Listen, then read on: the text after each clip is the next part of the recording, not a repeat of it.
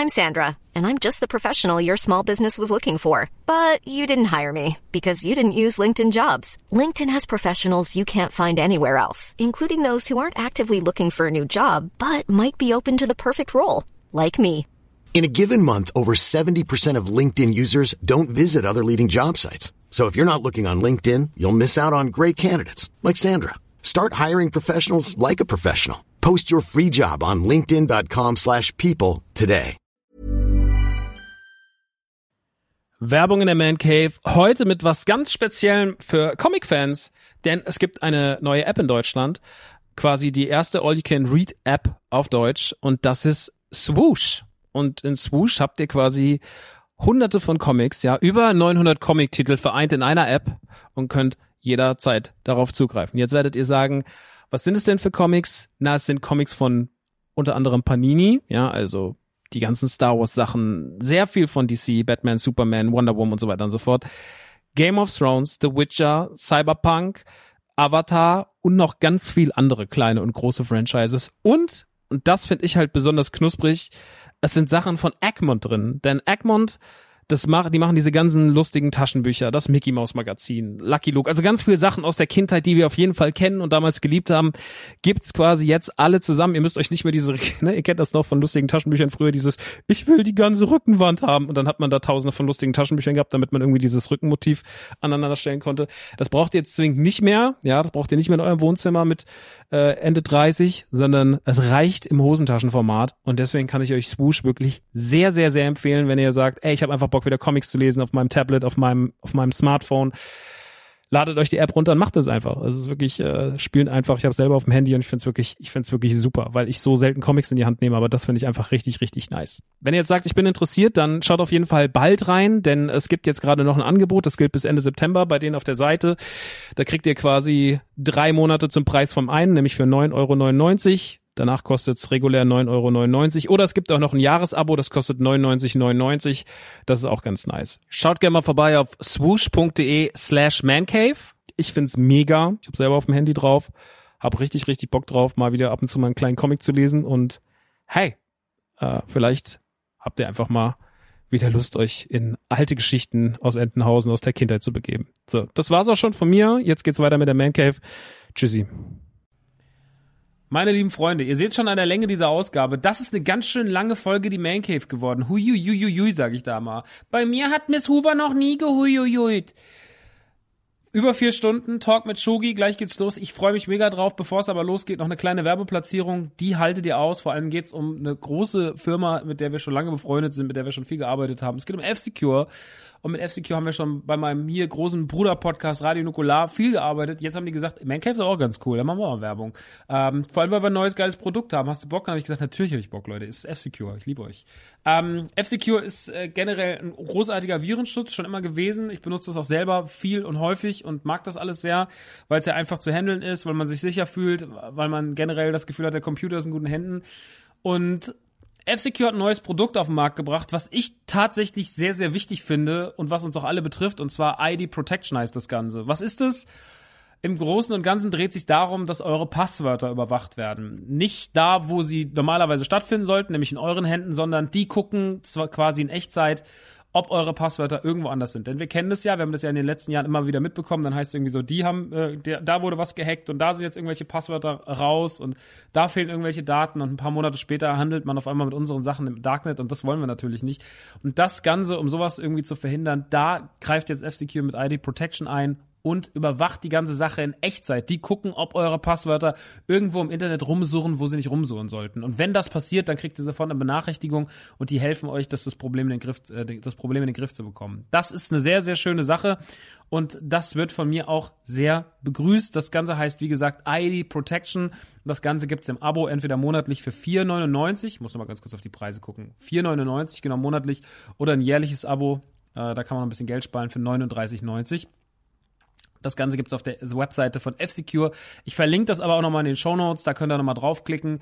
Wie gesagt, F-Secure, langjähriger Partner von uns, äh, halte ich meine Hand für ins Feuer, arbeiten wir sehr gerne mit zusammen und machen wirklich einen wahnsinnig guten Job. Und gerade jetzt so eine Innovation, äh, so eine gute Erfindung in den Zeiten, wie sie jetzt nun mal so sind, äh, halte ich für sehr sinnvoll und sehr gut und deswegen große Empfehlung von mir, ID Protection von F-Secure. Mögen wir, finden wir supi und jetzt schicke ich euch in die neue Folge von The Man Cave.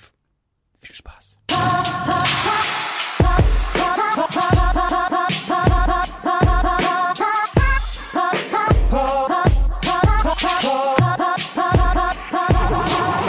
Leute, es sind noch wenige Stunden bis Last of Us 2 rauskommen. Die müssen überbrückt werden. Deswegen hier einfach ein saulanger Podcast mit einem der besten Menschen, die ich in letzter Zeit kennengelernt habe, dem wunderbaren Shogun. Viel Spaß.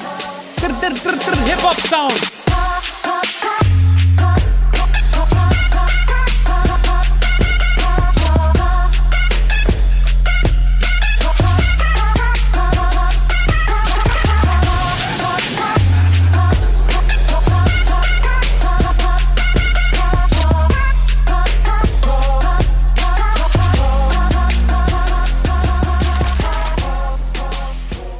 Jo, ihr Lieben, hier ist Maxe. Ganz kurz, bevor es gleich ins Interview geht, noch ein kurzes Vorwort. Vorwort vor dem Vorwort. Nee, es war ja schon ein Vorwort hier mit Werbung für F-Secure.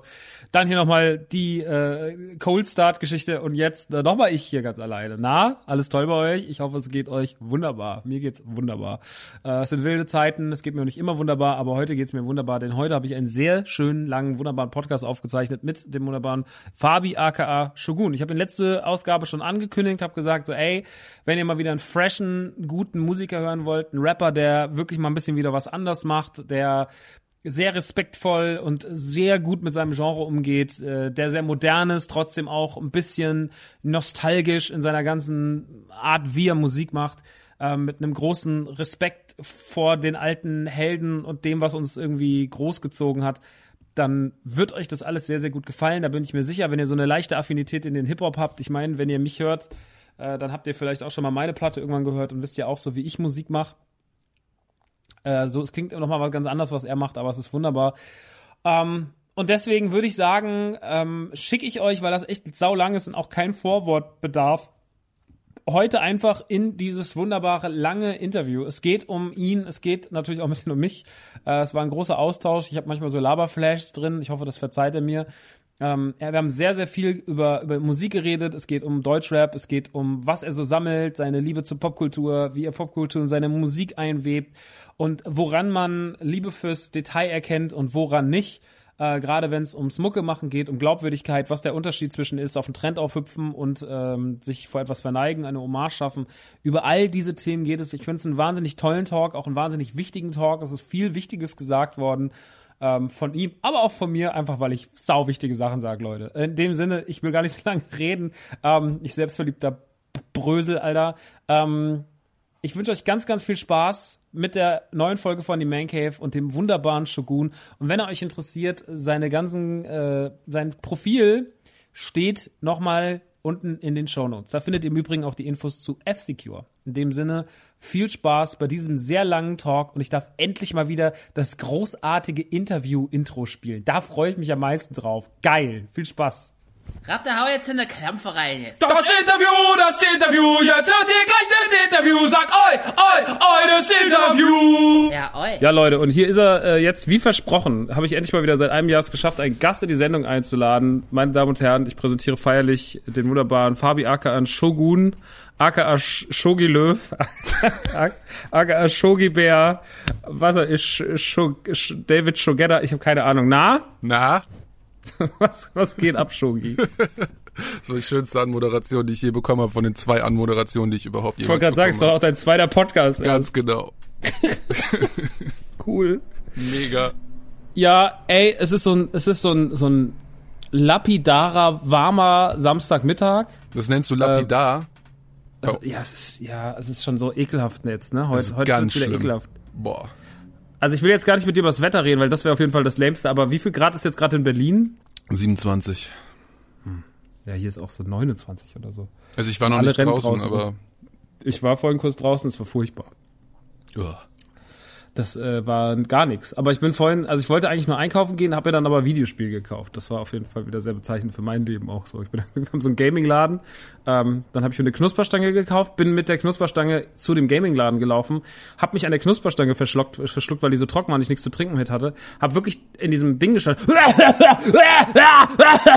habe irgendwie die ganze Zeit nur diese trockenen Fetzen von diesem von dieser Knusperstange überall hingerotzt, weil einfach, also einfach weil die wild flogen, nicht weil ich hier rotzen wollte wie so ein Assi, sondern einfach weil die so im hohen Bogen über dich diese, diese Einkaufspassage flogen, die Leute mich angeguckt haben und gedacht, uh, hier, hier gibt mal einen großen Bogen, weil eventuell ist der gefährlich. Vielleicht verwandelt er sich auch gerade. Vielleicht ist das der Anfang ähm, jetzt, wo ja 2020 braucht ja noch ein paar Highlights, nachdem es ja schon so gut gestartet ist.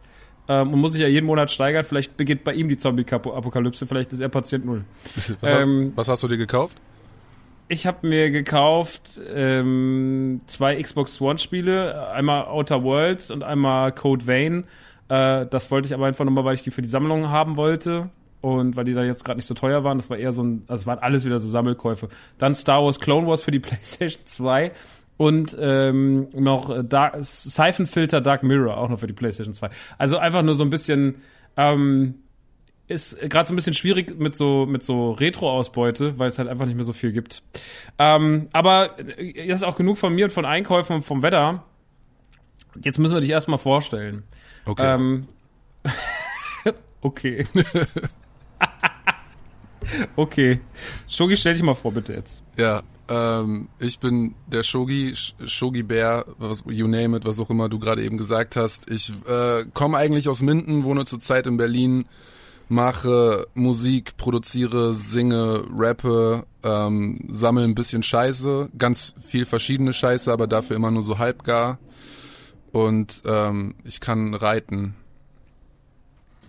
Du lüg, in jedem deiner Interviews baust du eine Lüge ein. Ja, das letzte Mal war es die Geschichte, habe ich nämlich gehört, da ging es um Kakao, dass du wahnsinnig gut Kakao machst. Ja. Okay, ist wahrscheinlich keine Lüge.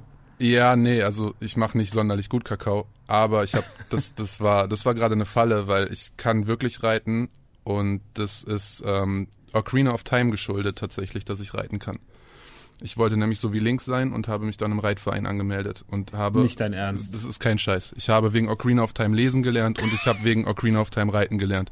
Und es war ziemlich kacke. Und wenn du irgendwie so sieben, acht Jahre alt bist, ist es im Reitverein auch richtig uncool, weil Mädchen uncool sind. Aber wenn du dann 16 bist und auf erste Dates gehst und du halt sagen kannst, ey, wir gehen ausreiten, wow. Irre. Ja, Hat das geklappt? das hat funktioniert. Das, ey, ich komme aus dem Dorf. Natürlich hat das funktioniert. Jedes Mädchen reitet. so. Komm, wir gehen ausreiten. Ja. Saßt ihr dann so romantisch zusammen auf einem Pferd? Nee. Ich, ich habe auch nie gut geritten, aber ich konnte das halt. Und jedes Mädchen hatte halt irgendwie so ein Pflegepferd oder so, also gefühlt jedes Mädchen. Ja. Und ähm, dann ist man halt zu dieser Pferdekoppel und hat sich halt irgendwie noch so einen anderen Gaul geschnappt, der da irgendwie rumstand, weil irgendwie eine Freundin oder eine Cousine oder so da auch ein Pflegepferd hatte und dann so, ja, das kannst du nehmen. Und dann habe ich das halt genommen und dann sind wir ausgeritten.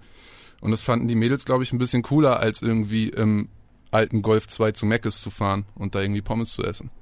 Ich habe das immer im Golf 3 gemacht. Ja, das ist ja natürlich was ganz Das anderes. ist was ganz anderes. Das ist was ganz anderes. Ich habe aber Mac, ich habe mal eine große Liebe beim Mac Estate verloren. Das, sie f- fand mich danach so scheiße, dass sie gesagt hat, bitte schreib mich nie wieder an. Wie, also wie, wie, wie, weil wenn du ein Date Ich bei mich ein Mac bisschen daneben, ich habe mich ein bisschen daneben benommen.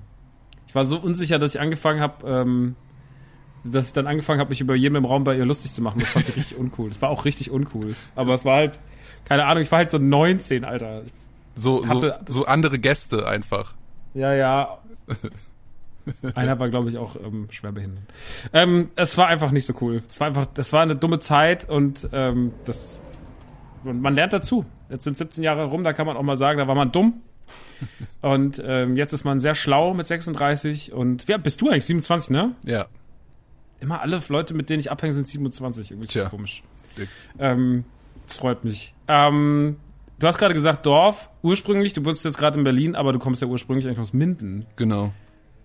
Ist ja für mich so eine Hip-Hop-Stadt, ne? Ja. Also für mich als krasser, äh, als alter Deutschrap-Nerd der Anfang 2000er, ähm, war ja Minden so mit, äh, mit den ganzen Italo-Rinos und Germanys und natürlich allen voran Curse ein ganz wichtiger äh, Angelpunkt für deutschen Hip-Hop. Voll. Ähm, ich kenne die Antwort zwar schon, aber hast du, hast du da Kontakte in die Richtung?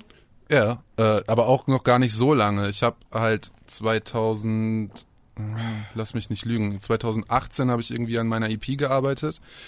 Und dann haben das die Hitnappers, die auch ähm, auch aus Minden kommen, so ein Producer-Team, die auch jetzt hier den WM-Song gemacht haben äh, und so ein Scheiß, die die haben irgendwie Germany meine Sachen gezeigt und dann kam halt dann kam halt der Kontakt zustande, haben die das so vermittelt, dann wollten die eine Strophe haben für das Germany-Album, habe ich das gemacht, haben wir uns getroffen, dann haben wir rausgefunden, dass ähm, sein Sohn äh, jetzt quasi in der gleichen Sport, in der gleichen Kampfsportmannschaft, whatever, ist, wie ich halt, die ich halt früher trainiert habe. Und er ist bei meiner Mom auf die Schule gegangen. Meine Mutter ist Schulhausmeisterin. Und ähm, dann kannte meine Mom sogar Germany und dann war auf einmal alles eine riesengroße Familie und alles super toll. Crazy. Ja, also es ist halt wirklich ein Dorf, so über Ecken kennt man sich da halt. Und wenn du irgendwen kennst, der angelt, dann kennst du auch irgendwen, der Italorino und Germany kennt. Und wenn du rappst, dann ist es irgendwie unumgänglich, dass die Leute dich irgendwie auf dem Schirm haben oder so. Curse hat sich bei mir gemeldet, weil er, glaube ich, einfach nur meine Sachen gefeiert hat. Ähm, da muss ich ihn nochmal fragen, aber ich glaube, der wusste zu der Zeit tatsächlich gar nicht, dass ich auch aus Minden komme, weil ich bei Instagram Berlin schon stehen hatte und ähm, dann haben wir uns in Minden getroffen und es war so, oh mein Gott, warum bist du hier? Das war ganz witzig. Ähm, Ich finde es immer witzig, dass es so komische Städte gibt, auf denen auf einmal ganz viele Rapper existieren. es ist, ja, Bietigheim. ja, wollte gerade sagen, Alter, das ist einfach das Absurdeste. Das ist einfach drei der größten Deutschrap-Stars, die so aktuell haben, nämlich Rin, Shindy und äh, Bowser.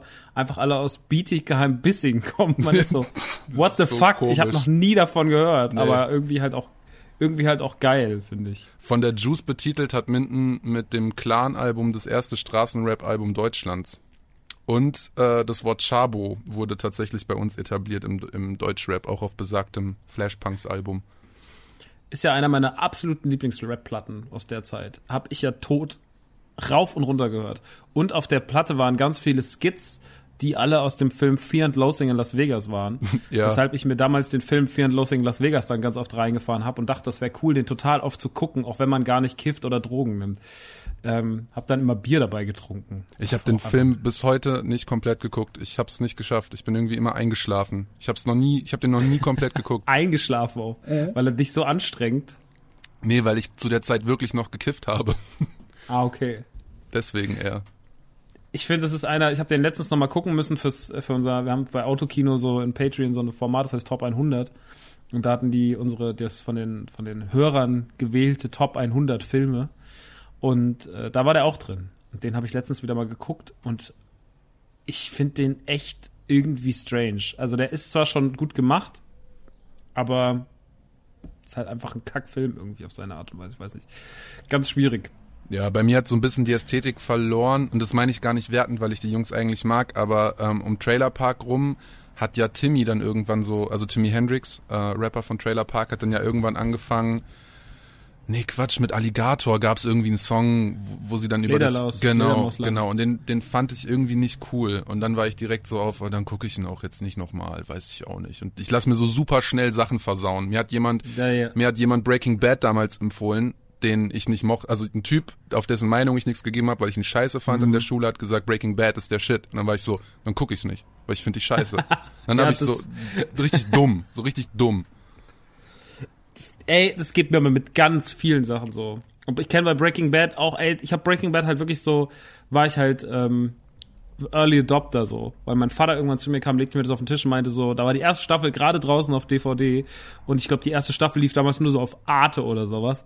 Und dann hat er zu mir gesagt so, also entweder wird das hier das eine der besten Serien der nächsten Zeit oder es wird richtig kacke. Guckt es. Dann habe ich die erste Staffel geguckt und da war ich so hooked und habe dann halt immer wieder halt war halt ganz immer war immer dran und ähm, als Breaking Bad dann rum war, ich habe dann irgendwann ähm, tatsächlich mal 2014 im Sommer habe ich mal Montana Black kennengelernt und musste ein paar Tage mit dem abhängen auf so einer Busfahrt. Und jetzt muss ich dazu sagen, ähm, Auf einer Busfahrt. ja, das war so eine Busfahrt von Call of Duty Advanced Warfare organisiert und da waren ganz viele YouTuber in dem Bus. Und ich war da auch irgendwie drin, ich sollte da so ein bisschen moderieren und äh, hatte aber zu dem Zeitpunkt noch nie in meinem Leben irgendwas moderiert, aber gab halt Geld und äh, Call of Duty und Vergnügungspark und Hotel und keine Ahnung. Dann habe ich gesagt, ja, das machen wir alles. Und muss auch sagen, dass Monte damals auf jeden Fall, ich meine, das ist ja heute einfach wahrscheinlich die Instanz und die Nummer in Sachen äh, Twitch und so. Ähm, da kann, kann man jetzt von dem halten, was man will, muss aber sagen, der war damals in dem Bus wahrscheinlich der allernetteste, so mit Okay. weitem Abstand. Und ganz viele andere, der war halt so, der war halt so ein, ja, der ist halt so ein gerader Typ, ne? Der kommt da oben auf den Norden, wird ist halt so ein gerader Typ. So frei Schnauze, aber irgendwie, du hast gemerkt, da gibt's keinen doppelten Boden, der ist nicht so, das ist kein böser Typ so, sondern das ist halt einfach so, ist halt so ein, so ein, so ein groß, so ein, so ein großmäuliges, aber herzliches Nordlicht.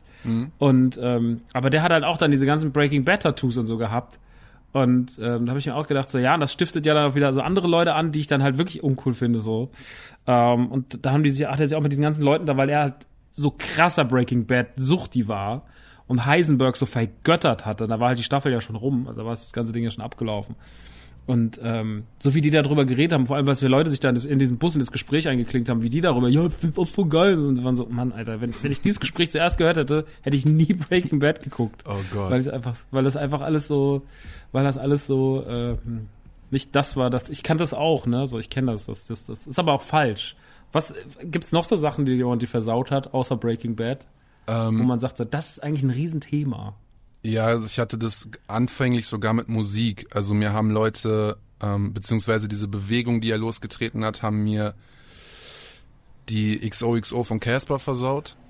Weil ich, na, also ich war halt auch so hin zur Sonne, oh mein Gott, krasses Album, jetzt kommt das große Album und dann war es auf einmal bei uns an der Schule en vogue und alle Mädels hatten Jutebeutel und wollten nicht mehr mit mir ausreiten, weil sie jetzt nur noch Jutebeutel hatten und ähm, Pferde auf einmal uncool waren. Und ähm, dann war ich so, okay, dann will ich es eigentlich nicht hören. Und dann habe ich es mir dann irgendwann doch angehört und es war eine sehr gute Platte. Ähm, also mit Musik war es auch relativ häufig so, aber mh, ja, weiß ich nicht. Ich glaube, ich glaube, wenn ich mich recht entsinnere, entsinnere wenn ich mich recht entsinne, war es sogar bei ähm, bei Motrip war es, glaube ich, sogar so. Es war bei uns halt so, so krass, weil bei uns in der Schule war, war Hip-Hop oder Deutschrap gar kein Thema. Und dann so zur Abi-Zeit hin fing es dann an, dass so gesagt wurde, okay, jetzt ist es irgendwie cool, Rap zu hören. Und dann haben die mir halt, ja, für so ein paar Wochen auf jeden Fall dann immer die ganzen neuen Releases irgendwie versaut, weil auf einmal fanden das alle cool und ich war halt nicht mehr der Typ, der, der die Sachen für sich irgendwie gedickt hat, weil ich halt so ein richtiger Hip-Hop-Trottel war. Aber dann habe ich halt irgendwann drauf geschissen, dann war es auch okay. Aber so, ich habe, es, es war so ein bisschen unangenehm, weil ich habe dann irgendwie versucht, eine Nische zu suchen, die halt fernab von allem ist. Und dann gab es so ein ganz unangenehmes Jahr, wo ich mir selber eingeredet habe, dass FA der beste Rapper der Welt ist. Das lasse ich, lass ich halt jetzt mal so stehen erstmal. Dann habe ich Ja, cool. ja so so ey ohne Witz und der hat alles, der ist so wie der Eminem auf Deutsch und so und hab halt irgendwie Wow. ja es war ganz, Boah, es war Alter, ganz ey, komisch. Fabi Römer mit Marshall Mathers gleichzusetzen, ist halt einfach Wahnsinn. Ja, aber er hat's ja selber immer gemacht. Er hat dann ja auch irgendwie Till I Collapse gecovert und hat irgendwie ähm, so, so Flow-Patterns eins zu eins übernommen. Äh, der hat, der hat sich selber, also der war schon krass influenced bei Eminem, kannst mir sagen, was du willst. Und ich war dann halt einfach nur auf, okay, den hört keiner, dann finde ich den jetzt aus Prinzip irgendwie geil. Es gibt so ein geiles Foto, da ist der bei uns in so einem Jugendclub vor 50 Leuten oder 30 Leuten aufgetreten. Und Ja. da gibt es so, ich poste das einfach mal, ähm, wenn das hier draußen ist. Das ist so ein, das- das ist so geil, weil da, da stehe ich ganz vorne in der ersten Reihe und du siehst richtig, wie mir alles aus dem Gesicht fällt, weil ich so realisiere, nee, so cool ist es gar nicht. Es ist ein wunderschönes Foto. Das möchte ich unbedingt sehen. Das Ich schick, auf jeden Fall ich, schick, ich schick's dir gleich schon mal. Es ist mega. Es ist so, das alle, bitte. so alle haben so Lederjacken und irgendwie so schiefe New Era Caps an und ich bin halt, ich steche halt heraus, weil ich halt so ein 1,94 Typ bin und stehe da halt so und bin halt, und, und guck ihn einfach so übelst verachtend an und du siehst es einfach, dass dieser ganze Abend einfach fürchterlich scheiße ist. Dann wollte ich mir trotzdem noch ein Autogramm holen und ähm, hab ihm, ich weiß nicht, irgendwie ein Poster oder ein Flyer hingelegt und er hat so gesagt, für wen ist das denn? Und ich so, haha, für Fabi, haha, ich weiß, ist voll der scheiß Name und der guckt mich so, wollte so witzig sein, er guckt mich so voll böse an und sagt so, ich heiße auch Fabi. Ich so, ja, das war der Witz, Alter. So ein ganz unangenehmer, das war ein ganz unangenehmer Abend. Oh Gott. Ja, Ja, ich musste auch irgendwann mal mit dem irgendwas machen. Irgend, irgendwas. Ich glaube, das war ein Abend, da waren DCV, DNS, ich und FA. Und dann hat irgendwie DCV, DNS sich die ganze Zeit mit mir über Fabi lustig gemacht. Und dann war das alles irgendwie sau uncool. So, fäng- so fängt ein richtig schlechter Witz an. Gehen Rockstar, DCV, DNS und Das, FA in eine Bar. Ja, so war es halt. Und irgendwann, ich habe DCV DNS zweimal in meinem Leben getroffen. Das war einmal da und dann einmal auf dem, ich war ein einziges Mal in meinem Leben auf dem Echo 2014 Und da waren wir dann irgendwann so besoffen, dass wir die ganze Zeit von zu Gabby gegangen sind aus der letzten Staffel von äh, äh, Ich bin ein Star, holt mich hier raus. Und haben sie die ganze Zeit voll gelabert und haben die ganze Zeit wahnsinnig viel Fotos mit der gemacht. Und irgendwann kam dann Trooper da Dawn zu mir und hat zu mir gesagt, und war, also der war halt rabendicht und es war auch echt krass so, weil ich bin halt irgendwann aufs Klo und auf dem Klo waren halt einfach Udo Lindenberg und Jan Delay, die sich gerade unterhalten haben. Es war einfach so surreal. Für einen kleinen Jungen aus dem Dorf sind da einfach nur surreale Sachen passiert. Naja, auf jeden Fall saß irgendwann, lehnte sich Trooper da Don die ganze Zeit schreiend auf meine Schulter und sagte so, du musst schon verstehen, ich bin einer der größten Stars, die dieses Land hat. Die wollen das alle noch nicht wahrhaben, die wollen mich unten halten und so. Oh ich habe. Hits geschrieben ohne Ende und hat so mega viel Zeug geredet. So, oh, das war so oberkrass wir. Den gleichen Abend hatte ich im Übrigen dann nochmal mit Julian Williams, aka J-Love, Oh. auf einer Psycho Dino Release Party Anfang 2014, wo der mich auch einfach den ganzen Abend nur angeschrien hat und die ganze Zeit gesagt hat so, ja, und äh, mein Vater hat mit deinem Vater zusammen Schlagzeug gespielt. und ich war die ganze Zeit so, hä, was hat mein Vater? Der hat Schlagzeug mit dem gespielt, wir müssen ein Album zusammen machen in der Tradition unserer Feder, das haben, sind wir unseren Federn schuldig. Ich war so, ich glaube nicht, dass wir mal das unseren Federn, ich meinen Vater jetzt anrufe und sage, so, Papa, ich den Schul Album mit Julian Williams schuldig, dann sagt er, was? also, so, ich war früher bei dem Kinderzimmer, ich habe mit deinen Ghostbusters-Figur gespielt, das fandst du scheiße. Also ich war so, was redest du gerade? Du bist einfach verwirrt. So, und dann am nächsten Morgen saß der, er war halt die ganze, der hat den ganzen Abend nur gebrüllt. Der hat den ganzen Abend nur gebrüllt. Dann ist er irgendwann zur Schwester Eva und hat Dino angebrüllt. Und am nächsten Morgen sitzen wir alle beim Frühstückstisch in diesem Hotel. Und dann, dann sitzt da so Julian Willis alleine am Tisch, guckt mich so an, ich guck ihn an und dann, ich sag so, morgen. Und er guckt mich so an, als hätte er mich noch nie in seinem Leben gesehen. Und ich war so, ja, das ist ja gut. Und mein Kumpel Osman war auch nur so, Bruder, was ist hier passiert? So, ach, es war einfach, ähm, es gibt einfach tolle, tolle Begegnungen mit Bob. Ja. Ähm, so wie unsere, Fabi. Ja. Ach ja. Ich habe dich einfach eingeladen. Und es hat auch gar es hat einfach also weil ich ähm, also man muss ja dazu sagen, ich habe es ja schon in der letzten Folge gesagt und auch in dem Forward, was jetzt hier nicht was du jetzt nicht gehört hast, aber da habe ich auch schon gesagt, ich bin ja sehr sehr ähm, sehr angetan von deiner Musik. Ich bin ja nicht mehr so ein großer Deutschrap Fan die letzten Jahre gewesen. Ähm, du hast mich immer mal so ein bisschen so so so low key kontaktiert. Ähm, letztes Jahr hast du mich auch eingeladen, da konnte ich aber leider nicht, da warst du ja hier mit wie heißen die nochmal? Mit wem warst du auf Tour? Mono und Nikita Mann waren das. Stimmt, da warst du hier nämlich im, im Colossal, im äh, Kolossal, eine, eine kolossale Veranstaltungslocation, äh, Ja. In der ich auch schon mal gespielt habe. Ähm, da war es nicht so voll.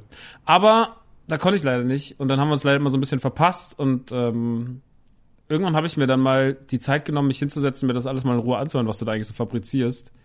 Und äh, finde das alles sehr, sehr, sehr, sehr schön. Und äh, da gibt sehr viel, was mir sehr gut gefällt. Es hat einen sehr schönen Vibe. Was hast du letztens in, einer, in einem anderen Interview gesagt? Wie wurde es bezeichnet, als hätten The Game und Als würden The Game und äh, OG Kimo OG. durch Long Beach fahren und hätten irgendwie Bruno Mars gefesselt im Kofferraum. Das hat aber ähm, jemand bei dir im Twitch-Stream geschrieben. Daher kommt es.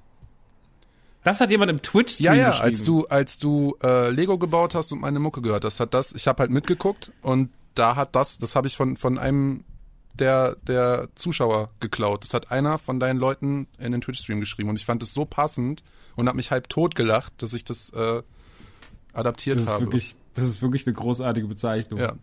Shoutouts an deine Leute. Es war einer von deinen Jungs. Shoutouts an meine Leute. Die sind einfach witzig. Ähm, ja, und deswegen, und da ist ja auch so viel rauszuhören an, an popkultureller Liebe und, und allem drumherum. Und da habe ich gedacht, wer so Texte schreibt und wer so tickt, der muss ja eigentlich ein Freund von mir sein. Ähm, habe ich mir habe ich mir einfach in den Kopf gesetzt, ja gut, der Fabi, der wird jetzt ein Kumpel von mir. Da Ja. kommt er jetzt nicht drum rum, das muss er sich, der muss er halt jetzt mit leben. Ja. Und äh, seitdem schicken wir uns äh, viele Sprachnachrichten hin und her und äh, sind schon mal zumindest gute WhatsApp-Internet-Freunde geworden. Ja. Du bist sogar bei uns auf dem Discord, Ja. was ich auch sehr lieb finde, dass du dich da inzwischen auch hin verirrt hast und bist da auch fleißig mit am, am Quatschen und hörst dir an, was die, was die, was die Bagage so von sich gibt, aber ist ja auch ein sehr lieber Haufen da.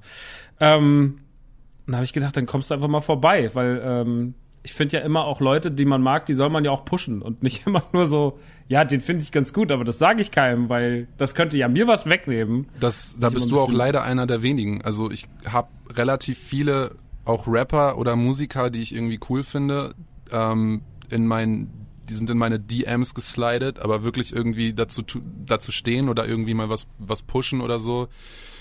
Bis auf Jan Delay und Curse liebe Grüße, war da bis jetzt auch und Falk Schacht natürlich, der ist auch sowieso der allerbeste.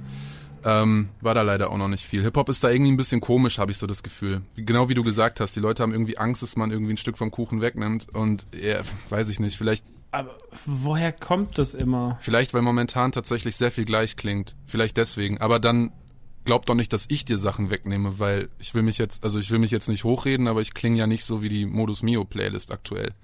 Nee.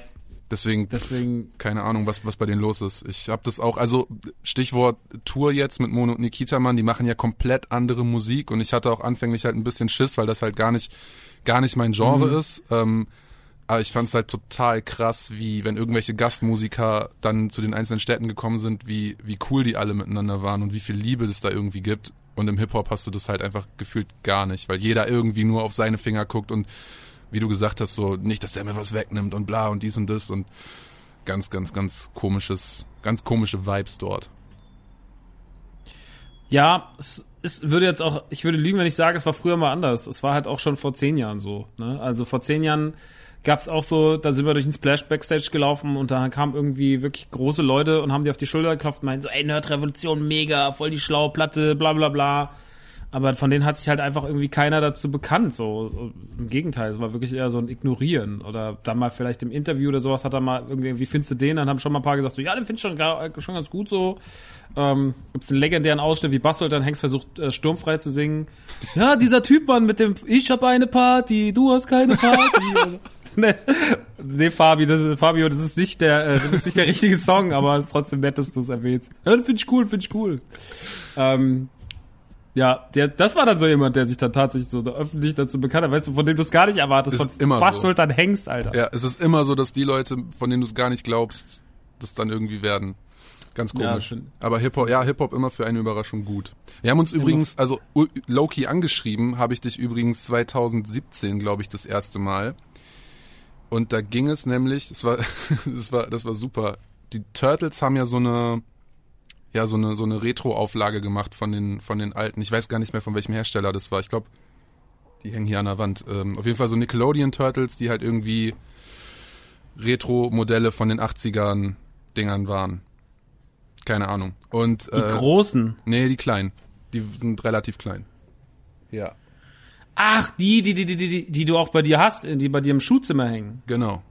Ja. Und, ähm, da Also für die, die es nicht kennen, ganz kurz, es waren Turtles-Figuren, die aussahen wie die 89er Turtles von Playmates, ähm, mit dem gleichen, das gleiche, komplett gleiche Design, das komplett gleiche Waffenset dabei auf diesen, auf diesen Dingern, diese Ausstecher.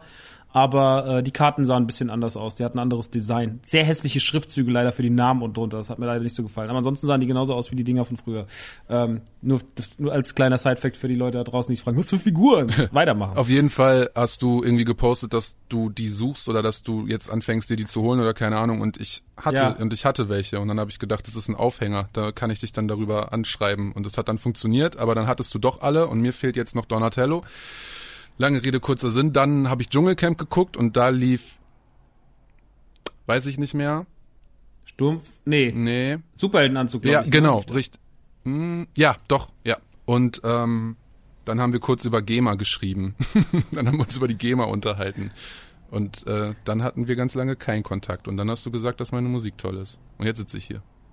Cool. Hm, voll. Was, was eine Love Story. okay, also wir brauchen auf jeden Fall noch einen Donatello für dich. Das ist das, was ich jetzt gerade rausgezogen Ich habe. weiß ja jetzt, wie der Discord funktioniert. Du weißt jetzt, wie der Discord Wo funktioniert. ich mir Da übrigens fünf Minuten vor diesem vor dem Anfang des Podcasts eine Xbox gekauft habe. wir- Wirklich? Ja. Wirk was? Ja. Mega. Ich wollte, ich wollte eine Xbox One S äh, mit Laufwerk und dann meinte, ich schaue schnell nach. Ähm, dann meinte der Robin aus dem Discord, ey, 100 Euro, hier, bitteschön.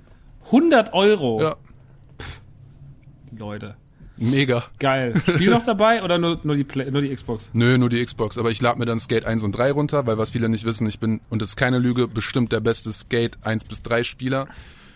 Und dann kann ich mir so schön gebraucht bei Medimobs Red Dead und so einen Scheiß holen für ein Apfel und ein Ei und dann geht's mir Mach gut. dir doch einfach einen Game Pass. Ja, oder das. Game Pass ist Red Dead sogar gerade drin. Ach so, Also, ja, dann, dann perfekt. Weil genau Also deswegen wollte ich mir die eigentlich holen. Weil ich habe äh, Red Dead ist noch auf meinem Pile of Shame und äh, das wollte ich mal so langsam angehen.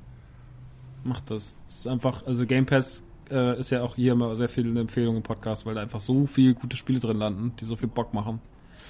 Ähm, deswegen geil, dass du jetzt auch ein Xbox-Spieler bist. Ich bin auch noch gerade ähm, für eine Freundin von mir am Schauen, weil die auch noch dringend eine will.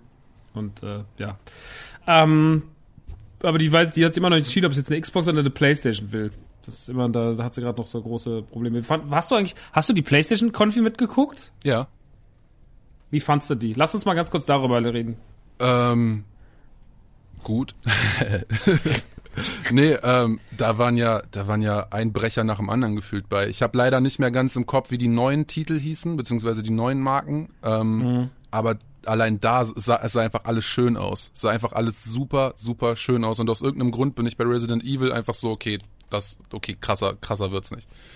So, ähm, Resident Evil und Horizon, wo ein Kumpel von mir, ähm, der macht halt so FX und so ein Scheiß. Dann habe ich hinterher herausgefunden, dass er den Trailer mitgemacht hat und ähm, der hat mir halt auch gesagt, ja, das Spiel wird wohl auch echt derbe.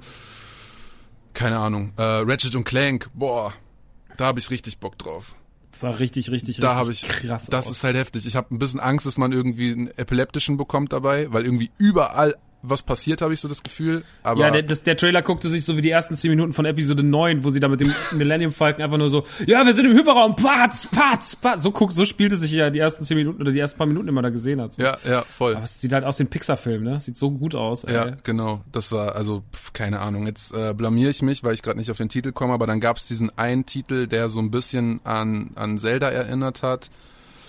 War, glaub Kena? ich. Ja. Ist der Kena, ja. Kena, ne? Oh, Ja. das sah so schön aus. Das sah so gut aus, ey. Also ich war auch. Kena war ein krasser Favorit von mir auf jeden Fall. Ratchet Clank auf jeden Fall. Ich bin gespannt, was sie aus dem Miles Morales DLC auch immer, was auch immer das wird, äh, machen, wenn das Spider-Man-Ding nochmal kommt. Oh ja, stimmt. Spider-Man war ja auch. Boah, Spider-Man war auch. so viele Sachen. ey. Ja, es war wirklich, also ich muss auch sagen, für mich war die Präse von, von der PlayStation 5 so gut, weil du hast halt gemerkt, du hast wenig gelabert zwischendrin, du hast den Typen am Anfang, du hast den Typen am Ende. Es braucht halt nicht mehr diese großen Pressekonferenzen, wo Typen stehen und sagen so, we heard you loud and clear und bla bla bla und dann kommt irgendwie erstmal noch ein Chor auf die Bühne und singt nochmal irgendwie zwei Songs und sowas. Ich meine, das ist für die Leute, die im, im Saal sind, vielleicht ganz nett von der Inszenierung. Am Ende sitzen wir aber alle da und wollen halt einfach nur Spiele sehen. Und Nintendo macht das ja schon seit Jahren so mit den Nintendo Directs. Die haben da ja im Endeffekt so ein bisschen den, den, ähm, den Ton angegeben und sagen halt auch nur so, yo, da kommt ab und zu mal eine kurze Mod, da sagt jemand zwei, drei Sätze, aber die Leute wollen halt Spiele sehen, so, die haben keinen Bock, dass wir sie voll labern mit, äh, ja, wir haben euch laut und deutlich gehört und äh, jetzt zeigen wir euch erstmal drei Stunden, was man alles in, äh, in Fallout 76 alles nicht bauen kann. Ähm, also da hat keiner Bock drauf und das war halt in dieser PlayStation Confi, die hat halt nur geschossen, so, das fing an, es fing natürlich mit einem mit einem Troll einfach an, muss man wirklich mal sagen, so wie das Rockstar-Logo reinkam und alle waren so, Boah. Alter, das macht ihr gerade nicht. Wenn ihr jetzt mit dem Rockstar, das hätte, das hätte mein Herz gar nicht verkraftet, wenn die direkt gewesen wäre so, ähm, GTA 6 kommt dann auch, ne? Tschüss. Hätte, ja- hätte ja schon gelangt. Und dann so dieses, ja, GTA 5 kommt, war so, Geil. Also ich habe das schon für Cool. die PS3 gespielt, Leute. ja, ja, ich habe das auch schon, wann, wann kam Ende 2013, im Oktober, September, Oktober 2013 kam es raus. Ja. irgendwann. Und das sind jetzt sieben Jahre. Also ja, ich meine, es ist ein unfassbares Spiel, ne? Es ist wirklich eines der besten Spiele, die es gibt, so. Aber, boah, die Kuh jetzt nochmal melken, Leute? Naja, gut. Ich finde, es war halt irgendwie geiler, ja, so geile Fortsetzung nach San An also es, es ist ja nicht chronologisch nach San Andreas, aber das schließt irgendwie geil an San, An an San Andreas an, finde ich irgendwie. Also fünf. Absolut. Absolut. Und äh, dass jetzt, das jetzt nochmal dann damit kommt und nochmal hier mit, ja, und jeden Tag kriegt ihr irgendwie eine Million Dollar im Spiel in Ingame-Währung und so. Und so, jo, okay. Ich weiß auch nicht genau, warum die das gemacht haben. Ob das wirklich so ein Trollfaktor war, aber ich verstehe es nicht. Also ich verstehe nicht, warum die so einen Aufhänger, also damit reinkommen. So. Ja, ich, ich meine, so das, die Message ist ja, dass es das so irgendwie so dazu gibt oder so, ne? Das ist ja dann auch, glaube ich, ganz nett. Aber ähm, ich glaube, die Erwartung, also mich hat's jetzt nicht so gestört, weil dann halt einfach, vor allem, weil dann einfach danach eine Stunde nur geschossen wurde. So, und du sitzt halt davor und bist die ganze Zeit, ich wusste ja irgendwo gar nicht mehr hin, womit mein, womit, wohin mit meinen Emotionen. Ich saß ja nur noch da und war die ganze Zeit verzweifelt vor, vor Liebe für diese, für diese Pressekonferenz. Ja. Ähm, weil ich fand auch, dass man sich so schön die Waage gegeben hat zwischen äh, alten und neuen Marken. Aber der Anfang war halt ein bisschen nicht ruppelig, aber es war dann ganz kurz so, oh, bitte jetzt nicht wieder 500 Aufgüsse von alten Spielen, sondern Ähm, also ich hatte eher nur die Sorge, das mit GTA hat mich gar nicht gestört, sondern eher so, hoffentlich bekommen jetzt nicht nur wieder ja, Remake, Remake, Remake, Remake, Remastered, Remastered, sondern ich will ganz gerne mal wieder neue Spiele sehen. Aber das war ja dann, das war ja dann überhaupt kein Problem mehr danach. Das war ja alles, was sie damit abgehakt hatten. Und dann ging es halt los und wie du schon richtig sagst, Ratchet Clank unfassbar abgeliefert, also sah unfassbar geil aus. Spider-Man war ja, glaube ich, das erste, was sie dann überhaupt gezei ja. gezeigt haben. Das war halt natürlich auch immer für alle erstmal eine Hausnummer, so das neue, neue Spider-Man zu sehen, das Miles Moranis-Ding, was sich auch schon im, auf der PlayStation 4-Version am Ende angekündigt hat, dass man da jetzt was mitmachen wird. Ähm, ganz viele tolle neue Marken. Ich weiß auch nicht mal alles. Bugsnacks ist mir auf jeden Fall im, im Gedächtnis geblieben. Dieses Spiel mit diesen Früchten, Boah. Essens, Tieren. Wo der Typ einen Curly Fry als Arm hatte. Das war irgendwo und, zwischen, ich finde es total toll und ich träume da heute Nacht von schlecht. Aber es war halt, weißt, kennst du diesen, ähm, wie heißt der Film? Ähm, Wolkig mit Aussicht auf Fleischbällchen. Mega. Ja, Mega. da ist doch den liebe ich ja auch sehr. Und der wird ja auch, ist ja auch so komplett drüber in allen Hinsichten. Und der zweite Teil ist ja noch mehr drüber. Und da gibt's ja auch so diese Burgerwesen, die auch so Fries als Arm haben und sowas. Und deswegen habe ich mich total an das erinnert, so, weil es ja komplett an diesem Cloudy with the Chains for Meatballs ähm, Vibe hat. Stimmt. Das fand ich, äh, das, ist, das ist ja von den Octodad-Machern. Kennst du Octodad? Leider nein. Das ist wirklich, gibt's auch für die Xbox ist ein Hingucker, sage ich mal. Mir sagt Guck dir mal irgendwann Octodad an. Mir, bist, mir sagt der Name. Sagt, mir sagt der Name hm? nur was, weil Eminem auf seinem letzten Album das mal erwähnt hat, glaube ich. Ich weiß aber nicht mehr. Egal. Ja, ich guck's mir an. Man ist ein, ähm, ein Oktopus. Man muss, wir müssen gleich nochmal darüber reden, dass du die letzte Eminem-Platte überhaupt gehört hast. Das ist schon mal sehr beeindruckend. ähm, ähm, Octodad ist so ein, so ein Oktopus im Anzug, der ein Vater ist von einer, von einer ganz normalen Menschenfamilie. Ist auch schon so. Und der kann halt du kannst halt, du steuerst halt alle seine Arme. Also er hat halt, äh, der, der, der hat vier, musst vier seiner Arme steuern und äh, muss sich halt durch die Welt hangeln. Und das ist alles auf so einer dummen Physik basiert. Du kannst halt alles umwerfen. Es hat halt dadurch so einen albernen Scheißhumor. Also es, dadurch, dass halt einfach alles kaputt geht und das Spiel sich gar nicht richtig spielen lässt. Aber irgendwie lässt sich trotzdem so gut genug spielen, dass es funktioniert. Das ist fantastisch. Ganz groß. Ganz großartiges Spiel. Ähm, und das ist schon eh so random. Und dass die jetzt was Neues gemacht haben, macht halt alles noch ein bisschen geiler. Ähm, oh, war ja. Darauf freue ich mich. Resident Evil 8, da bin ich einfach nur von der Couch gerutscht und hab geheult. Also das war ja einfach nur. Das sah aber auch heftig aus. Ey, die wissen so. Die, äh, ich bin ja. Ich habe ja nach Resident Evil 6 echt gedacht, so 2013, das war's. Hm. Und ich muss sagen, die haben sich so aus der Scheiße geritten. Äh, die haben die letzten, jetzt seit 2017, 2017 kam Resident Evil 7, dann kam Resident Evil 2, jetzt kam Resident Evil 3 dieses Jahr. Ja. Seit drei Jahren reißen die alles ab. Die machen alles richtig die ganze Zeit. Ich find's Wahnsinn. So und jetzt 8 wird wahrscheinlich wieder einfach nur Highlight. So, es sah richtig, richtig, richtig, richtig gut aus. War richtig krank begeistert. Aber ist auch eine wirklich eine meiner Lieblingsmarken.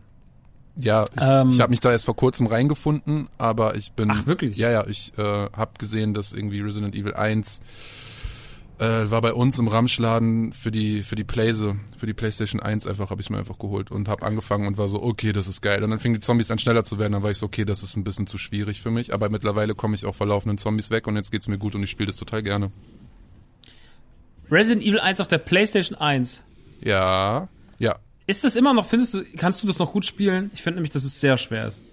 Das ist, ich, ich habe die ersten zwei Stunden gefühlt nur geflucht, aber es fängt ja relativ langsam an. So. Ja, ja voll. Ähm, und ich konnte mich halt nur noch an diese Szene, also ich hatte gar nichts davon im Kopf, außer dass der große Bruder von einem Kumpel das gespielt hat, wir heimlich zugeguckt haben und dann kommt halt diese, diese erste Cutscene mit dem Zombie. Mhm. Der sich umdreht. Wow. Und ähm, ja.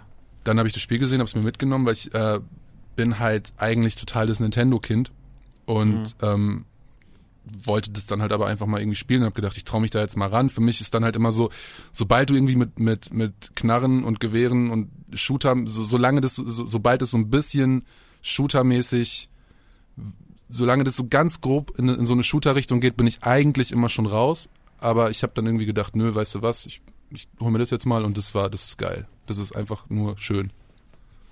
Witzig, dass das dass du da, das, ich glaube, das ist ja der wenigste Berührungspunkt die letzten Jahre gewesen, dass er dann nochmal sagt, ich spiele jetzt nochmal das erste Resident Evil in der Originalfassung. Weil das ja schon träge ist. Also wie Ja. träge wie die Sau. Es gibt ja vom Einser ein sehr gutes Remake. Ähm, das gab es damals schon auf dem Gamecube. Das haben sie dann nochmal für PlayStation äh, 3 und 4 und Xbox One und Xbox 360, oder weiß gar nicht für Xbox 3. Auf jeden Fall haben sie es für die neuen Generationen nochmal aufbereitet. Und das kannst du auch immer noch toll zocken. Das hat zwar auch diese Tank Control, aber es ist trotzdem, es ist immer noch echt gut spielbar. Da gibt's auch Resident Evil Zero und Resident Evil 4 und so, die gibt's ja auch noch alle. Also das kannst du kannst ja eigentlich auf der Xbox One kannst du ja quasi ja, inzwischen kannst du alle Resident Evils spielen. Ja, dann Halt Resident Evil 2 und 3 nicht mehr in der in der Originalversion und äh, 1 halt nur in diesem Remake-Ding, aber ähm, du kannst ja tatsächlich, wenn du deine Xbox hast, kannst du dich einmal durch die komplette Historie freemeln. Dann habe ich ja alles richtig gemacht. Ich habe übrigens, als ich Resident Evil 1 gekauft habe, habe ich mir auch in dem gleichen Laden für, ich will nicht lügen, ich glaube 6 Euro das Resident Evil Zero mitgenommen. Und ich habe gelesen, dass das scheinbar ein ziemlich guter Preis ist, weil ich hatte das halt gar nicht auf dem Schirm, weil ich bei Resident Evil halt raus war. Und dann stand es irgendwie bei Ebay drin für irgendwie 40, 50 Euro. Und ich war so, nice. Kommt darauf an, ob es äh, einfach jemand reingeschrieben hat bei eBay, weil eBay ist ja auch dafür bekannt, dass Leute sich sagen so, ja, für diese Flasche leer, für diese leere Flasche Bionade, für die nehme ich jetzt einfach mal 100 Euro und dann stelle ich das mal online und guck, was damit passiert. Und ähm, tatsächlich ist es ja so ein Fehler von Leuten, das ist, macht nämlich immer den Markt ein bisschen kaputt, weil dann Leute gehen auf eBay und denken so, hahaha, die nehmen da 50 Euro für. Aber wenn du wirklich eBay-Preise gucken willst, ähm, dann immer gucken, was es für was tatsächlich verkauft wurde. Verkaufte und beendete Artikel ist immer der Tipp, wenn du sehen willst, was so ein Durchschnittswert ist für so Spiele oder sowas. Das mache ich immer. Tipp von mir. Und äh, tatsächlich 6 Euro, aber trotzdem guter Preis, weil normalerweise zahlt man mindestens 20, 25. Ja, dann immer noch gut. Perfekt. Immer noch sehr gut. Aber es ist für Cube, ne? Ja, ja. Oder? Ja. Ah, ja. Aber Nintendo habe ich ja eh alles hier, außer jetzt Wii und Wii U, weil die fand ich nicht so gut. Von daher, Nintendo it is bei mir. Ja, ähm, da kommen wir auch gleich mal zu. Äh, lass ganz kurz noch über diese, also ich will die PlayStation-Konferenz jetzt hier auch gar nicht zum Hauptthema machen. Ähm, wie findest du das Design der Konsole? Ja, ich, ich glaube, ich bin da irgendwie ein bisschen raus. Ich, also ich bin halt so ein, ich hätte mir einfach gewünscht, dass sie die grau machen. Ich hätte mir einfach gewünscht, so, ey, mach die mach die grau. Macht einfach eine graue, kastige, macht die PS1 einfach nochmal. Ich, ich habe keine Ahnung, ich habe wahrscheinlich auch gar kein Empfinden für Ästhetik, wie eine Konsole 2020 auszusehen hat. Ich glaube, da bin ich einfach raus. Bei Schuhen könnte ich dir sagen, bei Klamotten könnte ich dir sagen, bei Konsolen keine Ahnung. Das Ding sieht halt, ja, sieht halt, wie, wie alle schon gesagt haben, sieht ein bisschen aus wie ein WLAN-Router. Ich find's aber nicht schlimm. Also das ist halt so, wenn die Konsolen halt so aussehen, Die ist halt sau hoch, ne? Also die ist ja echt sau hoch. ich habe noch gar ja- keinen Vergleich gesehen. Ist die echt so groß? Die, naja, die haben das halt so festgemacht an, an dem die halt alle möglichen Konsolen nebeneinander gestellt haben und der CD, das CD-Laufwerk, der, der, der CD-Schlitz ist ja immer gleich hoch, der Ja, ist immer gleich lang. Mhm. Und daran haben sie es halt festgemacht. Dann haben sie gesagt, okay, wenn das das Verhältnis ist, dann ist die Konsole halt locker 10 Zentimeter höher als die aktuelle PlayStation 4, wenn du sie aufrecht hinstellst. Ja, dann ist halt die Frage, also das wird ja nicht nötig sein, gehe ich mal von aus, dass sie die so groß machen. Dann ist es halt, dann ist es halt irgendwie nur noch ein, also nicht nur noch, aber dann ist es halt ein Deko-Artikel. Dann ist es halt dafür gemacht, dass man sie sich irgendwo hinstellt und sie halt ruhig viel Platz wegnehmen darf. Und pff, weiß ich nicht. Keine Ahnung, ich bin mal gespannt, ob ich ein Fach habe, wo die, du kannst ja auch, du kannst ja auch legen. Ähm, Aber in Kallax passt die auf jeden Fall nicht dann, ne? Das ist scheiße. Und die, Play die Xbox, die Xbox One X, äh, X Series, ich kann mir immer noch nicht merken, wie die heißt. Xbox One Series X. Scheiße. Guter Name. Ähm, sehr guter Name. Sehr, also PlayStation macht sich da immer einfach nur ein. Ja, nach der PlayStation 4 kommt PlayStation 5. Boah. Okay, cool. Schlau. Und Xbox immer so, ja, wir haben jetzt äh, Xbox 360. Wie heißt denn die nächste? Xbox 1. Mhm. Und, Das, äh, das habe ich so manchmal so, hä? Nein, warten, nein. Und dann kommt Xbox One S und Xbox One äh, Xbox One X. Mhm. Unterscheidet sich ja beim Sprechen auch fast gar nicht. Und dann jetzt kommt Xbox One Series X. Ah, S, X, Byte. Okay, Leute, ich bin raus. Ähm, und die ist ja so breit. Also die ist ja, die ist da nicht so hoch, aber die ist ja dafür ganz schön breit. Also eventuell müssen diese ganzen Technik-Sachen schon aktuell verbaut werden. Ne? Vielleicht hat das schon auch einen Sinn, dass die so groß oder so breit sind. Ähm, weil Platz brauchen die gerade alle. Also die neue Kon- Konsolengeneration sind tatsächlich dieses Mal richtige kleine Rechner. So. Ja, genau, die, die, die Xbox sieht aus wie so ein Tower, ne? So ein bisschen. Finde ich, Also einfach nur so aber, schwarz, sieht aus wie ein Kühlschrank. finde ich aber auch, finde ich aber irgendwie cool. Ja, ich habe mit beiden Designs überhaupt keine Schmerzen. Also die PlayStation, ähm, irgendwie war mir klar, als ich sie gesehen habe, so ja klar, irgendwie war mir, es war mir bewusst, dass die PlayStation so einen Weg gehen wird, was das Design angeht. Und die ähm, Xbox One X finde ich, die halt halt auch so, die sieht halt aus wie ein Server, ne? Also das eine sieht aus wie ein Server, das andere wie ein Router. Es ist halt, ähm, Ja, aber ich finde das auch gar nicht so schlimm. Ich bin auf jeden Fall, äh, ich bin auf jeden Fall hooked auf beides. Aber ich bin jetzt mal gespannt. Im Juli ist ja dann Xbox-Konferenz und ähm, ich bin mal gespannt, was die machen, weil das war halt jetzt schon ganz schön. Ähm, Sony macht so alle paar Jahre mal einen Move, da sind, legen sie eine Stunde lang so die Eier auf den Tisch, dass du das Gefühl hast, das reicht für die nächsten fünf Jahre. und ähm, das war wieder so einer dieser Momente, wo du da saßt und warst wirklich so, pff, ja. also ich, ich habe ja auch, ich war ja fast enttäuscht, dass dieses eine Spiel, was dieses, dieses komisch mit dem Astronauten und dieser halb durchsichtigen Katze, wo die dann am Ende da ins Weltall auf diesem, keine Ahnung, auf diesem, auf diesem Nudelgitter reiten, ähm, dass das kein Kojima-Spiel war, aber das sah halt einfach, das hat ja alles einfach nur geschrien vom Wahnsinn her, ja, ist Kojima, Leute. Also das Ja. muss ja ja. Kojima sein. komm- Aber dann halt auch noch Ich komme aber auch nicht drauf, wie das Spiel hieß. Ähm, irgendwas mit P. ja. Harry Meter oder sowas. Es war halt so viel Zeug, das waren so viele neue Marken. Dieses eine Spiel, was so, was so, was so, was so Kinderbuchartig aussah, was mit so, wo die immer so geil gecuttet haben mit dem Typen, der sich durch diesen Regen kämpft, dieser alte Mann, der dann immer irgendwie so bei sich in diesem kleinen, in diesem Räumchen sitzt, was immer so einen leichten Wes Anderson-Look hat Oh, das war so. lustig. Ja, Oh, das war richtig schön. Das war richtig gut. das war richtig geil. Das Spiel mit dieser Katze, dieses äh, Streunerspiel, ähm, das sah auch toll aus, wo diese Katze durch diese Roboterwelt läuft. Ich muss die ganzen Titel noch verinnerlichen, aber es waren auf jeden Fall einfach unterm Strich so viel geile neue Marken, so viel geile alten. Dann natürlich noch für die ganzen Dark Souls Freaks das Demon Souls Remake, was natürlich auch nochmal für alle total mega wichtig ist. Ähm, also, ey, da war für jeden was dabei, da hatte jeder eine gute Zeit. Und äh, du konntest da nicht rausgehen und sagen, das war eine schlechte Konfi. Das ging einfach nicht. Es war einfach, es war einfach eine Bombenkonferenz. Ja, sogar, sogar Sackboy bin ich gespannt, was das Sackboy, Alter. Stimmt. halt so ein bisschen Mario 3D Land angemutet, aber ey, ich glaube, das wird viel geiler Voll. als, als das. Voll. Richtig krass, Mario 3D Land. Ähm, ja, ich mochte das alles sehr. Bin sehr gespannt auf äh, Xbox und was auch Nintendo noch so zeigen wird. Aber Nintendo, Nintendo hat ja auch einfach so die entspannteste Position, ne? Die Ja. sind einfach so, die haben so die bestlaufendste Konsole momentan. Die liegen so da.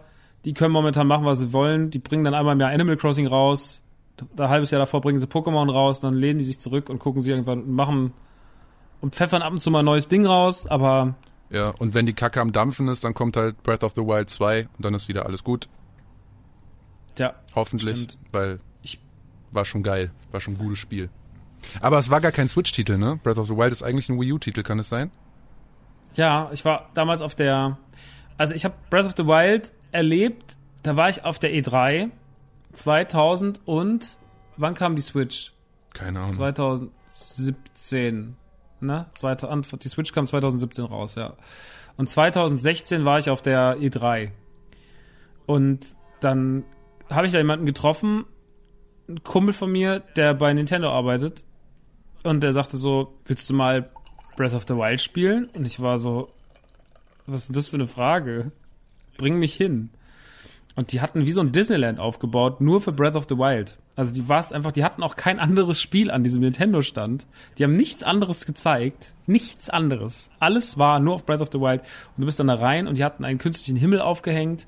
Da standen diverse ähm, Sachen aus dem Spiel, äh, Figuren waren da aufgestellt. Du bist reingegangen, also in die in diesen, diesen Präsentationsbereich von Nintendo bist du reingelaufen, wie in dem Spiel auch, in diesem Tempel. Dann hatten sie dann so LED-Wände aufgebaut, die haben dann so hochgezogen, dann bist du so reingelaufen in diese freie Welt, wie im Spiel ja auch, so wie Breath of the Wild ja dann auch angefangen hat.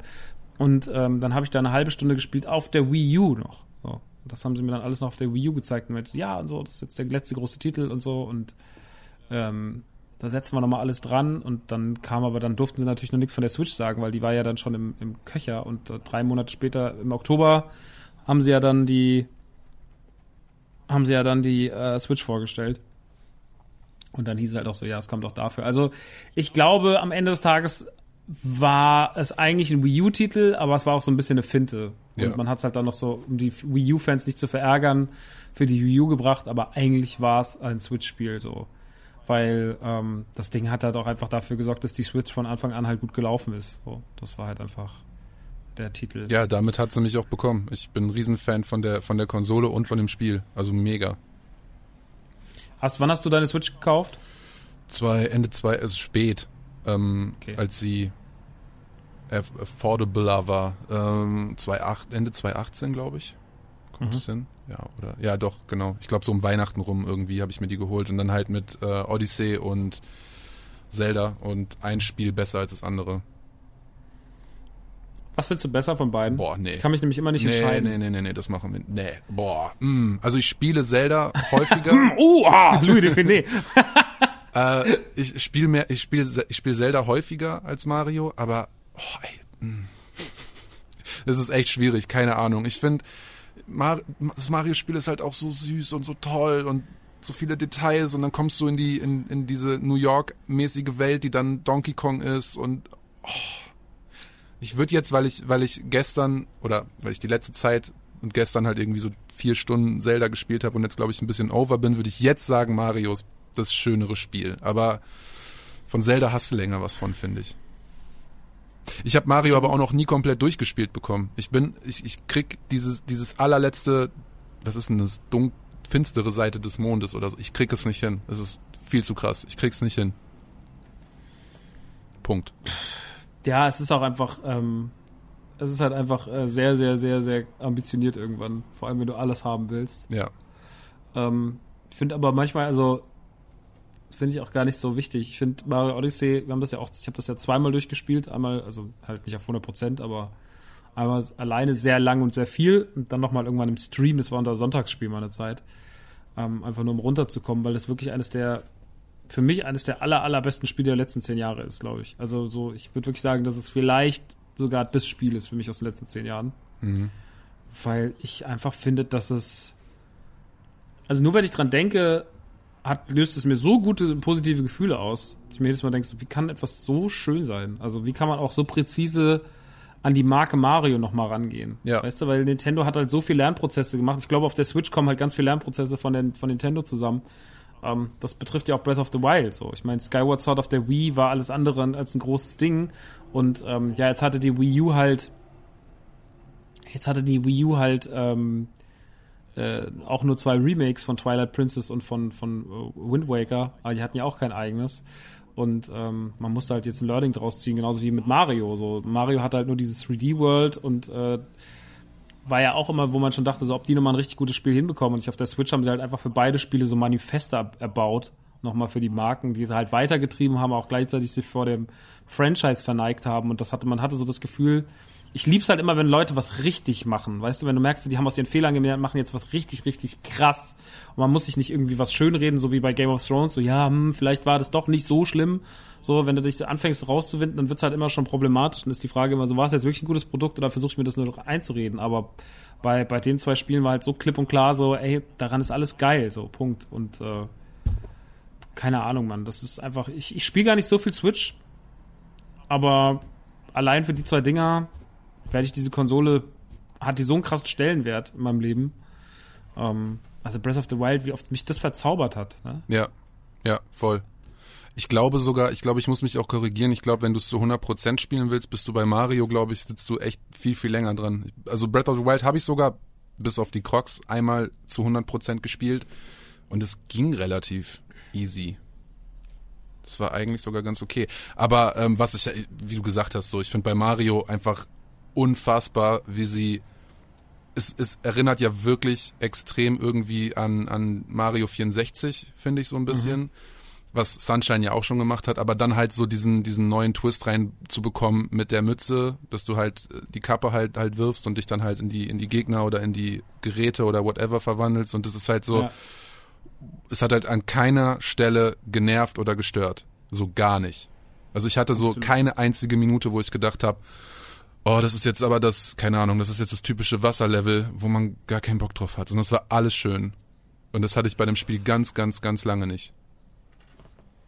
Ich finde auch, dass es fast nichts gibt, was ich bemängeln könnte. Es gab vielleicht ein, zwei Level, die mir nicht so gut gefallen haben wie andere. Auch So. waren halt wahrscheinlich auch Wasserlevel. Nee, zum Beispiel das Wasserlevel, wo du runtergehst, finde ich grandios. Mit dieser, mit diesem kleinen Schloss in das Wasser eingearbeitet, wo du durch verschiedene Ebenen gehst, finde ich mega. Mhm. Also das fand ich, finde ich immer, das ist ja auch kein großes Level. Nee, das stimmt. Finde ich unfassbar toll.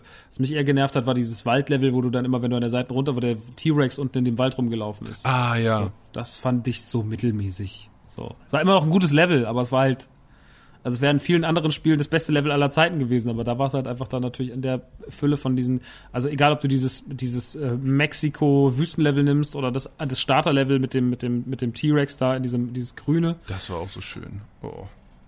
Was ja so eine richtig krasser, was so ein richtig krasser Liebesbrief auch in den Start von Mario 64 war, fand ich. Genau. Ähm, und, und so Sachen halt, es war halt, es war, man hat sich so ernst genommen gefühlt als Fan, dass man das überhaupt nicht äh, glauben konnte. Was du vorhin auch erwähnt hast, war diese New York-Stadt, ne? Das war halt einfach. Ja, wo du dann in diesem Finale in Anführungsstrichen dann halt in diese in diese 2D Arcade Optik gehst und ich vor- auch der Soundtrack. Irre. Boah, Irre. das erwartest du halt von einem also das ist halt das Ding, du erwartest jetzt von einem Mario Spiel nicht unbedingt einen krassen Soundtrack, einen süßen, tollen, also das ist schon alles gut, so. Aber du erwartest nicht so so, so eine Bombe.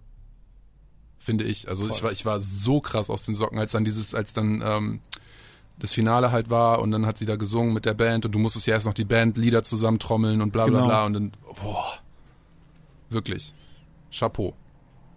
Wirklich, wirklich Chapeau. Ähm, Nintendo ist einfach äh, immer noch allem erhaben, deswegen meine ich ja auch, die können sich einfach zurücklehnen.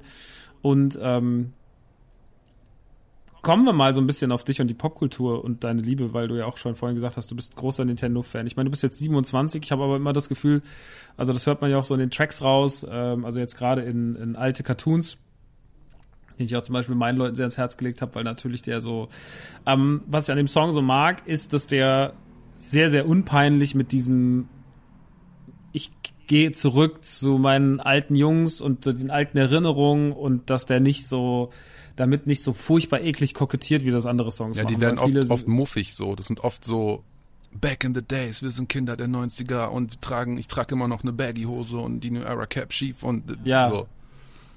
ist halt hängen geblieben. Genau. So. Und das äh, finde ich halt immer irgendwie uncool. Und ich habe den Song gehört und dachte mir so, yo, der verneigt sich so liebevoll, wie es nur geht, vor der ganzen Thematik, vor der Vergangenheit, ohne dabei äh, den Blick nach vorne zu verlieren. Deswegen hat er mir so schön gefallen. Und ähm, da hat man aber auch viel rausgehört. Ich meine, da sind äh, kleine Referenzen drin. Also erstmal, du bist ja generell großer Verfechter von Kellogg's. Habe ich da, hab ich da auch eine ne Zeile drin? ähm, ich, weiß- glaube ja, oder? Das kann sein. Das kann wirklich Ich habe sein. jetzt nicht natürlich, also du, du kennst deine Texte besser als ich, Aber- aber ich äh, weiß es gerade gar nicht hundertprozentig. Ähm, aber es ist auf jeden Fall, doch klar, Fr Fruity Loops auf Looney Tunes ist doch auf jeden also Bestimmt. In jedem, in jedem Song müsste ich, müsste, rei- reime ich eigentlich irgendwas auf Loon, äh, Fruity Loops oder auf Fruit Loops. ja, stimmt. Ist aber auch ein sehr schöner Reim. Es ist ein sehr schöner Reim, muss man halt auch einfach mal sagen. Es ist so. Ich sehe es, ich sehe es, ich fühl's, ich sehe es. Äh, Scooby-Doo ist erwähnt, die Looney Tunes sind erwähnt. Ähm, ne, also ich meine, das trägst ja auch irgendwie so deine Klamotten, also deine ganze Liebe für Sneaker und so weiter. Ich finde ja, das geht ja immer irgendwie. Wenn einer so ein Sneaker-Lover ist, geht das ja immer auch irgendwie einher. Also weißt du, dann, äh, wir haben es jetzt gerade wieder gehabt, der, der, Jordan 6er Herr kam jetzt raus, immer wieder, ähm, der im Endeffekt eine, Hommage an, an Bugs Bunny ist, oder der Bugs Bunny Schuh, als der Bugs Bunny Schuh gilt. Auf dem Karton ist sogar eine Karotte gedruckt dieses Mal, was ich sehr schön finde. Ähm, und so, ich glaube so, dass dieses, also man, diese ganze Popkultur, auch diese Basketball-Popkultur und Klamotten-Popkultur und sowas, dieses ganze 80er, äh, 90er, Anfang der 2000er Ding, ähm, ach, wie heißt der Song nochmal, wo du auch die ganze Werbung drumherum so gestrickt hast, ähm, mit dem ganzen so polyphon Ach Klingelton so, äh, so. Downtown hieß der. Bei heißt der. Downtown, genau. Ähm, das ist mir jetzt gerade kurz in meinem Siebhirn entfallen. Aber äh, da war ja auch die ganze Promo so darum aufgebaut, so um dieses ganze Viva der Anfang 2000er und sowas. Und das war alles so liebevoll und ähm, da hat man halt gemerkt, so der Shogi, der hat schon ganz schön äh, Popkultur gefressen so und ähm, ich meine auch viele Sachen, die du ansprichst, habe ich das Gefühl, sind ja eigentlich gar nicht mehr 100% deine Zeit gewesen, aber anscheinend waren sie trotzdem für dich so wichtig oder wurden später halt für dich so wichtig, dass du sie dann nochmal erwähnen möchtest.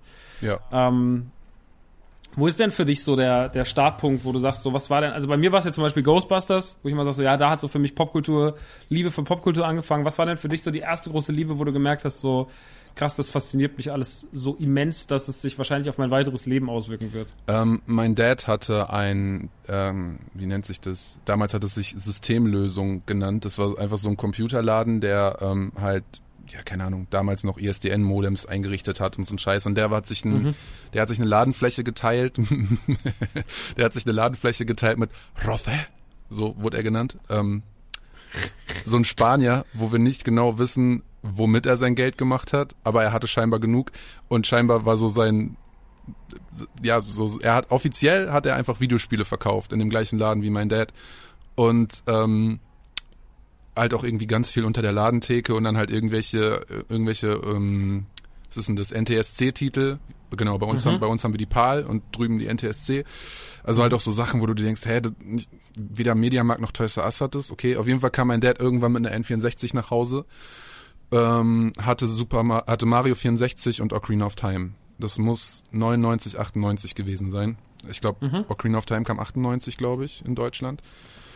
Bin mir nicht sicher. Ende 98, ja. ja. Ich bin mir jetzt auch gerade, aber es müsste so der Dreh Genau. sein. Und ähm, dann weiß ich noch, die Konsole stand im Schlafzimmer meiner Eltern und ich habe auf der Bettkante gesessen und halt zugeguckt, wie mein Dad Mario 64 gespielt hat, die ersten acht Sterne gesammelt hat, zu Bowser gegangen ist und dann, wenn du, wenn du zum ersten Bowser gehst bei Mario 64, dann gehst du quasi auf das Porträt von Prinzessin Peach zu und dann verändert sich das und dann geht, wird's Bowser und der guckt dich böse an, dann geht eine Falltür auf und du fällst runter und dann kommt da nicht noch oh, oh, oh.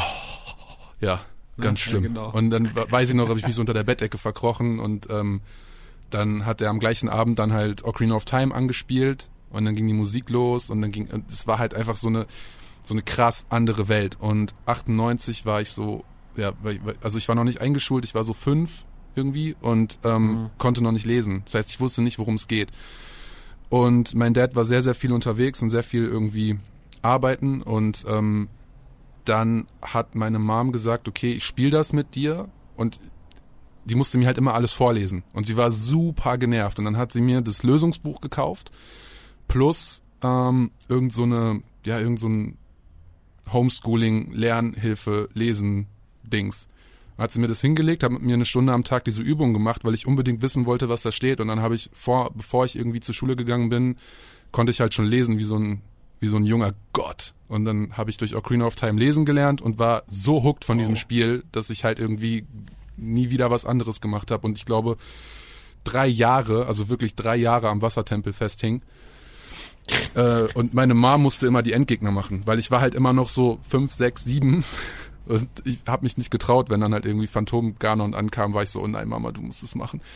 Ähm, da fing es eigentlich an. Und dieses Spiel hat mich nie wieder losgelassen. Meine Eltern haben sich dann getrennt, als ich zehn war. Es war eine sehr, sehr unschöne Zeit. Ähm, meine Mama hat ihren Job verloren. Das war ein sehr ekelhafter Rosenkrieg, ähm, neue Schule und auf einmal hatte ich halt quasi, habe ich quasi meine ganzen Spielsachen von einem auf den anderen Tag irgendwie verloren und hatte halt nichts mehr, hatte auch die N64 nicht. Und als ich dann so 17 war, habe ich dann gemerkt, dass es ja irgendwie machbar ist, sich die Konsolen halt wieder für relativ wenig Geld zu beschaffen. Und dann habe ich mit 17 angefangen, mir die ganzen Sachen zurückzukaufen.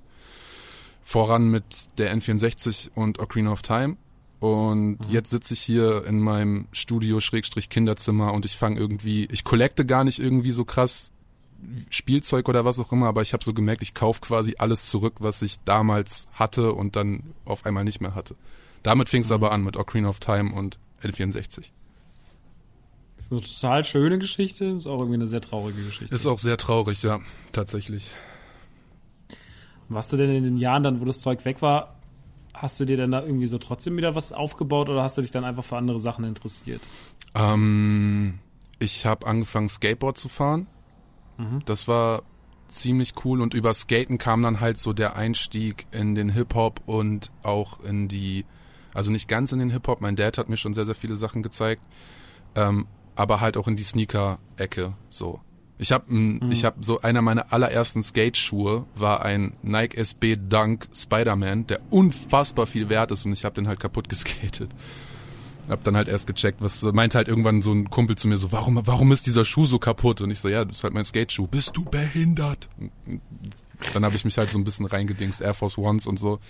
Aber nö, Videospiele, weiß ich gar nicht. Ich hatte, ich glaube, ich hatte dann noch meinen Gamecube.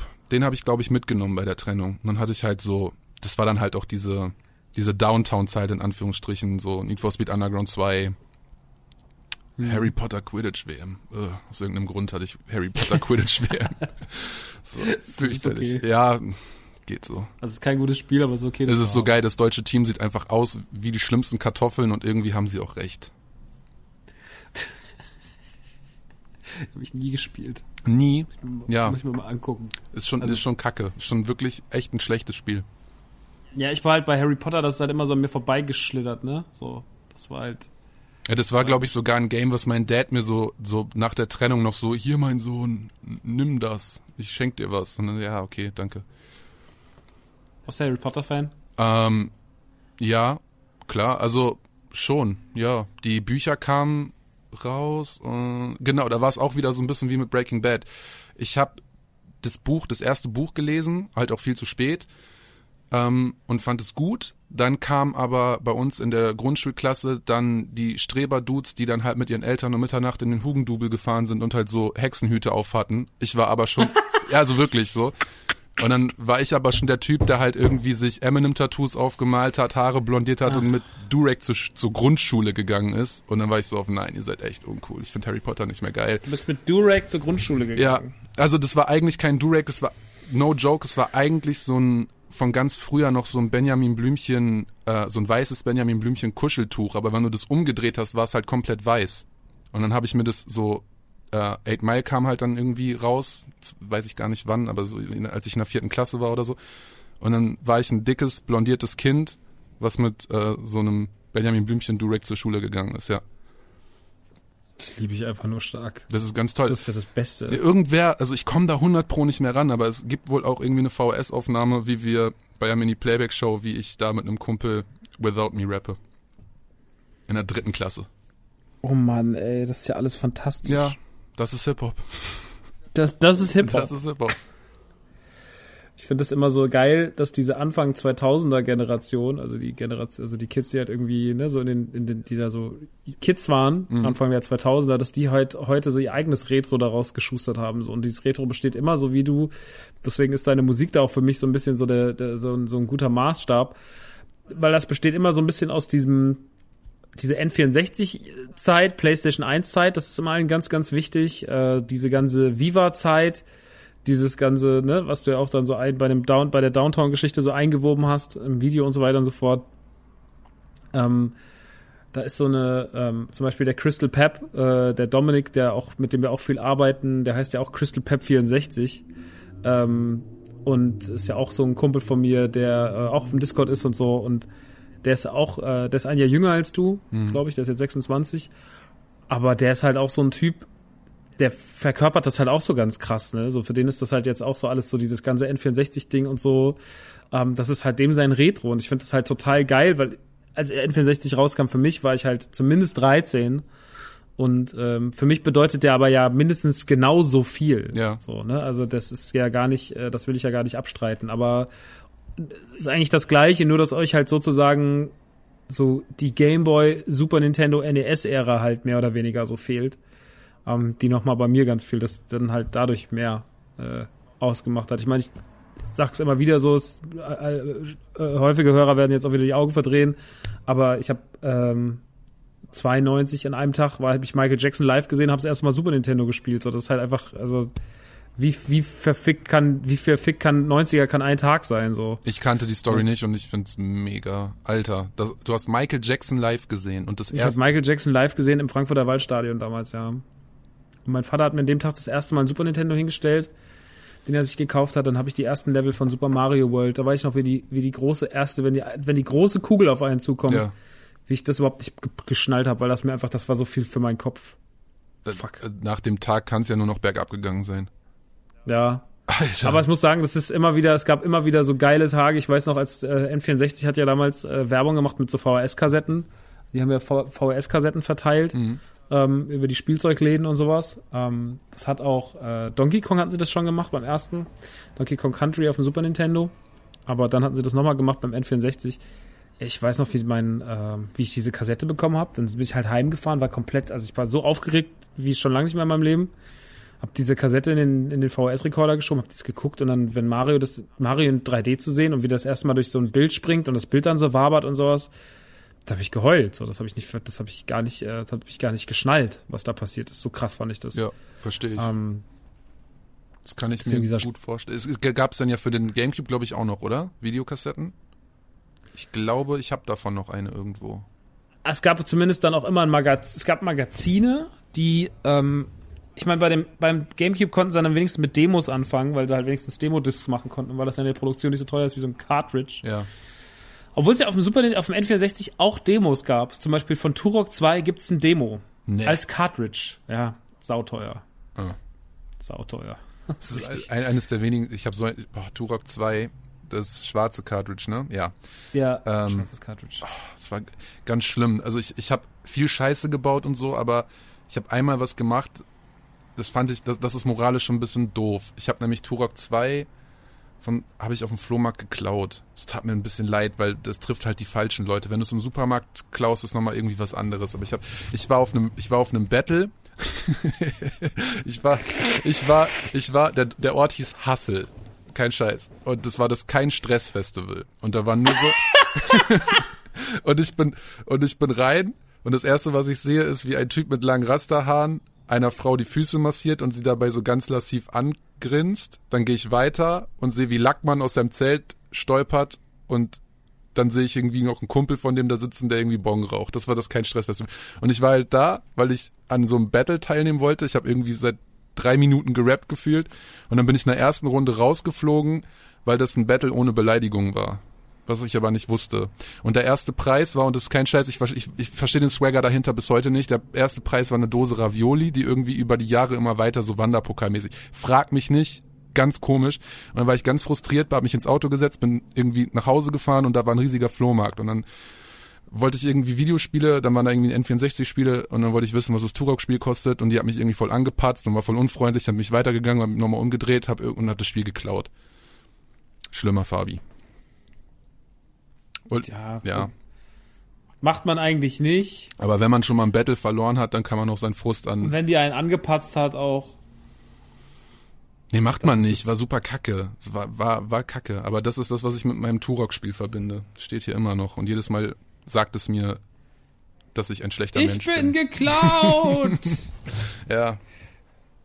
ich habe äh, letztens diese Simpsons-Folge gesehen, wo, wo Bart an Weihnachten Bone Storm klaut. Kennst du die? Mm, Ja.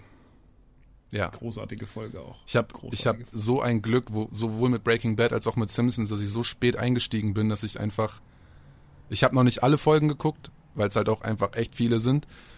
Aber ich habe ich hab so ein Glück, dass ich einfach diese ganze Scheiße teilweise noch vor mir habe, weil ich auch ganz lange Simpsons nicht gerallt habe. Ich war so, nö, South Park ist besser. Voll der Quatsch, war South Park ist besser. Und Simpsons ist halt so gut. Oh, es ist gut. Ja, Simpsons ist halt der Urvater, ne? So, die haben halt das alles erfunden, so. Und Ja. Die haben halt all, also all, all, ich sag halt immer das, was wir da alles lieben, auch Rick and Morty oder sowas. Ich meine, das sind alles natürlich nur jetzt inzwischen die krasseren Serien von aktueller Stand jetzt zu dem, was die, was jetzt die Simpsons aktuell machen, ist natürlich Rick and Morty das weitaus bessere Produkt, ohne Frage. Ja. Aber ähm, hätte es das eine nicht gegeben, hätte es das andere nicht gegeben. Das muss man halt deswegen so äh, Respect the Architect so. Ja. Und diese, diese, gerade so, ich gucke jetzt auch gerade nochmal die zweite Staffel von Simpsons, die ist halt, da merkt man so eine Tendenz, aber die ist halt noch nicht so richtig ausgereift. Also die steht so, die erste ist ja noch sehr low, die dritte ist dann die eigentlich, wo es so anfängt mit diesen krassen Simpsons-Gags und äh, die zweite steht so ein bisschen dazwischen. Ich habe morgen aber auch eine Folge geguckt, äh, so zum, zum Aufwachen. Ähm, da musste ich also einmal so laut lachen, weil das auch wieder so albern war. Also da, da ist auch schon viel Gutes dabei. Ähm, aber ja, finde ich geil, dass du da so Nachholbedarf hast, ne? Also auch, dass man, dass du dich dann trotzdem, also du bist ja schon anscheinend, also was heißt anscheinend, du bist ja auch ein Popkultur-Lover Total. und äh, da wird dann natürlich auch der alte Kram gedickt. Und ich finde das auch überhaupt nicht schlimm, weil guck mal, ne, ich bin jetzt bin 84er Jahrgang. Was meinst du, wie viel krasse Filme aus den 80ern ich auch nicht gesehen habe oder halt irgendwann mal gesehen habe als Kind, die von denen ich, was weiß ich denn noch, also ganz ehrlich, ja, ich habe die Goonies als Kind mehrmals gesehen, aber da war ich halt vier, so. Ja. Weißt, keine Ahnung. Ich habe die Goonies vor fünf Jahren dann das erste Mal wieder geguckt und es war für mich eine neue Filmerfahrung, weil klar, wie soll man sich an das, was man vier gesehen hat, noch großartig erinnern so? Ähm, da gibt's auch wahnsinnig viel nachzuholen. Selbst bis heute. Ich habe letztes Jahr zum ersten Mal Dirty Dancing gesehen oder ich habe auch ganz lange kein Stirb langsam geguckt. Ähm, habe ich jetzt auch erst letztes Jahr nachgeholt. Sind Und, auch noch äh, auf meinem, auf meinem Pile of Shame. Habe ich auch noch nicht geschaut. Ja, aber irgendwie ist es auch geil, so dass da. Ich finde Pile of Shame inzwischen ist gar finde ich gar nicht mehr so verrufen, sondern eher so, ey, ist doch mega geil, dass da viel ist zum zum Nachholen und Nachschauen und sowas. Ja, wenn, wenn Ja. Leute mir sagen, ey, wie, du hast das noch nicht geguckt, dann kannst du halt sagen so, ey, und das Geile ist, ich kann es bald zum ersten Mal gucken und ich kann mir aussuchen, wann. So. Voll. Ich bin Mega. so oft neidisch um Leute, die Sachen, die ich liebe, zum ersten Mal sehen. Also, ähm, ich fand das auch immer so, also wie zum Beispiel so als Mandalorian jetzt dann in Deutschland kam und auch ganz viele gesagt haben, so, ja, Mando, äh, das habe ich noch gar nicht gesehen, voll scheiße, war ich so, ey, du darfst das jetzt noch mal erleben, so, du Glückspilz, so, wie, wie, Ja. wie geil ist es denn so? Ähm, das finde ich, ich finde das schon auch okay. So. Ja, voll. Also bei aktuellen Sachen, auch bei Videospielen, ist es bei mir halt so, ich habe halt noch so viel Scheiß von früher nachzuholen, die mich irgendwie, keine Ahnung, von der Ästhetik oder auch vom Gefühl her irgendwie mehr ansprechen, dass ich halt erst die, die alten Dinger nachhole. Wie heißt denn dieses N4, ich habe letztens ein N64-Spiel mir geholt und ich kannte, ich habe das, ich habe davon noch nie gehört, jetzt kriege ich den Titel gerade nicht hin. Mystical Star, nee, Mystical, Ninja? ja. Boah, was für ein Spiel. Das ist gut, das ist ein gutes Spiel.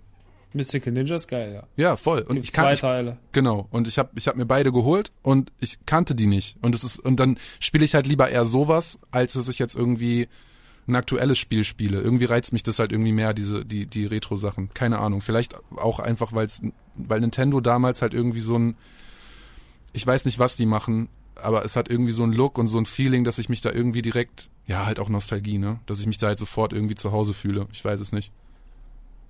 Die können das fast wie kein zweiter. Also, das hat ja Sony oder Sega nie geschafft in dem, in dem Maße so. Ja. Die hatten natürlich auch Momente, die krass waren, aber ich finde, das merkt man auch, wenn man jetzt diese ganzen Retro-Konsolen hat, also diese ganzen Minis. Äh, letztes Jahr kam ja Mega Drive Mini raus, den haben wir bei uns im Stream viel gezockt. Und ähm, der verkackt halt, also da sind das top gemacht, das Gerät, und das ist alles super, aber ähm, ich kann die Liebe, die ich für, für ein Super Nintendo-Spiel aufwenden kann, kann ich leider für ein, äh, kann ich für ein Sega-Spiel nicht äh, aufwenden, obwohl ich die damals auch gezockt habe, weil es einfach dann doch ziemlich ganz so catchy und nicht ganz so wohlfühlig war und keine Ahnung, das, die haben irgendwas, die haben da irgendwas reingemacht in ihre Spiele, dass das einfach Ja. besser funktioniert Habe ich auch irgendwie das Gefühl. Als ich mir den, den SNES Mini geholt habe und dann das erste Mal das Mario RPG spielen konnte, boah. Boah. Das ist schön. Das ist einfach nur schön. Immer noch auf meinem Pile of Shame. Ich habe es auch noch nicht, ich hab's auch noch nicht fertig gespielt. Ich habe irgendwie immer so, ich habe halt dieses Problem, also was heißt Problem in Anführungsstrichen, wenn ich, äh, ich mache momentan 24/7 Musik und wenn ich irgendwie ein Beat gemacht habe oder was auch immer und ich mir fällt kein Thema ein oder ich weiß nicht, wie ich jetzt an irgendwas rangehe, dann setze ich mich hier hin, musst du dir so vorstellen, ich sitze hier gerade in meiner Mixing Recording Suit quasi, also hier ist halt einfach nur mein Schreibtisch und einen halben Meter von mir entfernt steht halt ein Sessel und davor steht ein Röhrenfernseher. Und dann mache ich mir halt den Beat an und spiele Videospiele. Um halt einfach irgendwie den, weiß ich nicht, auf einen Flow zu kommen, auf eine Idee zu kommen, auf eine Topline zu kommen, auf, eine, auf irgendeine Gesangslinie zu kommen. Und dann ist es halt ganz oft so, dass dann irgendwann der Geistesblitz kommt, ich das Spiel pausiere und dann halt einfach wieder sieben Stunden an diesem, an diesem Song arbeite. Und dann gehst du halt ins Bett und hast halt einfach nicht weitergespielt. Und das passiert mir irgendwie ganz, ganz oft. Deswegen habe ich auch das RPG noch nicht durchgespielt, obwohl ich super hooked war. Ich habe einen Arsch voll angefangener Spiele leider. Ja, das ist immer das Schlimmste, finde ich. Ich habe das mit Serien ganz schlimm. Ganz viele Serien nie zu Ende geguckt. Immer so, manchmal fehlen, so sieben Staffeln gesehen, aber dann fehlt so die letzte. Und ich gucke die aber nicht. Das habe ich nur bei Game of Thrones. Sonst habe ich eigentlich alles zu Ende geguckt, was ich angefangen habe. Nee, ich leider nicht. Ganz schlimm. Ganz, ganz viele Serien, die sagen so, Community war damals eine Serie schon vor, vor fünf Jahren, sechs Jahren, sieben Jahren schon gesagt, Mann, Community, oder? Das ist das Geilste. Erst zwei Staffeln geguckt und danach nie weiter. Und jetzt haben mich alle überholt, weil jeder Dulli gerade Community guckt. Gu- Kennst du eigentlich Community? Ja, natürlich kenne ich Community, Alter. So, aber hab's halt damals einfach nicht weitergeguckt. Hab mich damals für einen Experten gehalten, aber hab trotzdem einfach nur zwei Staffeln gesehen. Was, was Guck mal, ich habe bei den Simpsons, ich habe bei den Simpsons die meisten Staffeln nicht gesehen. Ich, ich halte mich für einen der größten Simpsons-Fans, habe aber wahrscheinlich nach Staffel 14 nie wieder eine Folge gesehen.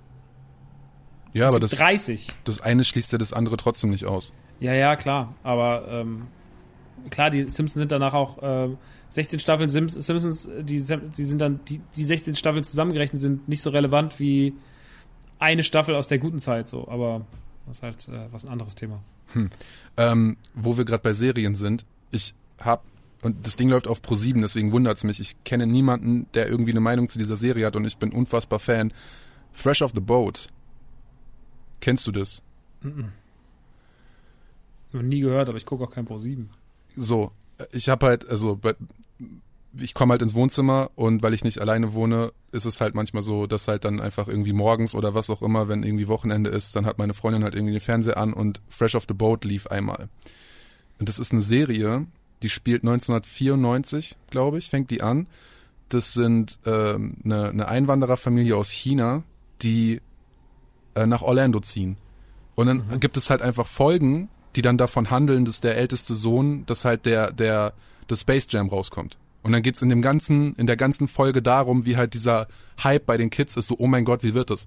Oder dass das Shaq Fu Spiel kommt und es halt scheiße ist. Und dann kommt Shaquille, dann kommt Shaquille O'Neal, es hat halt Shaquille O'Neal noch 15 Cameo-Auftritte, der das Ganze halt irgendwie noch auf die leichte Schulter nimmt und halt irgendwie wirklich ich habe halt gedacht, ich kann das, ich kann, das kann gerade nicht auf Pro 7 laufen und ich weiß nicht, ob das überhaupt noch läuft. Und ich finde keine DVDs, ich finde keine On-Demand, also es gibt, ich finde es nicht so. Und jetzt bin ich tatsächlich wieder einer, ich habe mir jetzt so ein, ich habe so ein, ähm, so ein Wegwerf-Laptop und da bin ich dann halt wirklich wieder auf so Kinox-Seiten am Grinden, damit ich diese, diese Serien gucken kann in 240p. Das ist eine, also wirklich, guck's dir mal an und sag mal, was du davon hältst. Ich, ich habe das wirklich auf ProSieben gesehen und konnte es nicht glauben, weil das halt so How I Met Your Mother, danach How I Met Your Mother, danach Big Bang, Big Bang, How I Met Your Mother und dann kam einfach eine Folge davon und ich war so, was ist das und warum ist es so gut? Dann, dann fliegen die nach China, weil die da irgendwie ihre Familie besuchen, laufen über einen Chinamarkt und der kauft sich äh, Jordan Elver Brads und das sind aber Fälschungen und so, solche Sachen und es ist, es ist schön. Ich sehe gerade, Join hat das. Ich gucke direkt hier schon die Suchmaschine an. Nein, Join hat das. Streamt, wer streamt fresh, ich, weil, wer, streamt.s, da kann man ja das immer alles Ja, wunderbar ja, genau. nachvollziehen. Und hier steht, ähm, Join hat es drin. Und ich habe ja ein Join-Abo, was ich noch einfach nie genutzt habe, aber schon seit mehreren Monaten abbezahle. Was Das kostet das? Was kostet das im Monat? Ach, ich glaube, 7 Euro oder so. Boah, schon viel.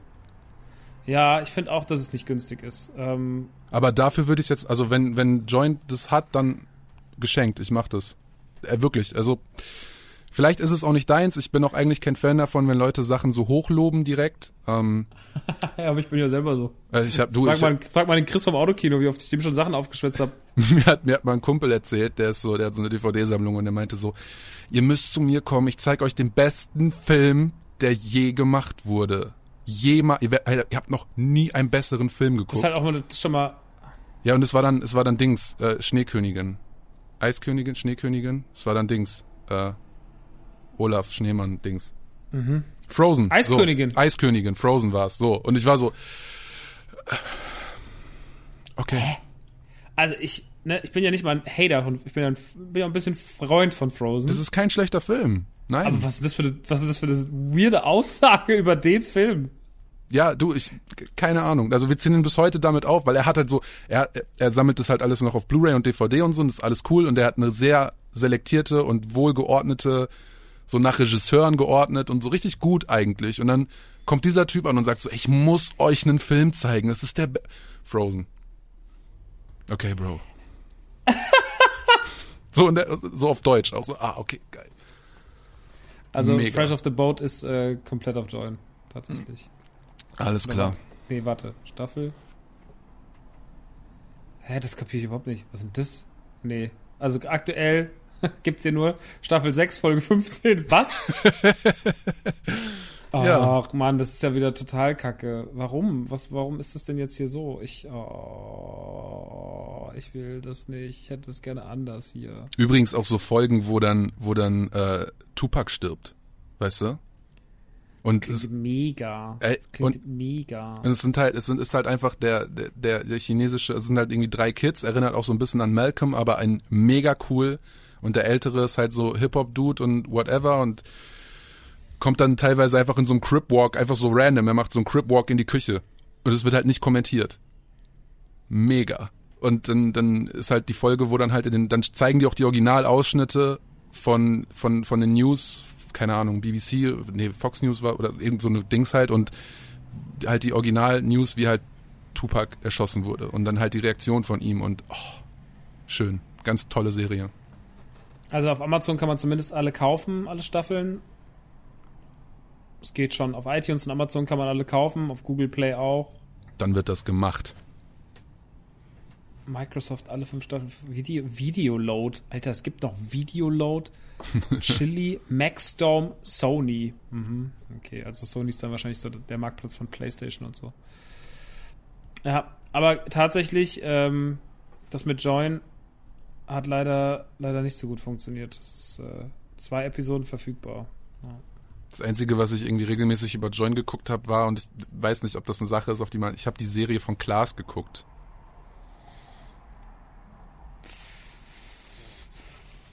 Du, wenn du es magst. Ja, du, ich sag da jetzt einfach mal nichts zu. Ich habe kein Problem mit Klaas. Äh, nö, ich, nö, Quatsch. Ähm, aber Was war denn das für eine Serie? Was hat er denn für eine Serie gehabt? der hat am Flug, wie man das so kennt, der hat in Berlin ein Startup gegründet, das ist in die Brüche gegangen. Er ist zurück aufs Dorf, hat da einen dementen Vater, der das sehr gut gemacht hat. Ich habe leider den Schauspielernamen vergessen, ist glaube ich aber auch ein bekannterer Schauspieler, hat das sehr gut gemacht. Der Vater wird dement, er braucht aber einen Job und geht dann in die Flughafensicherheit. Ganz ulkig, gar nicht mal so schlecht, aber das ist das Einzige, was ich irgendwie regelmäßig auf Join geguckt habe, weil ich irgendwie was brauchte zum Einpennen und ähm, ja, viel mehr hatte ich da irgendwie nicht, weil wenn ich Sachen zum Einschlafen gucke, dann muss es halt irgendwie leicht sein, sonst gucke ich es halt und schlafe nicht. Ja. Bist du auch so ein Mensch, der nur einpennen kann, wenn das läuft? Ich habe mich da so ein bisschen anstecken lassen. Ich hatte das, als ich noch gekifft habe, hatte ich das. Als ich aufgehört habe, ging's dann und ich war ganz stolz drauf, dass ich ohne mediale Berieselung einpennen kann. Und bei meiner Freundin war es dann aber so, dass die halt, ähm, als wir zusammengezogen sind, halt das gebraucht hat und jetzt bin ich, glaube ich, jetzt bin ich irgendwie auch angesteckt davon. Ich ertappe mich manchmal dabei, wie ich dann irgendwie, wenn ich bis 5 Uhr morgens Mucke mache, mich so ins Bett schleiche und so leise eine, eine Folge Stromberg anmache. so nicht, mal- nicht, mal, nicht mal The Office. Ich mache dann eine Folge Stromberg an und mache direkt die Augen zu und penne. Ja, ich kenne das aber, ne? Man macht dann einfach, also ich hatte zum Beispiel heute Morgen auch, bin ich aufgewacht, so um halb sieben oder so, weil ich Pipi musste. Und dann war ich ein alter Mann, der muss halt früh pinkeln. Und dann bin ich mich nochmal ins Bett gelegt, weil ich dachte, heute ist Samstag, Leute, auf keinen Fall. Ähm, und dann einfach wirklich, also ich war eigentlich schon quasi am Pennen wieder, aber es wurde trotzdem noch mit der, mit den geschlossenen Augen wurde noch nach dem Xbox-Controller gegriffen, es wurde die Xbox angemacht, es wurde auf Disney Plus gegangen, es wurde noch irgendwie schnell eine Simpsons-Folge angeklickt, nur damit ich während das Intro noch läuft, ich glaube, also es war noch nicht mal der Schriftzug aus dem Himmel verschwunden. Ha, da, da war ich schon raus. Also es war wirklich ha, das raus. Ähm, und da bin ich echt so, aber ich brauche das so krass, ne? Also das ist, äh, das ist bei mir seit 2000 und sechsten Thema. Ich schlafe seit 14 Jahren ein, wenn was läuft. ja. Es geht nicht anders. Also wie gesagt, ich muss es mir abtrainieren. Ich hatte das, ich hatte das, ich hatte das von klein auf irgendwie mit diesem, mit diesem Rosenkrieg Zeit der Eltern, wo sich meine Eltern getrennt haben, was wirklich eine sehr unschöne Zeit war, habe ich halt Gott sei Dank einen Fernseher in mein Zimmer bekommen und meine Mom war halt super locker, was halt irgendwie so, du musst um acht im Bett liegen, aber was du da machst, ich konnte Gameboy spielen, ich konnte Fernseh gucken und dann war ich auch raus so, bis ich dann irgendwann mit 17, 18 aufgehört habe zu kiffen und dann, dann ging's. Ja, ich hatte das aber auch schon sehr früh. Also ich habe früher halt Michael Mittermeier CD immer gehört. Immer die gleiche. Michael, Michael Mittermeier zappt. Das war so sein Comedy-Programm. Das- Sein Gro Das mochte ich. Das fand ich gut. Kennst du das, ja? Das war derselbe Typ, der, ähm, derselbe Typ, der. Der gesagt hat, Frozen ist der beste Film aller Zeiten. Nein, der große Bruder, der mir Resident Evil 1 gezeigt hat. Ah, früher. okay. Der hatte das und der hat das immer, und der hatte einen Kumpel und der hat das unfassbar gut nachgemacht. Und das fand ich immer lustig. Und immer wenn der Typ da war, das war für mich der lustigste Mensch der Welt. Und immer wenn der da war, dann hat der, dann habe hab ich Bauchschmerzen gehabt, weil egal was der gesagt hat, ich habe mich totgelacht. Und der sah aus wie Draco Malfoy. Mega. Der hieß Alexander, glaube ich. Und der, der kam dann immer zu Besuch bei meinem Kumpel, wenn ich halt auch da war, weil er halt der Kumpel von dem großen Bruder war. Und er kam in den Raum und ich habe gelegen. Das war unfassbar. Das war Es gibt so, unfassbar. Leute- gab so Leute, ne? Die waren einfach, einfach, da hat man das Gefühl, alles, was die sagen, ist sau witzig. Ja, und ich glaube, irgendwann hat er gedacht, ich verarsch ihn. Dabei war ich einfach nur Fan. So, Bruder, ich bin doch Fan. Keine Ahnung, ey. Das ist, das ist ganz, ganz merkwürdig. Aber so vor allen Dingen, es gibt halt auch einfach nicht viele, also Michael Mittermeier Sept fand ich halt cool und dann kam irgendwann dieses Paranoid oder so hieß es. Und da habe ich dann, das war so die Zeit, wo ich angefangen habe zu reflektieren und zu merken, dass es halt auch äh, tatsächlich, ob man es glaubt oder nicht, schlechte Comedy gibt. Und dann habe ich festgestellt, dass es eigentlich nur schlechte Comedy gibt, gefühlt, außer so ein paar Ausnahmen. Otto Walkes fand ich immer toll. Ich habe da aber immer einen besonderen Blick drauf gehabt, weil mein Vater halt Comedy gemacht hat, ne? So. Also da ist ja eben noch mal ganz anders, wirst ja ganz anders mit äh, sensibilisiert. Ich habe übrigens, weil ich auch ein bisschen nervös war am Anfang von dem Podcast, habe ich überlegt, wie cool das wäre zu sagen, ey, ich bin übrigens riesig, riesiger Fan von Mundstuhl. Und dann sagst du so, äh, ähm, äh, aber ähm, ja, unangenehm. Also witzig wäre, das wäre ungefähr gleich Level gewesen wie Fabi. Äh, Fabi ist ein Scheißname. Ja, ja, genau. Ich habe so, das wäre voll witzig und hab das zu meiner Freundin erzählt und sie so, mach das nicht. Ja, vor allem der Witz wurde noch nie gemacht. Nein? Aber nee. Scheiße. Oh Mann. noch nie wurde der gemacht. Ärgerlich. Ärgerlich. Auch Ich- nicht von meinen ganzen anderen Kollegen, mit denen ich viele Podcasts mache. Die, ähm, auch da nicht. Ähm, ja, wo wollte ich denn hin? Du hast gesagt, äh, du hast einen anderen Blick drauf wegen deines Daddys. Ja, ja, ach so, deutsche Comedy. Ja, ich habe einen anderen Blick da drauf. Äh, jetzt stehe ich auch seit einem Jahr selber am Mic und mache den Kram manchmal. Ähm, ja, keine Ahnung. Ich äh, glaube, deutsche Comedy hat sehr viel Platz nach oben. Ja. Ähm, sehr viel Platz nach oben. Da gibt's viele Leute. Ähm, es gibt ein paar ganz gute, glaube ich, aber ich bin auch momentan, ich bin ja immer so in dem Moment, wo ich selber was mache, gucke ich mir halt auch andere nicht mehr so viel an. Also nicht mehr in Deutschland. Ähm, es fällt mir dann immer wahnsinnig schwer, da irgendwie auf die, auf die, auf die, auf das Handwerk anderer zu schauen, weil ich dann irgendwie so, ich will mich gar nicht ablenken lassen, weißt du? So, Ja, aber immer das so- ist, das ist ja bei Musik im Endeffekt genau das Gleiche. Das würde ich halt auch nicht machen. Also wenn du deine, deine Inspiration da so, nee, mm, mm. ich glaube, du machst es schon richtig. Ich würde das, ich würde das auch nicht so machen. Bist es du noch ein großer Deutschrap-Fan?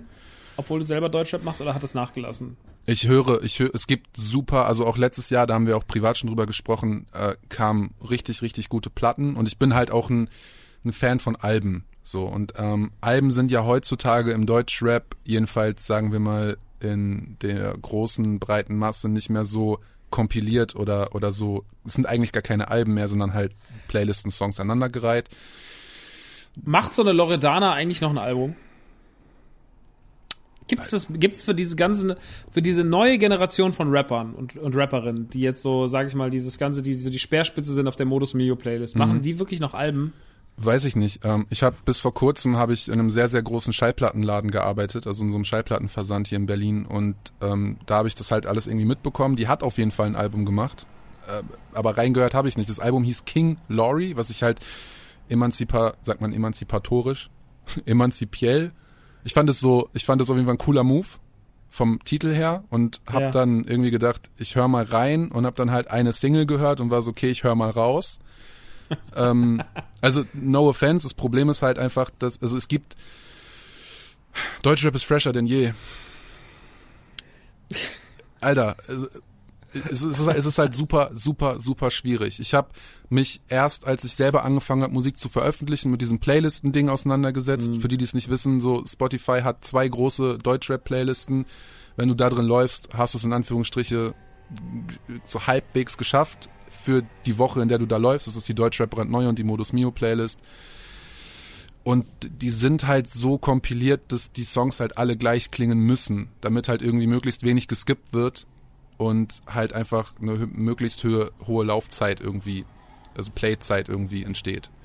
Und d- also alleine dadurch, dass halt diese großen Playlisten quasi die Charts oder die, die, die Genre, die Urban Rap Charts, whatever, komplett zerm zermalmt haben, sind die Leute halt angehalten, einfach nur noch Singles zu machen. Und wenn es ein Album ist, dann bringen die halt irgendwie zwölf Singles raus, dann noch über, über, über einen langen Zeitraum verteilt, dann kommen noch zwei Songs extra und das ist dann das Album. So. Ähm, um auf deine Frage zurückzukommen, letztes Jahr gab es dann halt aber auch noch Platten, also wirklich Alben, so, so eine Madness-Platte, eine Döll-Platte. Das sind unfassbar schöne Alben, finden halt aber in diesem Sektor halt überhaupt nicht statt. So. Deswegen. Können ich, sie auch gar nicht. Nö. Nö. Ähm, sollen sie, glaube ich, auch gar nicht. Wobei ich Nee. halt so, ich meine, wie schön wäre das, wenn, wenn so ein OG von, von Madness, der, der Titelsong von seinem Album, wenn, wenn das halt einfach, wenn das halt einfach im Radio laufen würde. Weißt du, so, das ist. Es, es gibt halt echt schöne Sachen, aber, aber nicht. Dafür musst du halt echt tief diggen, gefühlt. Und da, auch da triffst du irgendwie auf viel Scheiße. Absolut. Ey, ich, ähm, ich glaube so, dass es diesen, die Szene, wie wir sie halt so vor zehn Jahren kannten, die ist halt so nicht gewichen, aber die musste auf jeden Fall Platz machen für eine Szene, die wesentlich größer ist, irgendwie gefühlt, die sehr, sehr schnell sehr, sehr groß war, die aber mit dem Medium Deutschrap nicht so viel zu tun hat. Also die irgendwie auf einmal da war, weil halt einfach Trends sehr, sehr schnell gegriffen haben und ähm, das ist ja auch, was zum Beispiel ein, ein Klo 1444 äh, aktuell so aufdeckt. Ähm, aber was er auch sel selber letztens in einem Interview mit, ich glaube, Puls gesagt hat, das hatte ich mir angeschaut von ihm, ähm, wo er mit verzerrter Stimme ein paar Fragen beantwortet hat. Ähm, für die, die es nicht wissen, Klo 1444 ist aktuell so wahrscheinlich der ähm, Bloßsteller oder de der Satire-Account für Deutschrap auf, auf Twitter, ähm, der zwar selber sagt, er macht das alles so aus humoristischen Gründen und er macht das auch alles sehr witzig, aber es ist halt schon, war, er ist schon teilweise knallhart so, ne, ähm, was, was so die, was so die Auswahl angeht. Aber meiner Meinung nach, also das kann man auch in meinen Likes nachvollziehen. Ich finde das auch alles gut, dass es so ist, ähm, weil ich halt einfach, ähm, ja, weil es halt einfach teilweise nicht klar geht so. Genau. Und ähm, er hat halt auch gesagt, so viele von denen machen halt in, was ihn auch wahrscheinlich dann so stört, er hat das jetzt gar nicht so wertend gemeint, aber ähm, das, sein Handeln ist ja wertend genug so. Ähm, er, er sagt, er findet halt, dass da viel Musik gemacht wird, nicht aus Liebe zur Musik, sondern halt, weil man begriffen hat, wie die Scheiße funktioniert und wie man damit Geld verdienen kann. So. Und äh, wie da geklaut wird und wie das alles gleich klingt und so weiter und so fort, das zeigt das Ganze ja auch so. Und ich meine, es gibt da schon so, es gibt da schon so, da wurde in dem, in dem Video von Puls, wurde auch immer wieder Shindy genannt, so als positives Beispiel und so. Und das verstehe ich auch, weil, weil Shindy halt schon Music Lover ist ähm, und ganz viel so, ich habe das Gefühl, der baut eine Hommage nach der anderen halt, weißt du? Der ist halt die ganze Zeit sich so am Verneigen vor seinen Helden und Ja. auf der einen Seite ist er halt so dieser arrogante ha ha ha ha ha, aber auf der anderen Seite ist er auch irgendwie so ein krasser Musiklover und äh, ist halt richtig krass drin und hat die Scheiße halt gefressen so und hat halt die Möglichkeit sich ähm, in alle Richtungen irgendwie nochmal sich so zu verneigen und so trotzdem sein eigenes Ding drumherum zu machen. Und das finde ich dann auch geil. Und ich glaube, so tatsächlich ist es auch so ein bisschen das, was ich ähm, da noch zum Beispiel an deinen Sachen und so mag, weil man halt merkt, da ist jemand, der hat, hat äh, Talent, der hat, äh, ist, hat, äh, hat Ambitionen und aber der möchte sich ja nicht die ganze Zeit halt irgendwie nur an anderen Sachen bedienen oder dreist klauen, sondern sein eigenes Ding machen. Und wenn er mal in Anführungsstrichen was klaut, dann ist es kein Clown, sondern es ist eine Hommage. Ich glaube, das ist, was ganz viele Leute nicht begriffen haben. Das ist auch manchmal bei meinen Klamotten so oder sonst was, dass Leute mal zu mir kommen und sagen so, ja, das ist ja nur geklaut. So, nee, das ist eine Hommage, Alter. So, das ist halt manchmal, das, das können halt Leute, die sich mit so einem Thema nicht die ganze Zeit beschäftigen, von morgens bis abends nicht, äh, können das nicht filtern. Genau. Ähm, aber es ist ein großer Unterschied zwischen Hommage und Clown. Und äh, da wird halt einfach sehr, sehr viel geklaut und da wird halt sehr schnell sehr herzlose, egale Musik gemacht. Und ähm, dieser Markt ist halt inzwischen riesig, weil halt auch die Kids die Musik, so wie sie entsteht, so wird sie halt auch konsumiert. So, es sind keine. Also ich bin mal gespannt, ob diese Generation mit so einem großen Retro-Gedanken in 15, 20 Jahren mal auf ihre Playlisten zurückkommt und sagt so, ey, wisst ihr noch damals, als wir im Park hingen und haben ähm, Sonnenbrille, das ist meine Identität. So, also weiß ich nicht, es klingt halt, als hätte Abo den Song gesungen, aber das ist, ähm, ich, ich weiß nicht, ich find's halt irgendwie, ich find's schwierig, so. Ja. Ähm, und da bin ich halt auch ein bisschen raus. Und parallel dazu existiert halt eine Deutschrap-Szene, die halt das ist, was sie immer war, so. Also, ich meine, selbst ein Casper und Materia, so, ne, die sind halt irgendwo, die sind ja irgendwo auch, also natürlich, die haben immer noch Erfolg und das Album von denen lief auch gut und so. Und die spielen riesige Touren und sind immer noch so Koryphäen auf ihrem Gebiet, aber auch die sind ja nicht mehr der coole Scheiß, so. geschweige denn ein Crow oder sonst was. So, da sind auch viele gewichen. Paar gehen halt so diesen Mittelweg. Ein Rin schafft es halt irgendwie diesen Mittelweg zu gehen, genauso wie ein Shindy. Die sind halt irgendwie in beiden Parteien. Aber ansonsten hast du das Gefühl, Deutschrap ist so komplett aufgeteilt in den alten, realen Deutschrap von früher und der umfasst dann auch ganz viel anderes Zeug. Also er umfasst ganz viele Genres. Aber irgendwann kam halt dieses neue Feld dazu und da passiert halt was, was. Also die Hip-Hop Awards letztes Jahr hier von, ähm, wie hießen die Hip-Hop Style Awards? Wie hieß das von MTV? Diese, diese grauenvolle Veranstaltung Meinst, mit meinst, meinst du die Hype Awards? die Hype Awards. oh Mann, ey. Ich guck mir die, ich guck mir die bestimmt einmal im Monat nochmal an. Mega. Was geht ab, Berlin? Seid ihr gut drauf oder was? Ja, die gibt's auf YouTube. Berlin! Mega. Mit dieser zugegucksten alten, Alter. Oh, das ist so schlimm. Nikita, ja. Oh, Nikita, ganz schlimm leider. Das haben wir im Stream geguckt, ey. Ey, ich auch. Ich habe äh, einem Kumpel, einem Kumpel geholfen, äh, der auch Mucke macht, seine Platte zu mastern und bin dann zu ihm aufs Land und habe mich da so eine halbe Woche einquartiert und dann war ich so, okay, stopp, Hype Awards, so. Und äh, dieser Auftritt von Rick Ross, wo dann Nikita auf die Bühne kommt und ihn einfach voll labern will und er will einfach nichts lieber als weg und, und dann oh, Das ist so, alles das so, ist so weird. Mann. Ich guck sowas so gerne. Ich guck Ja, sowas leider, so ne? gerne. Vor allen Dingen, Ey, ich habe mich, ich hab mich so geärgert, weil die haben das Ding, das war ja in Berlin, die haben das Ding nicht ausverkauft bekommen. Und ähm, Ja, ja, ja. Und du konntest und halt, wenn du, die haben dich ja wirklich von der Straße reingezogen, so. Genau, und ich, mir wurde halt vom, vom damaligen äh, Label-Management, was auch immer, ich hätte da halt hinkommen können, aber ich war halt schon in Minden auf dem Dorf wieder zu der Zeit. Und ich war so, oh, wir hätten da jetzt sitzen können. Und mein Kumpel war nur so, ich geh pennen, ciao, Alter. Das, nee, auf gar keinen Fall. Ich so, bringst du mir noch, bringst du mir noch irgendwie einen Kaffee oder so? Das wäre voll lieb. Und dann hat er mir noch Kaffee und Weintrauben hingestellt und dann habe ich irgendwie bis spät in die Nacht diese Hyperwatch-Scheiße. ge- Es war mega. es war schön. Ah, da war auch dieser legendäre Enno-Auftritt. Berlin, was geht ab? Seid ihr noch da? Oh, Oh, das ey. war so hart, das war so hart. Oh, es war so schön. Ich weiß, ich, also ich liebe sowas. Ich finde sowas, ich finde sowas tragisch toll irgendwie. Aber noch mal ganz kurz, äh, du hast mit Shindy und Rin, finde ich nämlich genau den Spagat irgendwie angesprochen. Auch wo du vorhin meintest, so 2000er Generation als Retro, der Song Vintage von Rin, falls du den kennst, wo er das Dirt of Your Shoulder Sample von Jay-Z flippen lässt. In eine moderne Zeit. Und auch ein, und auch ein, ein Shindy, der halt, ich habe da letztens eine Diskussion mit einem Kumpel drüber gehabt. Ich bin der Meinung, ähm, in Deutschrap gibt es niemanden, der, und ich sage das jetzt einfach mal so plakativ, so in Anführungsstrichen Hip-Hop ist wie Shindy. So, weil genauso wie du sagst, der, der verneigt sich vor den Sachen, der kopiert die nicht, der, der, dass er einfach in diesem, in diesem Tiffany-Song auf einmal, auf einmal die Line-Rap von Savage, ähm, ich bin jetzt ein Businessman, Leute sagen, bla, bla, bla, du weißt mit Echo das Ding.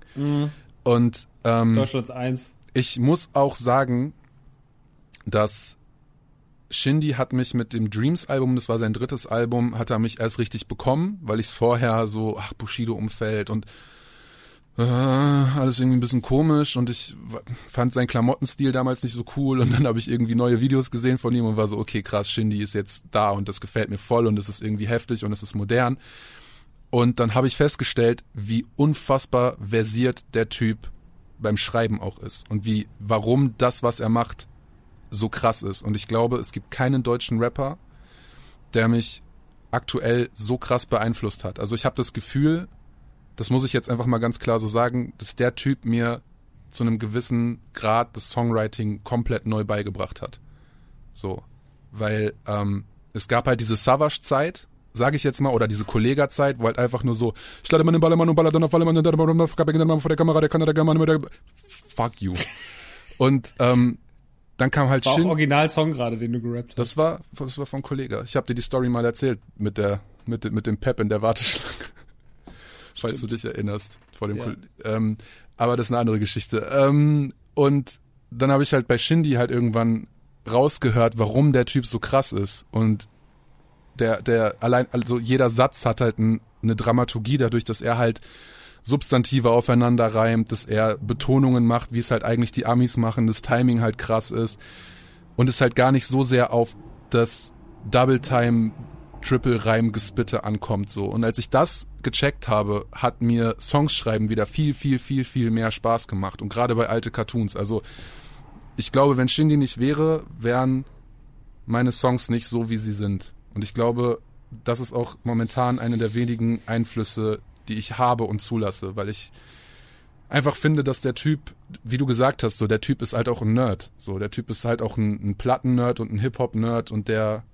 Ich meine, der wartet halt nicht, weil er halt nach draußen hat dieses so, mir ist alles scheißegal, äh, ich bin der sexy Motherfucker und ich habe die ganze Zeit irgendwelche geilen Weiber um mich rum und fahre ein Panamera durch die Gegend äh, Image verkauft, aber dahinter steckt halt so viel mehr. Ja, aber halt genau das ist es. Es gibt ein aktu ich weiß gar nicht, welches Video das von ihm war, aber selbst da gibt's ein, okay, es ist dieses eine Video, wo er in einem krassen Auto rumfährt und in den Club geht. Ähm, auf jeden Fall, Ist das, wofür er jetzt angezeigt wurde, mit 175.000 Euro Strafe? ich glaube tatsächlich, ja. Ähm, Hahaha. ne, auf jeden Fall, Also ähm, so lacht er da nicht, lacht nicht über die Strafe. auf jeden, nee, auf jeden Fall äh, auch das, weißt du, wo du es gerade sagst, augenscheinlich fährt er halt mit einem dicken Auto vor und steigt aus einem Auto aus und geht halt mit Frauen in den Club. Aber alleine die Details, äh, die, die, diese Szene, wie er aus dem Auto aussteigt und ein Close-up auf seine erstmal Air Force Ones. Es gibt momentan teurere und krassere Schuhe als ein Air Force One. Allein das ist eine Verneigung. Und dann ist es halt genau die Szene und die Einstellung, wie Fat Joe bei Lean Back aus dem Auto steigt. Und es ist kein Zufall bei Shindy. Das ist halt so gewollt. Und das sind halt so Kleinigkeiten, die ich mir auch gerade bei alte Cartoons und auch bei, das war halt ein Low-Budget Kackvideo, was wir dazu gemacht haben, aber auch genau da habe ich halt versucht, auf solche Sachen zu achten. so gibt's ein Video, zu alte Cartoons gibt's ein Video? Digga, da ist Germany mit drin. Okay, ich muss es gucken. Ich bin halt überhaupt nicht so ein, ich höre Musik halt wirklich nur auf Spotify, ne? Ich auch und deswegen bin ich auch, Downtown ist aktuell runtergenommen worden, weil wahrscheinlich irgendjemand Klicks oder Bots oder was auch immer geballert hat und wir sind gerade oder ich bin gerade dran, äh, das zu klären. Mein Lieblingssong ist gerade nicht auf Spotify. Also mein Lieblingssong von mir. Wirklich? Mhm. Der Song ist einer der wenigen Songs, die nicht in die Playlisten gekommen sind und trotzdem liefen die Streams übelst gut. Und ich dachte halt, es hätte daran gelegen, dass Jan die Ladies geteilt hat. Und es hat aber nicht aufgehört. Und dann haben wir irgendwie gesehen, dass 90.000 von 120.000 Streams von einer und derselben Playlist kamen, wo nur dieser Song drin ist. Und dieser Song nur ein, immer nur 31 Sekunden gehört wurde. Und dann hat Spotify, dann haben wir das gesehen und zwei Tage später hat Spotify schon gesagt, okay, nein, antworten nicht auf Mails, wie das halt ist, wenn man irgendwie Indie ist und wir müssen jetzt irgendwie gucken, was der nächste Plan ist, dass wir diesen Song wieder online bekommen. Weil ich scheiß halt, mir sind die Klicks ja völlig egal, aber ich will, dass der Song wieder online ist, weil ich den gut finde. Oh Mann, ey. Ja, deswegen gibt's aktuell nur das Video und halt iTunes, Apple, dieser Zeug. Stimmt, ich habe nämlich letzten Songs hab gedacht, hier fehlt doch einer. Ja, Krass. ja, richtig schade. Es wäre mir, also alte Cartoons oder der hätte mir wehgetan, bei allen anderen wäre es mir nicht ganz so. Aber dass es ausgerechnet der sein musste. Ich, ach, naja. Das finde ich krass, dass Shindy da so eine geile Inspiration ist. Ähm, ich fand halt damals NWA so ein krasses Album von ihm. das war so schön, so schön verspielt ähm, von den Instrumentalen her. So, ich will gar nicht sagen billig oder Plastik, weil die Beats waren gut, aber du hast, du hast gehört, dass er diesen Stock Synthi selber in seinem Kinderzimmer eingezockt hat. So. Und das fand ich auch bei dem, bei dem Meine Musik Mixtape von, von Crow, fand ich das auch, das ist so schön. Weißt du, du hörst das irgendwie, das ist so, dass es so direkt irgendwie von dem Typen gerade kam, der sich halt irgendwie auch nicht viel Gedanken gemacht hat und es vielleicht auch noch gar nicht besser konnte. Ich will die NWA-Beats gar nicht schlecht reden, aber Shindy hat halt jetzt die besten Beats in Deutschland gefühlt. Ja. Ähm, er hat ja auch den Produzenten von Travis und Drake. So. Aber ja, das erste Album fand ich auch geil. Der war der, der Song für seine Oma, den er geschrieben hat. Ja, War- ja, der war krass. Boah, da weine ich Der jedes Mal. ganz schönes Ding. Ja, ich fand den ähm, da relativ schnell krass so. Und da war das aber halt auch noch so ein bisschen so, ja, der hing jetzt die ganze Zeit mit K1 rum und K1 ist halt wirklich einfach sau uncool und äh, und Bushido, ja, mh, und das Album mit ihm und Bushido war ja auch nicht so richtig so, war ja auch so ein bisschen so das- mittelmäßig gut. Das war eigentlich Also, auch ein Shindy-Album. Also die Sachen von Shindy auf diesem Album finde ich super. Ja, es war einfach der Versuch von Watch the, Watch the Throne auf Deutsch. Genau. Und äh, Shindy hat das auch schon irgendwie gut gemacht. Shindy, Shindy halt war aber auch wenigstens so schlau, das vorher zu kommunizieren. Er hat ja vorher dann noch gesagt, so, ah, ja, übrigens Watch the Throne, bla bla bla. hätte, hätte der das nicht gemacht, dann, boah, weiß ich nicht. Dann Ja. hätte Corona vorher schon zugeschlagen wahrscheinlich.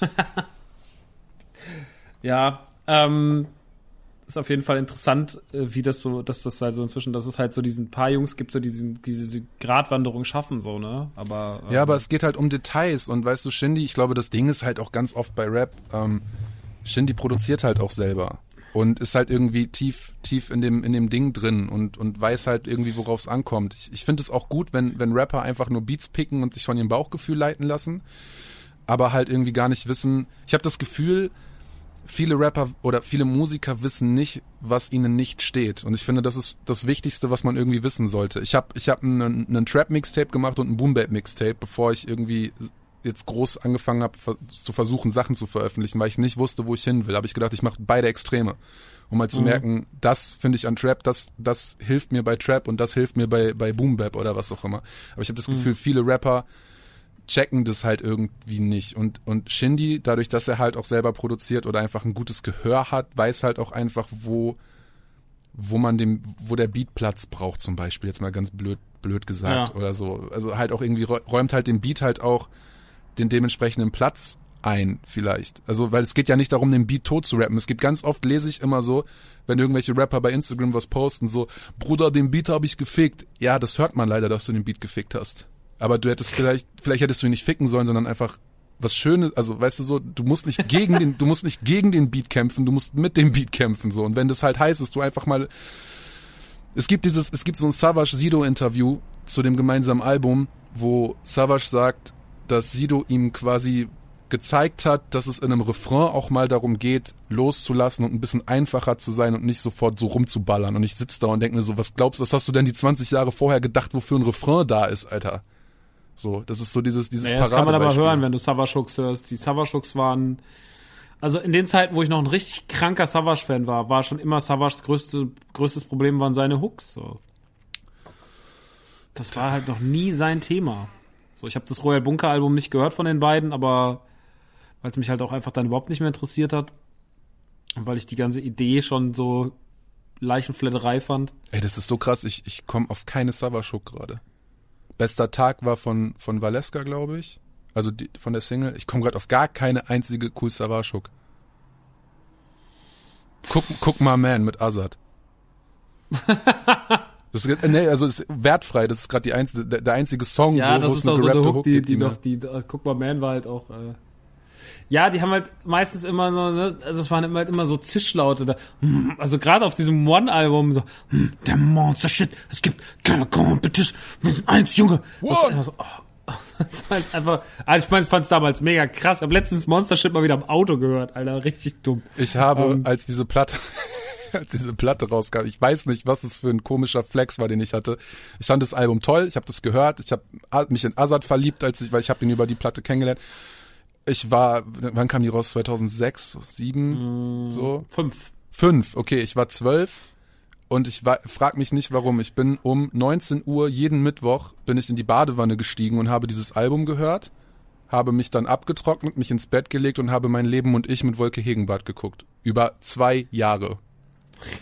Das heißt, immer wenn ich dieses Album sehe oder was davon höre, denk, verbinde ich das immer, wie ich, wie ich mit meinen Bionicles in der Badewanne liege und mit meinen Bionicles spiele und dabei aber Savage und Azad höre.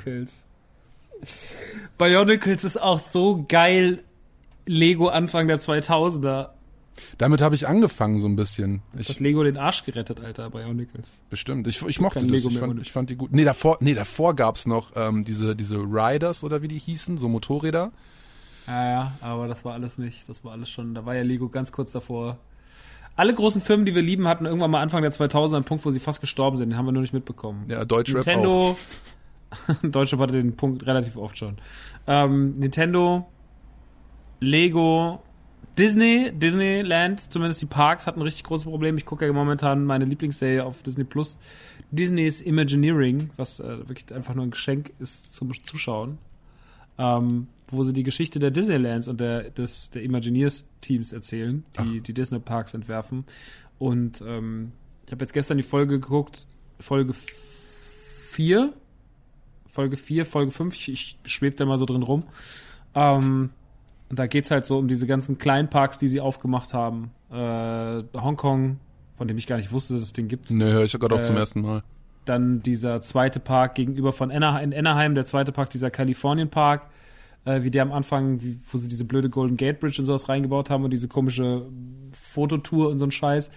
Und äh, dann noch der zweite Park hier in Paris, der die Disney Studios und ähm, wo es dann auch so Michael Eisner geht und sowas und wo sie dann auch so sind, so hey, zu dem Zeitpunkt waren halt echt Disneylands gefährdet, geschlossen zu werden, weil halt einfach äh, also es hat mich, es überrascht mich in letzter Zeit immer wieder zu oft zu hören, wie Dinge, die ich liebe, zwischendrin gekippt sind und wie sie aber daraus auch so besser geworden sind. Also Disneyland sind ja einfach so, gerade wenn ich jetzt mir so äh, hier dieses Galaxy's Edge angucke oder so, ähm, das ist ja so Peak von denen einfach nochmal. Denkst du, wie, soll es noch besser werden? Dann machen, stellen sie so einen Klotz du bist so, ach komm, fickt euch, Alter, ihr seid irre. So, Nintendo auch, so, ja, Wii U war scheiße, ah, Switch beste Konsole und auch noch so Dinger wie Mario Breath of the Wild äh, und so weiter und so fort. Ich finde das immer so krass zu sehen, auch Lego, ähm, die ja auch gerade einfach so, ne, die ballern ja, wir haben ja letztens schon privat drüber geredet, die ballern ja nur noch raus. Also es ist ja wirklich so, momentan, der Output dieses Jahr war ja allein brutal, so. Ähm, das waren alles Firmen, die man zu dem Zeitpunkt an der Klippe Warum erzähl ich das eigentlich? Du hast eigentlich nur von Bionicus in der Badewanne erzählt. Man merkt, mein Gehirn ist auch einfach so, irgendwas aktiviert und dann so, ha, darüber wollte ich reden. ja, sorry, tut mir leid. Vielleicht, ähm, vielleicht solltest du professionell Podcaster werden. ja, das ist gut. Deswegen habe ich alleine einen Podcast. Ja. Weißt du, weil das, da kann ich keinem ins Wort fallen, sondern der einzige Mensch, dem ich dann ins Wort falle und wo ich mir dann einfach selber ein Schnippchen schlage, das bin ich. So, ähm, Lego, Lego übrigens, aktuelle Lego-Sets, ähm, muss ich leider gestehen, ich musste dich für, ich glaube, 24 Stunden auf Insta musste ich dich stumm schalten, weil ich mir sonst den, die, ähm, das Geisterhaus gekauft hätte. Das war, du hast halt irgendwie deine Story damit vollgeballert und ich war so, okay, ich habe die Kohle dafür einfach gerade nicht. Aber wenn ich jetzt noch eine scheiß Story von dem geilen Ding mit dem Freefall Tower sehe, Alter, und dann habe ich dich, dann habe ich dich, habe ich deine Story stumm geschaltet für 24, für 24 Stunden, weil ich einfach wirklich mein Konto schützen wollte, dass ich jetzt nicht losgehe, mit dem Barracuda Bay kaufe und und das Geisterhaus und alles Mögliche. Alter. Das ist so krass. Vor allem kam noch ein Kumpel von mir um die Ecke, der gar nichts mit Lego am hat, meinte so, Alter, Lego hat ein Geisterhaus. Ich halt die Schnauze. Ich, halt einfach die Schnauze. Dieses Geisterhaus, Mann. Ich kapier gar nichts, ne? Hm. Ich kapier gar nichts. Keine Ahnung, was, was da los war, ey. Ich bin auch noch, also nach den Dingern, ich meine, die haben jetzt im letzten Jahr, die Lego-Fans sind ja auch schwierig. Alle Fans, immer denn, wenn was Großes sind ja alle Fans auch sehr schwierig. Und, äh, aber Lego hat ja echt so ein, so ein, so ein, manchmal so ein bisschen so ein Disney-Ruf als die bösen, bösen Großmächte.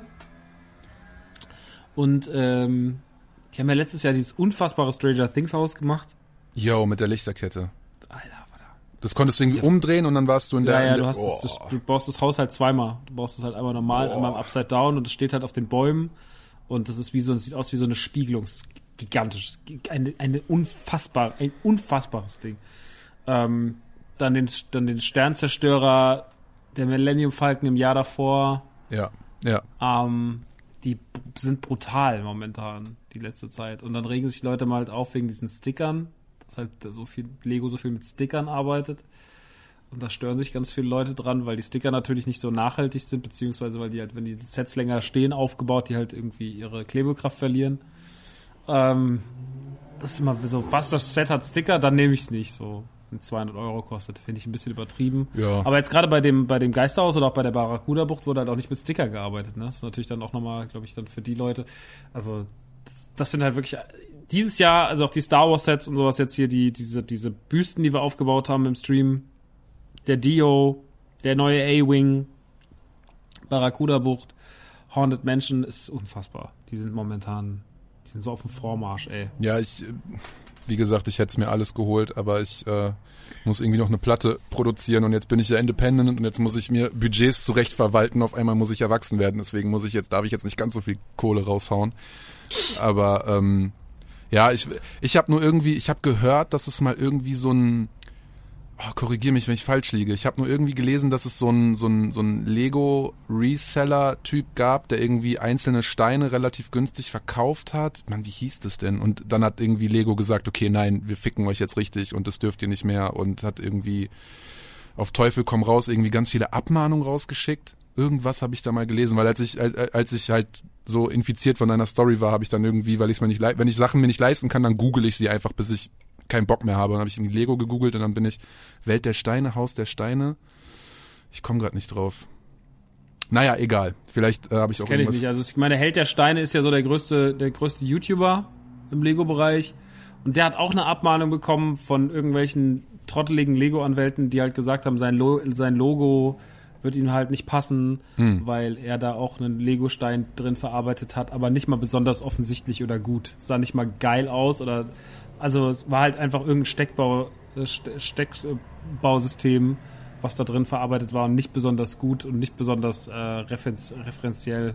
Und dafür hat er halt eine Abmahnung bekommen. Und das ist halt sehr, sehr dumm, so einen Brief dem größten Lego-Influencer in Deutschland zu schicken. Ich wollte gerade sagen, du schießt dir doch Ähm, ins eigene Knie damit. Also du fixst dich halt so. Und das ist natürlich dann, äh, keine Ahnung. Also vor allem, ich kenne ja auch so, ne, ich kenne ja auch so Anwaltsgeschichten und wir bewegen uns ja auch ganz gerne mal am Rand ähm, mit unseren Sachen.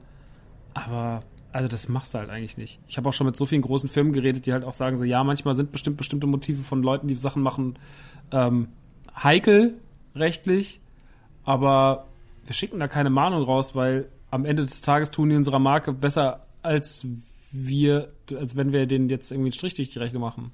Ja, klar. Weil die irgendwie 100, weil die 100 Mandalorian-Pins verkaufen oder sowas. Warum sollen wir denen jetzt ans Bein pissen? Die helfen der Marke so. Ja, vor allen Dingen, wenn man mal jetzt irgendwie in dein Discord reinguckt, ey, ich glaube auch, dass, dass es wirklich schlimmere Leute gibt, als wenn jetzt Nerdy Turdy oder Rockstar halt irgendwie affiliatete Sachen macht, die man irgendwie, ja, nee. Du, also wenn, wenn jetzt, wenn jetzt Chris Ares Lego-Merch machen würde, wäre das nochmal was anderes. Aber naja. Chris Ares. Oh Gott. Lass uns die Kiste bitte nicht aufmachen. Auf gar keinen Fall. Auf gar keinen gar Fall. keinen Fall. Es hat mit Hip-Hop auch nichts stimmt, zu es gibt noch so ein drittes Feld im Deutschrap, Leute, aber das ist so, das ist so Dark Web, Dark Web Rap, Nee, Dark Rap. Man muss, das Einzige, was man ab, also ja, okay, Deutschrap ist es. Es ist kein Hip-Hop, aber Deutschrap meinetwegen, aber Hip-Hop ist das nicht. Punkt. Keine, wir haben keine Nazis. Geht nicht. Lässt die Kultur nicht zu, eigentlich. Aber So. ja, benutzt halt Egal. trotzdem Rap als Stilmittel. Egal, ähm, wo wollten wir hin? Wo wollten wir hin? Ich habe mit Bionicles gebadet. Du hast mit Bionicles gebadet. Ähm, du hast ja vorhin schon gesagt, du hast so eine Nintendo-Sammlung. Du hast aber auch gesagt, dass es momentan aufgrund der finanziellen Situation immer so ein bisschen schwieriger ist, ähm, sich Sachen. Aber was, was du sitzt, sagst, du sitzt in deinem Studio-Kinderzimmer. Ja. Beschreib doch mal so ein bisschen deine Sammlung drumherum, weil ich finde es schon interessant immer zu hören. Also, ähm, es fängt eigentlich an bei, bei mir im Wohnzimmer.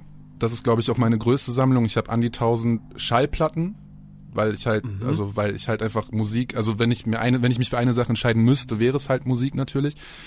Ähm, ich gucke mich mal nebenbei so ein bisschen um.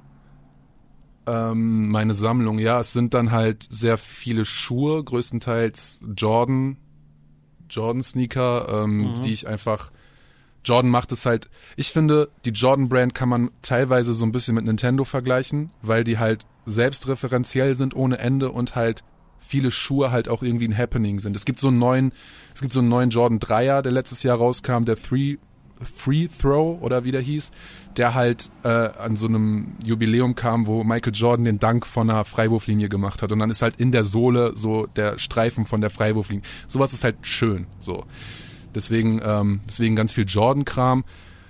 Keine meiner Videospielesammlungen ist wirklich groß. Ähm, ich hole mir halt einfach immer das, wenn ich halt irgendwie günstig was sehe, wo ich halt irgendwie Bock drauf habe. Ähm, N64 ist, glaube ich, das Größte, was ich habe. Da habe ich aber auch nur so, viele werden jetzt lachen, da habe ich an die, keine Ahnung, 50, 60 Spiele. Ähm, und das ist, glaube ich, schon meine größte Sache. Okay, Gamecube, weil die Gamecube-Spiele kriegst du teilweise für 90 Cent oder so. Gamecube habe ich an die 100 vielleicht, das ist eigentlich meine größte, aber ansonsten habe ich, hab ich äh, PS1-Kram an Videospielen, ähm, weil mir mein Kumpel einfach mal irgendwann, der stand einfach vor meiner Haustür und war so, ey, ich brauche die nicht mehr, bitteschön, hier hast du eine PS1 mit 30 Spielen. Ähm, Sega muss ich mich langsam mal so ran rantasten. Ich habe eine Mega Drive, das war's mit Sonic und that's it. Dann habe ich halt aber so ganz viele total weird platzierte, also so, so, so ganz willkürlich gepickte ähm, Spielzeuge, weil das einfach Sachen sind, an die ich mich in meiner Kindheit erinnere, die mir dann halt durch die Trennung meiner Eltern in Anführungsstrichen weggenommen wurden. Das ist so ein ganz viel Power Ranger Kram irgendwie. Diese Geil. diese Sionizer zum Beispiel, die habe ich geliebt als Kind. Und dann halt, also diese Verwandlungsuhren, nenne ich sie jetzt mal. Fand ich unfassbar. Ähm, oder halt auch so eine, ich weiß nicht, von der, wie hießen die denn, ey, Ninja? Power Ranger Ninja, Ja. whatever, so irgendwie so eine, so irgendwelche, nicht mal Megasorts, aber irgendwie so eine Kugel und wenn du drauf drückst, kommen halt Arme und Beine raus. Super hässlich, das Ding, aber irgendwie auch super schön. Ähm, das sind halt alles so die Sachen, ich hole mir eigentlich alles, was ich damals hatte und dann nicht mehr hatte. Und das wird dann halt manchmal ein bisschen weird. Ich habe mir vor kurzem alte, so 100 alte Kidzone-Ausgaben ersteigert auf Ebay. Alle noch schön mit Sticker und diese, diese, diese Gameboy-Sticker. Kennst du die noch, wo du so, die du so auf den Gameboy-Rand geklebt Ja, ja, hast? ja, klar. Mega. Und dann wird's halt irgendwann total, wo wir wieder bei Cool Savage und so wären, alte 77-Kataloge habe ich mir geholt und jetzt habe ich, und es ist für mich, Was? ja, Was? ja, keine Ahnung. Fand ich Mit halt, so Separate auf dem Cover. Nee, ich habe hier jetzt gerade eins, das Sido noch mit Maske auf dem Cover. Mit der neuen Dada-Kollektion. Ja. Dada und Vocal. Ähm, und Pelli Pelli. Alter. Ähm, und einer meiner Sachen, die ich, wo wir halt wieder bei, bei Savage und Azad wären, habe ich ewig lange nachgesucht und eigentlich bin ich nicht stolz drauf, aber eigentlich bin ich schon stolz drauf. Ich habe die Jacke, die Savage auf dem One-Cover anhat, ersteigert. Und, also nicht genau die, sondern halt in meiner Größe. Und es ist, die sieht halt aus wie eine baggy-sized Pferdemädchenjacke und ich finde die so toll. Und ich finde die so toll. Also, meine Sammlung ist halt einfach ein weirdes Potpourri aus komischer Kacke. Und dann stehen da halt noch irgendwelche, irgendwelche Synthesizer, die ich günstig geschossen habe, weil es halt auch noch Du mein hast dir die Jacke aus dem One-Cover ersteigert. Willst du mich verarschen eigentlich gerade? ist. Ja. Also nein, will ich nicht, aber ich habe sie ersteigert für unfassbar wenig Geld. Ich glaube, ich habe 40 Euro bezahlt. Alter. Das war halt eine 77 Store Exclusive Geschichte, weil das war halt so mein Einstieg in auch halt, ich represente jetzt mal nach außen, dass ich Hip-Hop trage und weiß jetzt, wo ich halt die Klamotten herbekomme. Und die fand ich halt unfassbar krass. Die hatte er halt irgendwie bei Monster Shit an, dann hatte die Azad bei Cook My Man an. Das war irgendwie so, hat diese ganze One-Kampagne irgendwie begleitet. Und irgendwie wollte ich diese Jacke halt früher immer haben, aber sie war halt viel zu teuer. Und dann war ich so, okay, jetzt ist sie halt wahrscheinlich nicht mehr viel zu teuer, du findest sie halt nur nicht. Und dann habe ich, ähm, ich bin relativ gut da drin, auf Low Budget zu ballen und bin halt irgendwie zwei Stunden am Tag Minimum auf Kleiderkreisel und zwei Stunden auf Ebay. Und dann habe ich bei Kleiderkreisel das Ding halt irgendwann gefunden und war so, okay, was willst du dafür haben? Fuffi runtergerückt auf 40 Euro, gib ihm und jetzt habe ich die. Und wenn ich mit dem Hund um den Block gehe, dann trage ich die. ja, Finde ich großartig. ja, sonst, Dafür ähm, bewundere ich dich gerade auch ein bisschen.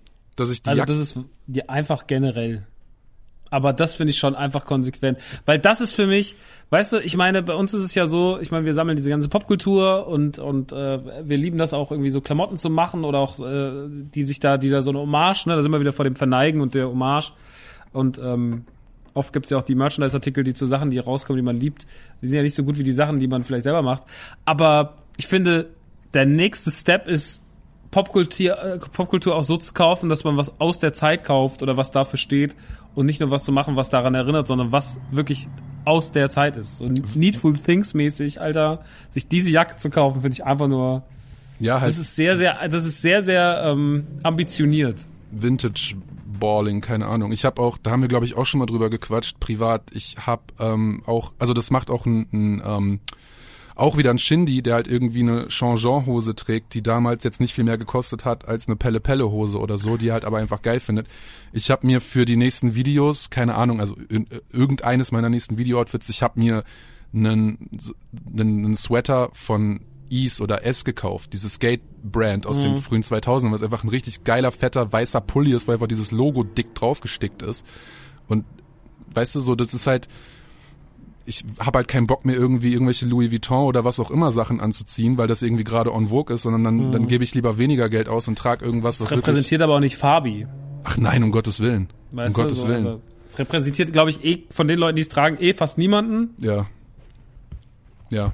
Aber ähm, die äh, haben ja nicht begriffen, dass man eine Geschichte erzählen soll. Ja, aber genau das ist es ja. Du willst ja, genau das ist es ja. Du willst ja eine Geschichte erzählen. Und der Einzige, der das scheinbar momentan irgendwie peilt, ist ein Shindy aus dem Deutschrap. Aber genau das ist es ja. Wer sagt denn, dass irgendetwas on vogue sein muss? Äh, Also im besten Fall solltest du doch irgendwie die Ambition haben, deine Geschichte zu erzählen und damit etwas groß oder schön oder Ästhetiken zu teilen oder, oder im besten Fall irgendwie ein Tastemaker zu sein. Also du musst ja kein Tastemaker sein, aber du kannst ja, weiß ich nicht, du kannst ja die Leute wenigstens so ein bisschen auf den Film schicken, so. Und keine Ahnung. Also ich finde so eine, ich finde so eine Savage-Jacke von 2005 wesentlich cooler als jetzt irgendwie der nächste Gucci-Trainingsanzug. Alleine history-mäßig, wie du schon gesagt hast. Es erzählt halt eine Geschichte. Das erzählt deine Geschichte. Ja. Deine Geschichte, was du gemocht hast, was dich geprägt hat. Und das ist ja, glaube ich, am Ende des Tages auch, wofür Popkultur da sein sollte, wenn sie, Ja. ne? Also das ist ja auch so meine Geschichte. Ich meine, bei mir ist das alles auch noch mal ein bisschen extremer, weil ich irgendwann gemerkt habe, so, ach, die Leute lieben mich dafür, wenn ich mir den ganzen Scheiß auch noch kaufe. Haha, das ist ja mein Job. Und dann bin ich halt verrückt geworden. Aber ähm, dann hab mir halt Man, eine Mancave aus dem, innerhalb von vier Jahren aus dem Boden gezimmert, die, keine Ahnung, lass uns nicht über den Wert dieses Raums reden. Aber ähm, Ganz kurz, ich muss dich kurz unterbrechen. Was ich mich immer schon gefragt habe, weil bei mir halt auch Plattensammlung und halt auch die Mikrofone und so, Hausratversicherung, wie machst du, ist einfach hoch oder was? Zahlst einfach viel Ja, Hausrat? da, redet, da müssen wir wann anderem mal drüber reden. okay, alles klar. Das, die ist auf jeden Fall da. Ja. Ähm, ja, da muss aber jetzt mal auch nach, nachgelesen. Ähm, da, da, tu- da tut's halt auch immer so viel. Also ich glaube, das letzte Mal, als ein Versicherungsfuzzi hier war und sich das alles nochmal angeguckt hat, da war der Wert auch schon wieder anders. Ne? Das ist halt einfach. Ich habe das einfach geschätzt bei meinem, Pla- also es gibt ja auch so, allein bei der Plattensammlung, es gibt ja so Discog, Discogs, Discog.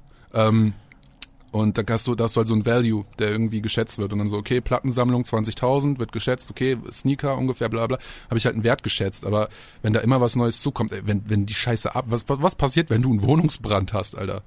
Hör mal auf, über sowas zu reden, Alter. Das, hat, das ist ein ganz schlimmes Thema. Das werde ich manchmal von Leuten gefragt, da werde ich ganz schlimm aggressiv. Das Tut mir leid, Entschuldigung. Das ist, ich hab, das ist so eine Urangst. Ja, wenn's, Ja. wenn's, äh, Fabi, wenn es passiert, ist es so. Was, was soll ich machen? Ja, So. Ähm, aber ich äh, werde da. Das wird schon. Das wird schon. Gehen. Ja, wird natürlich. Schon alles gut gehen. Ähm, die Frage stellen sich, glaube ich, viele Sammler, wie das so ist. Ich habe letztens wieder was von einem Sammler gelesen, dem ist irgendwie sein kompletter. Der hatte auch so eine Man Cave irgendwie. Die ist dem komplett runtergefackelt, Mann. Da haben irgendwelche Kabel nicht gestimmt. Hm. Sind einfach das mit einer oben Spiele und eine Arcade. Der Ja, aber- wie du gesagt hast, dann ist es, dann ist es halt so. Weißt du, so, so blöd es halt klingt, davon geht jetzt auch die Ich Welt würde da noch nicht mehr neu anfangen. Ey, du, guck mal, niemand, wahrscheinlich, also kaum jemand wird es auch so gut dokumentiert haben. Du hast ja quasi auch ein, im Endeffekt hast du, machst du seit Jahren ein Tagebuch, in Anführungsstrichen, was du dir irgendwie durchlesen können. Also, hey, die Welt geht nicht unter und es wird auch nicht passieren. Entschuldigung, dass ich es überhaupt angesprochen habe. Toi, toi, toi, kein Problem, das wird alles gut. Dreimal auf Holz geklopft, Leute. Ja. Ähm, ja, ich meine, das ist, äh, das, das, da hat ja schon einige Sammler ereilt, so ein Schicksal. Das ist halt einfach ganz schlimm. Ähm, aber darauf wollte ich jetzt gar nicht kommen mit der ganzen, äh, also das, ja, Popkultur sch schreibt die eigene Geschichte und man schreibt die eigene Geschichte durch Popkultur und äh, klar. Ähm, aber am Ende des Tages, deswegen glaube ich, ist dann auch so ein Song wie alte Cartoons halt so authentisch, weil er halt einfach genau das richtig drin verarbeitet wird und nicht halt so dieses Dame-mäßige so, yo, wir hatten Helden, Power Rangers, Superman. Und bist so, halt die Fresse, du bist einfach so unästhetisch, du bist Oh. so unauthentisch, du bist so aufgesetzt, so. Und davon gibt's halt super viele, ne, so, ich weiß noch so, ähm, es war mal so eine Zeit, da gab's so vor zwei, drei Jahren so einen Song auf Facebook, den haben alle geteilt, äh, da saß halt irgendwie so ein Typ mit so einer Gitarre. Wisst ihr noch die alte Zeit damals Cartoons? Da, da, Oh da, da, mein da, da. Gott, war so, ja. Alter, also ich hasse Oh. sowas halt so. Ja, er hat dann wir irgendwie Batman, Gummibären. Gummibärenbande. Ja, ja, oh, Dicker, nein, oh, genau, er hat einfach so, er hat so Triggerworte in den Raum reingeworfen. Ja, ja, alle sind waren so, oh geil. ja, geil, Turtles kenne ich doch, ey. Ja, Turtles kenne ich doch. Ähm, darauf halt basiert im schlimm. Übrigen auch die Comedy-Karriere von Luke Mockridge. ähm, Ach, ich lieb den, ich finde Luke Mockridge so toll, ja, ja, ich mag auch. ein ganz toller ähm, Typ.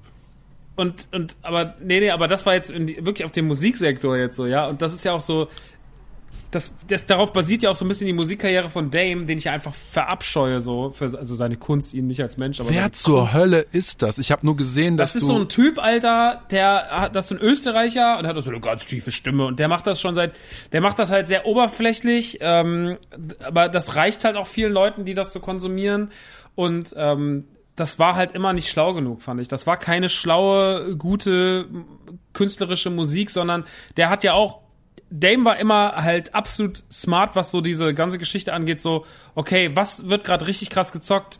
FIFA mache ich einen Song über FIFA. Was wird richtig krass gezockt? Call of Duty. Ich mache die Call of Duty Hymne. Was ist ri- richtig krass gezockt? World of Warcraft war glaube ich sein erster großer Clou.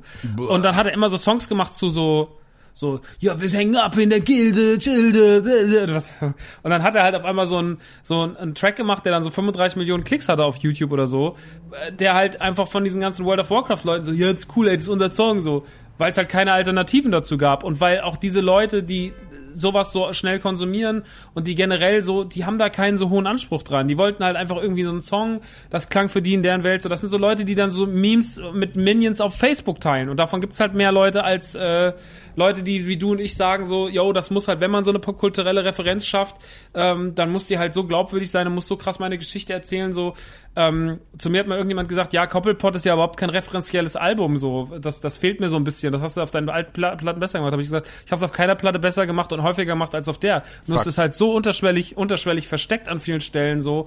Und es gibt so viele Lines. Letztens hat mich ein Kumpel angerufen und meinte so, ey, jetzt habe ich so, ich habe jetzt noch mal diesen Love, Sex und Videogames gehört und da sind ja Lines drin, die kapiere ich jetzt erst so. Und, und ähm, ich will mir gar nicht anmaßen zu sagen, dass das jetzt ein super schlau geschriebener Song ist so, aber die ganze Platte, also bei, bei dem Song ist es noch fast am plakativsten, aber in anderen Songs ist es halt wirklich so, da lebt's halt so ganz tief schlummern Dinge, so ganz tief drunter so. Und ich finde, da muss halt im Endeffekt auch das ist der viel natürlichere Weg, das zu erzählen. Und deswegen hat mir das auch am meisten Spaß gemacht, diese Platte zu schreiben, weil sie halt nicht, weil sie, weil das die erste Rockstar-Platte war, zum Beispiel für mich. Und das ist halt auch, da schlage ich dann auch die Brücke zu alte Cartoons oder sowas, weil es halt nicht so dieses Plakative ist, sondern so dieses, ich erzähle auf einem ganz natürlichen Weg mit einem popkulturellen Untergrund, Hintergrund meine Story. So. Dann wird's halt auch authentisch. Genau. Und, Und gen- das genau, also mag ich total. It's all about Authentizität und was du gesagt hast, Detail. Und du brauchst, also natürlich brauchst du ein Gespür für Ästhetik. So. Und dann ist es halt auch wieder irgendwie subjektiv, aber um, keine Ahnung, um, um, um Zitat, um jetzt mal bei alte Cartoons zu bleiben, zu sagen, irgendwo läuft Scooby-Doo im Hintergrund versus wir gucken Scooby-Doo, weil das ist ah, so. Ja, aber dann ist auch noch, weißt du, dann ist es so, dann hört man noch ganz leise immer die Scooby-Doo-Doo. Und das ist alles so, da fängt halt für mich, also das ist dann so diese Detailliebe, die es braucht. Und deswegen Genau. war ich auch einfach sofort so, krass, ich bin so hooked davon. Aber nicht nur so, warum eigentlich, sondern ich habe direkt verstanden, auch warum es mich so abholt und warum ich es für so authentisch halte, weil da jemand war, der das, was er da, was er, ähm, das, was er lebt, auch verkörpern muss. also es war aber wirklich so, es war so, es hat, es wurde halt wirklich dargestellt, es war, es wurde verkörpert von der richtigen Person im richtigen Ton. Und das war das, was ich auch so mochte. Und ich finde daran, ähm, und gerade wenn es halt so, ne, ich will jetzt gar nicht so, ich, da, da kann man ganz viele andere Rapper ausgrenzen, weil die da gar nicht sich so viel drauf halten und sowas. Aber da findet das halt so statt. Da ist Popkultur halt ein Teil auch der Musik und, und Popkultur mit Cartoons und so weiter und so fort. Und wenn wir in diesen Sektor gehen, wo es eh nicht so viel Musik gibt, dann ist die meiste halt scheiße, weil, weil halt genau das passiert, dass dann irgendwelche Leute so schlechte Schwarz-Weiß-Videos machen auf, auf äh, Facebook und sich dann, dass dann millionenfach von Leuten geteilt wird, die wir nicht so cool finden. Ähm, und dann sagen sie, ja, ey, krass, ey, Gummibärenbande, ne, kenne ich auch noch, ey, ey, so toll, so toll. Auch damals in der Autokinogruppe haben es Leute gesagt, wie kann man, das ist doch der tollste Song. Ich war so, das kann ich nicht glauben. Ich kann nicht glauben, dass ihr meine Musik hört und sagt, dass das toll ist. Weil das beleidigt mich. Das beleidigt meine Kunst in seiner Gänze. Vor allem jetzt die letzte Platte, weil ich mir immer, früher habe ich das genauso gemacht, aber weil ich es nicht besser wusste. Weißt Ey. du, so, weil man halt sich auch rantastet und weil man halt vor zwölf Jahren generell anders Musik gemacht hat. Aber der Weg dahin und so dieses, was man auch verkörpert und auch was mit den Podcasts und das ganze Hintergrundwissen, was sich drumherum geschustert hat, das war halt einfach irgendwann für mich so, ähm, da habe ich dann irgendwann gedacht, so ja, vielleicht habe ich die Leute in eine bessere Richtung erzogen und dann teilen sie das und sind halt, denke ich so, ja, ich, sind Details überhaupt wichtig? Ist das überhaupt wichtig? ja, bitte. Und am Ende, ja, aber für dich und mich, aber wahrscheinlich für einen Großteil der Leute halt. Doch, doch, auch da, da glaube ich ganz fest dran. Und wenn ich, und wenn es nicht so ist, dann, dann liege ich gerne falsch, aber ich rede mir das ewig ein, weil gerade Details sind das Ding und es trifft so hart. Ich fühle das so krass, wenn du sagst, dass, wo du gerade gesagt hast, so, ich kann mir nicht vorstellen, dass du, ich will nicht, dass du meine Musik magst, so übersetzt gesagt. Ich hatte das auch auf der Tour ganz oft, dass Leute irgendwie ankamen und also, Shoutout, fettes Brot, alles cool, so, aber dann kommen halt Leute an, die halt auch irgendwie ein älteres Semester sind und sagen so, boah, das hat mich voll an fettes Brot erinnert. Und ich so, nein, Nein, nein, ich weiß auch nicht, was dich, was dich daran erinnert hat irgendwie, das ist halt voll der Quatsch. Wo wir auch wieder, wo wir, wo wir auch wieder bei Shindy wären, Details sind halt das Ding, so. Und du kannst Mhm. Leuten keine Ästhetik anerziehen, jedenfalls nicht simpel didaktisch vorne rum, sondern vielleicht eher hinten rum. Aber erst, wie du gesagt hast, erst dadurch werden halt irgendwie Songs gut oder, oder authentisch. werden zum Leben erweckt. ja, auch So, das. Weil wenn du, Also wie gesagt, wenn du sagst, wir, Gummibärenbande haben wir früher geguckt, war voll geil. Ja, okay, so, aber das, das, das, das, ist das keine triggert halt oberflächlich total einfach. So, das triggert halt auf dem gleichen Level wie ein Influencer. Oh, ich war halt auf dem Bauernhof. Äh, Schwein, äh, Hund, Bär, Emoji. Was habt ihr denn heute Tolles so gemacht? Und dann sagen Leute, ah, cool, die unterhält sich mit mir. Aber das ist genauso, das funktioniert genauso you, nicht. nein. Und genauso ist es halt der Song irgendwie, wenn du dann sagst so, ja, also Gummibärenband habe ich geguckt, dann sagen so, oh krass, ey, der spricht mir so aus der Seele. Nein, der hat was gemacht, was eine Milliarde Menschen gemacht haben auf der Welt. So, und das hat er jetzt angesprochen. Und das triggert bei euch so irgendwas so, das ist, das ist, ähm, das funktioniert so nicht. Aber aus den Gründen hassen zum Beispiel Leute auch die neuen Star Wars Filme. Es gibt Leute, die sagen, Mandalorian ist eine Dreckserie, so, weil sie, weil sie, weil sie irgendwas falsch deuten. Aber eigentlich ist da, ist, sind das die, also gerade Mandalorian ist der größte Liebesbrief, der je an Star Wars geschrieben wurde aus den eigenen Reihen, so. Ja. Und wenn du dich da reinfuchst, dann merkst du einfach, wie krank diese Serie in ihrer Gänze ist und was da alles passiert und was da im Hintergrund für Sachen stehen und wie liebevoll Mandalorian am Ende des Tages ist. Ähm, und deswegen ist für mich zum Beispiel auch Mando eine der besten Star Wars Sachen ever, so in den letzten Jahren, weil es halt einfach so der große Liebesbrief war, den ich mir irgendwie seit langer Zeit mal gewünscht habe, so und neben einem wackeligen Episode 9 halt echt auch abgeliefert hat. Ähm, und das kapieren aber Leute nicht. Oder die setzen das halt dann alles irgendwie gleich. Und das ist manchmal, also natürlich, der Detail, die Detailverliebtheit und die Detailverliebtheit zu erkennen von, von Kunst, äh, das ist trotzdem noch eine Nische. Das machen Leute und das machen Leute auch, glaube ich, mit Leidenschaft. Und das wird auch wertgeschätzt, aber nicht in der Masse. Glaubst du, dass so sich das sein. ändern wird? Also das Was? ist das, das, das, ähm, das, du sagst ja gerade, Detailverliebtheit ist eine Nische, wo ich voll d'accord mitgehe, aber glaubst du, dass das ähm, sich irgendwann ändert, dass die breite Masse das Nein. Nee, ne? Nee, da wird es keiner hinerziehen. Das Die ist breite so. Masse konsumiert halt Medien anders als du und ich, weil es da nicht so eine Wichtigkeit hat. Das ist auch nicht schlimm, aber deswegen ist da auch einfach der Detailgrad anders. Ja, aber weißt du, Mann, das ist so, es ist so ärgerlich, weil ich bin gerade immer drauf und dran zu sagen, aber dann bleibt Mainstream, das ist ja total der verbitterte Kacksatz, aber dann bleibt Kunst im Mainstream scheiße, so. Ähm, das stimmt ja auch nicht. Genau, genau, darauf, das meine ich ja, das, das stimmt ja auch nicht, aber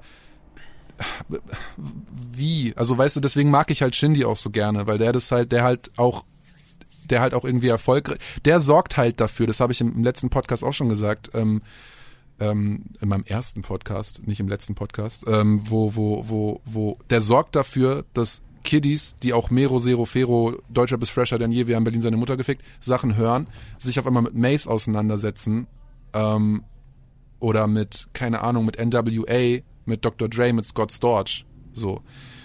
Weil es halt eben auf so ein hohes Podest gehoben wird, aber es ist halt eine, es ist so krass schwierig mit so einer Art von Kunst irgendwo, das ist halt dieser, dieser, dieser Taumeltanz zwischen ich mache Musik, die irgendwie kompatibel ist, oder Kunst, die kompatibel ist, ähm, aber halt trotzdem irgendwie referenziell, verneigend, popkulturell irgendwie und, und halt Sachen so gut erzählt, dass sie halt ich glaube, es geht nicht darum zu erzählen, wir haben Gummibärenbande geguckt, sondern es geht, glaube ich, irgendwie darum zu sagen, ich trigger ein bisschen mehr als das. So, ich, ich hol irgendwas wieder.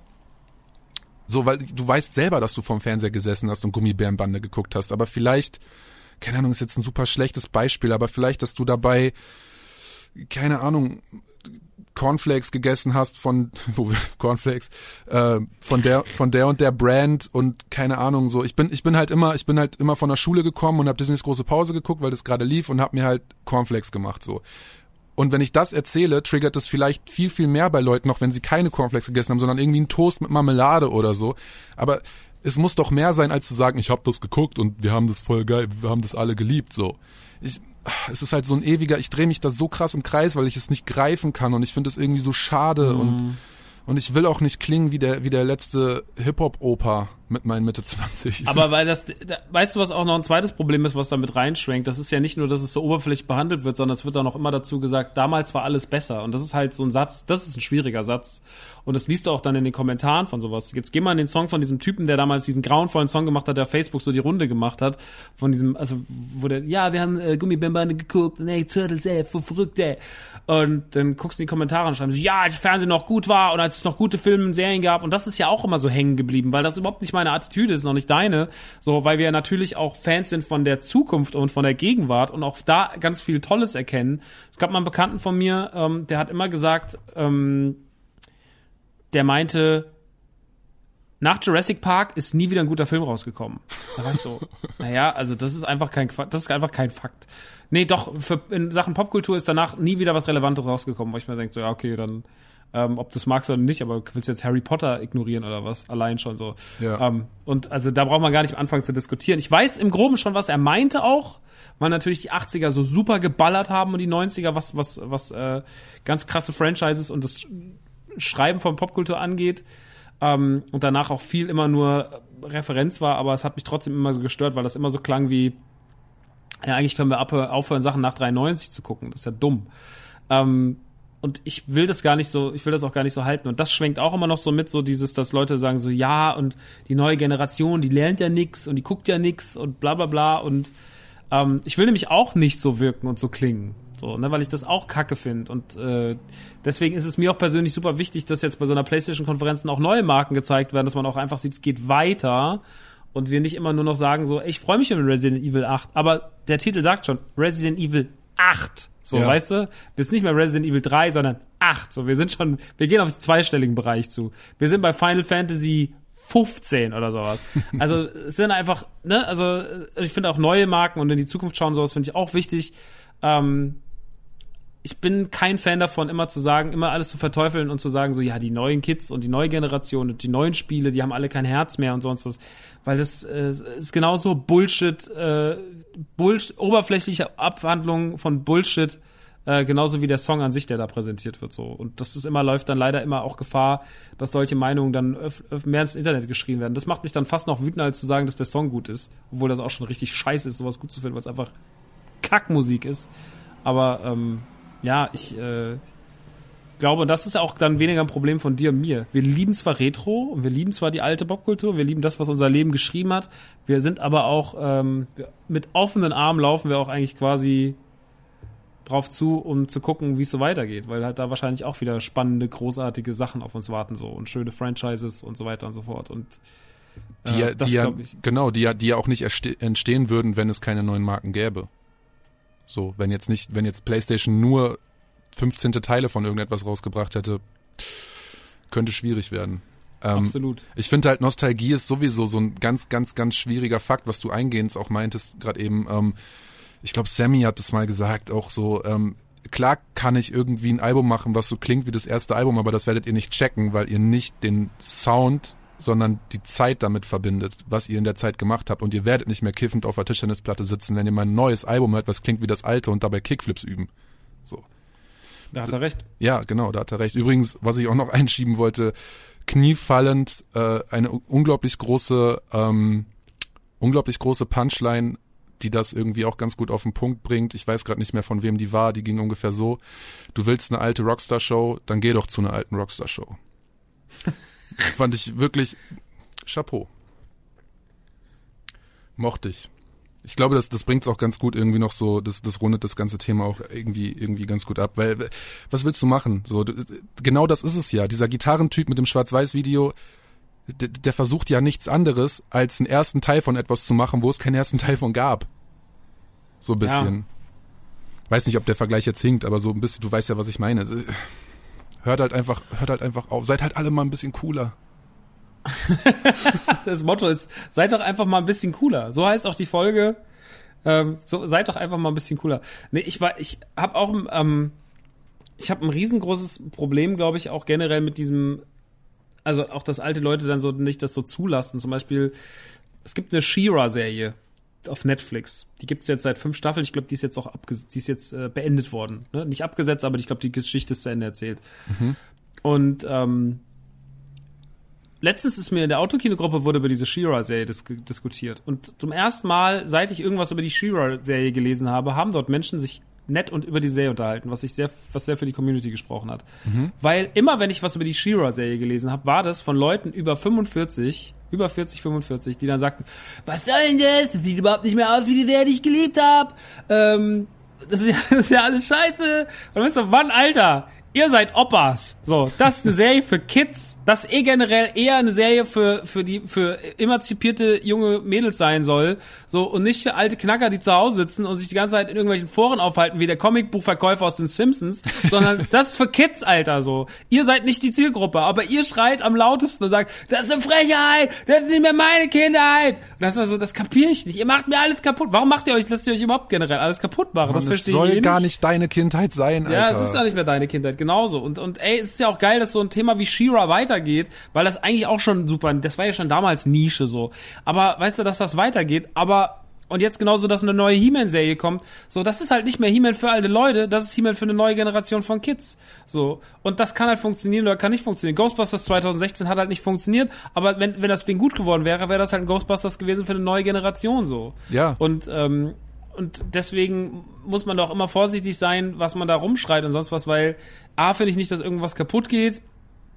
Also der 2016er Ghostbusters hat jetzt meine, den fand ich auch nicht geil, aber der hat meine, meine zwei anderen Ghostbusters-Filme plus die Cartoons von früher mir nicht kaputt gemacht. Das wäre auch das mich- Dümmste. Das wäre doch das Ja, das Allerdümmste. Blödsinn. Das ist Blödsinn halt so. Aber die Leute sind halt so und schreien das ins Internet und dann ist man da immer so. Und ich glaube, das muss man sich generell abgewöhnen ähm, und auch so ein bisschen mehr die Weitsicht entwickeln.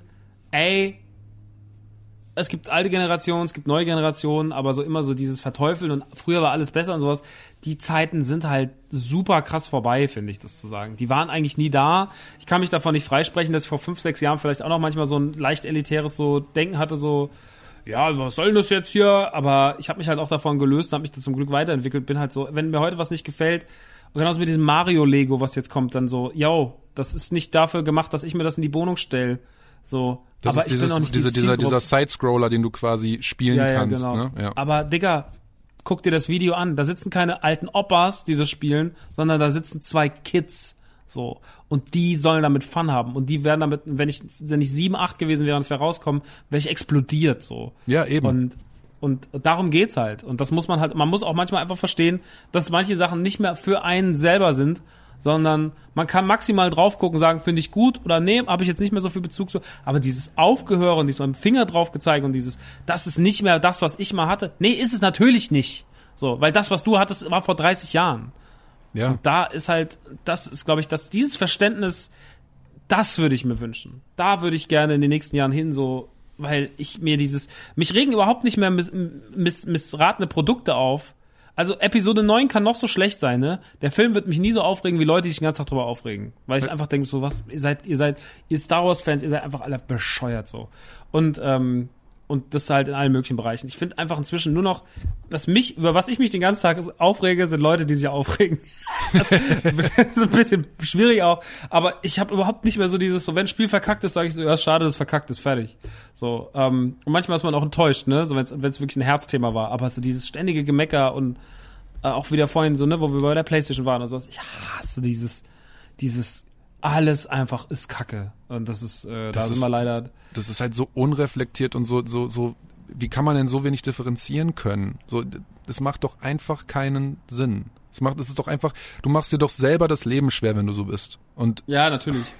Und du hast auch keinen Spaß. Und die Leute, ich habe oft das Gefühl, Leute gucken lieber auf Sachen, die ihnen keinen Spaß machen, als die Sachen, die ihnen Spaß machen, aber sehen dabei ganz viel Tolles. Weil ja, sie damit so beschäftigt sind, sich den ganzen Tag über alles andere, was keinen Spaß macht, aufzuregen. Und das ist halt irgendwie vielleicht die falsche Prioritätensetzung. gab es eigentlich Leute, die, ähm, gab es bei dir eigentlich Leute, die irgendwie nach dem Cobblepot rauskamen, gesagt haben, das klingt ja gar nicht so wie Nerdrevolution. bam." Natürlich. Wa- Wie dumm. Also sorry, aber das ist doch nicht geil. Also warum? Also Leute, aber das ist doch genau das Ding. Du willst doch, Leute wollen ja, Konsumenten wissen in der Regel ja eh nicht genau, was sie wollen. Und dann wollen sie einen zweiten Teil von etwas. Wenn sie einen zweiten Teil bekämen, wäre er nicht so gut wie der erste. Also Wir haben doch diese Enttäuschung selber schon hingenommen. Was war denn, als Dynamite Deluxe damals auf einmal wieder eine neue Dynamite Deluxe Platte gemacht hat? Ich kann's dir Wie sagen. fanden wir die denn? ich hab, ich hab Grauenvoll. ey, ja, Wie war Ja. das, als die Beginner wiederkamen vor zwei, drei Jahren? So, mit ähm, Dan Yo, ich komme rein. So, also, weißt du, so die Platte, das war für mich kein besonders gutes Album. So. Und ähm, aber das liegt auch nicht daran, dass die Beginner vielleicht eine Kackplatte gemacht haben, sondern es liegt daran, dass die Beginner, dass ich eine andere Anspruch hatte, was ich von der Beginnerplatte will. Und ehrlich gesagt weiß ich gar nicht mehr, was ich von der Beginnerplatte. Ich glaube, die hätten machen können, was sie wollen. Ich hätte eh Kacke gefunden. Weil ich natürlich mit dem komischen Anspruch gegangen, dran gegangen wäre, ich will eigentlich nur noch mal ein Bambule-Erlebnis. Ja, aber willst du Aber- eigentlich auch nicht. Will's eigentlich auch nicht. Und das geht auch eigentlich, es, ich, ich glaube, das ist ein ganz großes Problem. Und das hast du bei, bei Deutschrap, bei sowas, ne, Dynamite Deluxe äh, Beginner, oder du hast das bei Filmen wie bei Star Wars, oder du hast das bei sowas wie She-Ra oder sonst was. Du kannst auf all das übertragen, was nochmal irgendwie rauskommt, Ghostbusters und so weiter und so fort. Ähm, du willst irgendwas von dem Film, was der Film nie erfüllen kann. Weil der Film gar nicht so, oder weil das Produkt gar nicht so funktioniert, weil, weil das für dich ganz anders funktioniert. Es funktioniert nämlich immer über Emotionen, die du mit dem Zeitpunkt verbindest. Und du hältst mit aller Macht daran fest und sagst, ich will unbedingt, dass dieser Moment nochmal so getriggert wird. Aber der wurde, der wird nie mehr so getriggert. Ja. Der wird nicht so getriggert, weil du warst damals sechs oder sieben und du warst in den, den Umständen. Und deine Mama sah so und so aus und das lief vielleicht deren der Song dabei und das war das und das, was du dabei gefühlt und gesehen hast so. Und du wirst nie wieder ein Produkt, egal wie oft noch Ghostbusters draufstehen, so wahrnehmen, wie du den ersten Ghostbusters wahrgenommen hast oder wie du die erste Platte wahrgenommen hast oder wie du dein erstes Konzert wahrgenommen hast, weil einfach die Umstände anders waren so. Das heißt aber nicht, dass dir diese Momente in Zukunft genommen werden. Sie werden nur nicht mehr mit aller Macht, nur weil Beginner draufsteht oder weil äh, Star Wars draufsteht, kannst du nicht erwarten, dass es nochmal bei dir das gleiche auslöst, so weil das, weil das vielleicht ganz so anders herrührt. Und ich glaube, da haben ganz viele Leute ein Verständnisproblem. Hatte ich selber viele Jahre und ähm, habe dann auch mit Sachen auf Finger gezeigt und das ist, glaube ich, man muss selber verstehen, wie man funktioniert und wenn du dir, du musst neue Erinnerungen schaffen, indem du halt auch neue Sachen zuführst, so. Und dann kannst du auch wieder so ein Erlebnis haben, weißt du? Ja, ja, klar. Sehr schwer zu, ich finde es super schwer zu erklären. Ja, ich weiß aber, ich weiß aber, was du meinst. Was mich gerade nochmal getriggert hat, ist, du hast ja gerade nochmal erklärt, so, du, deine Mama sah damals so und so aus und bla bla bla, wo wir halt wieder bei Details wären. Und wenn du das nicht wertschätzt oder nicht peilst, dass du halt irgendwie aktuelle Musik hast, die diese referenzierenden Details irgendwie haben, dann kannst du, also selbst, also das ist ja für mich wäre das, das the, the closest you could get, wenn du einen modernen oder einen aktuellen Song hast, der diese, diese Detailverliebtheit hat, mir ist das so wichtig, weil das vielleicht das, das Nächste ist, was dich an diese Zeit ranführt. So. Und natürlich weiß ich nicht, was deine Mama damals für eine Frisur hat, aber wenn ich dir in dem Song erzähle, was meine Mama damals für eine Frisur hat, dann hittet das vielleicht ein bisschen tiefer, als wenn jemand mit Gitarre da sitzt und sagt, wir haben früher Gummibärenbande geguckt. Es ist, es ist, es ist ein ewiger Circle Fuck irgendwie. Es ist, Ja, ja, es ist echt, es ist auch echt schwer zu erklären. Weil Ja. eigentlich soll die Message eine positive sein, aber man Ja, ja, muss immer, voll. um die positive Message aufzubereiten, irgendwie auch immer so weit ins Negative reingreifen und dann klingt das immer alles wieder, als meint man das so negativ und regt sich nur über die Aufreger auf. Aber eigentlich will ich ja nur sagen, so, ey, ähm, ich glaube, es können immer noch auch tolle neue Momente geschrieben werden und ähm, man muss halt immer so verstehen, warum ein Moment so ist, wie er ist und wie er so funktioniert hat und was den triggert und wie man den näher bringt und sonst irgendwas. Und deswegen sind wir wieder beim Thema Details. Ich glaube, wir sind einfach Detail, wir sind einfach Detailboys. ja, aber das ist, Sachen funktionieren nicht ohne Details. Es funktioniert nicht. Ich hab dir doch, ey, ich Schöne hab, Dinge funktionieren nicht ohne. Ja, ich habe dir doch das Foto geschickt von dem Hip Hop Mikey, von dem von der von dem Turtle. So, Mhm. Der trägt halt Wallaby Clark Schuhe. Das sind die Schuhe, die Wu-Tang Clan groß gemacht hat und das muss man nicht mal checken, um zu sehen, weißt du, wenn Details, wenn, wenn die Sachen so gut gemacht sind, dann musst du nicht mal checken, dass das die Schuhe sind, um die Figur schön zu finden, aber wenn du es dann noch peilst, ist es so, oh mein Gott. So, also D D Details haben halt auch irgendwie noch Stufen. So, es, es fängt halt, es fängt halt an bei, wir hören Gummibärenbande, wenn du dann aber irgendwie Settings beschreibst, ist es noch geiler. Wenn du dann noch das Ding drin hast, ich glaube, nur so kannst du vielleicht irgendwie ansatzweise zeitlose Mucke schaffen. Ich weiß es nicht, keine Ahnung. Ich find's einfach schade, dass momentan sehr viel gute Musik irgendwie unterm Radar schwebt, weil sie halt nicht fresher denn je ist. Ja, aber das Problem, das hatte die Geschichte der Welt schon immer geschrieben. So, das, äh, das ist ja kein ak aktuelles neues deutsche Problem, sondern das ist ja einfach schon immer so gewesen. So, also Alles ich habe Hast du denn irgendwelche quasi Geheimtipps zu der, zu der Zeit in den Mitte 2000ern, was so Deutschrap-Alben angeht, weil ich habe, weil ich habe derzeit halt nur das mitbekommen, was halt eben besagter Mainstream irgendwie gedickt hat durch MTV, Viva, Get the Clip, Hip-Hop-Scheiß. Und vielleicht gab es ja damals schon irgendwelche krass detailverliebten oder referenzierenden Alben, die irgendwie sehr zu schätzen, die, die man eigentlich sehr zu schätzen wissen und auf dem Radar haben sollte. das Album, was, was mich da mit am meisten begleitet haben wir heute schon tatsächlich genannt. Das war halt wirklich der Clan mit, mit Flashpunk. So. Oh wow. Äh, das war schon so eine Platte, von der man halt gemerkt hat, die ist, ähm, die ist richtig, richtig krass. Und natürlich alles, was so. Ich war ja komplett, also es gab so ein paar Sachen, auf die ich so richtig krass hängen geblieben bin, auf, äh, krass hängen geblieben bin. Das war, äh, ich war ja erstmal so Stuttgart-Hamburg-Rap, also durch, vor allem durch Rolle mit Hip-Hop. Afrop war mein erstes Album. Ähm, dann so ein bisschen den Kram gedickt, dann den ganzen Hamburg-Kram gedickt, dann da tief rein.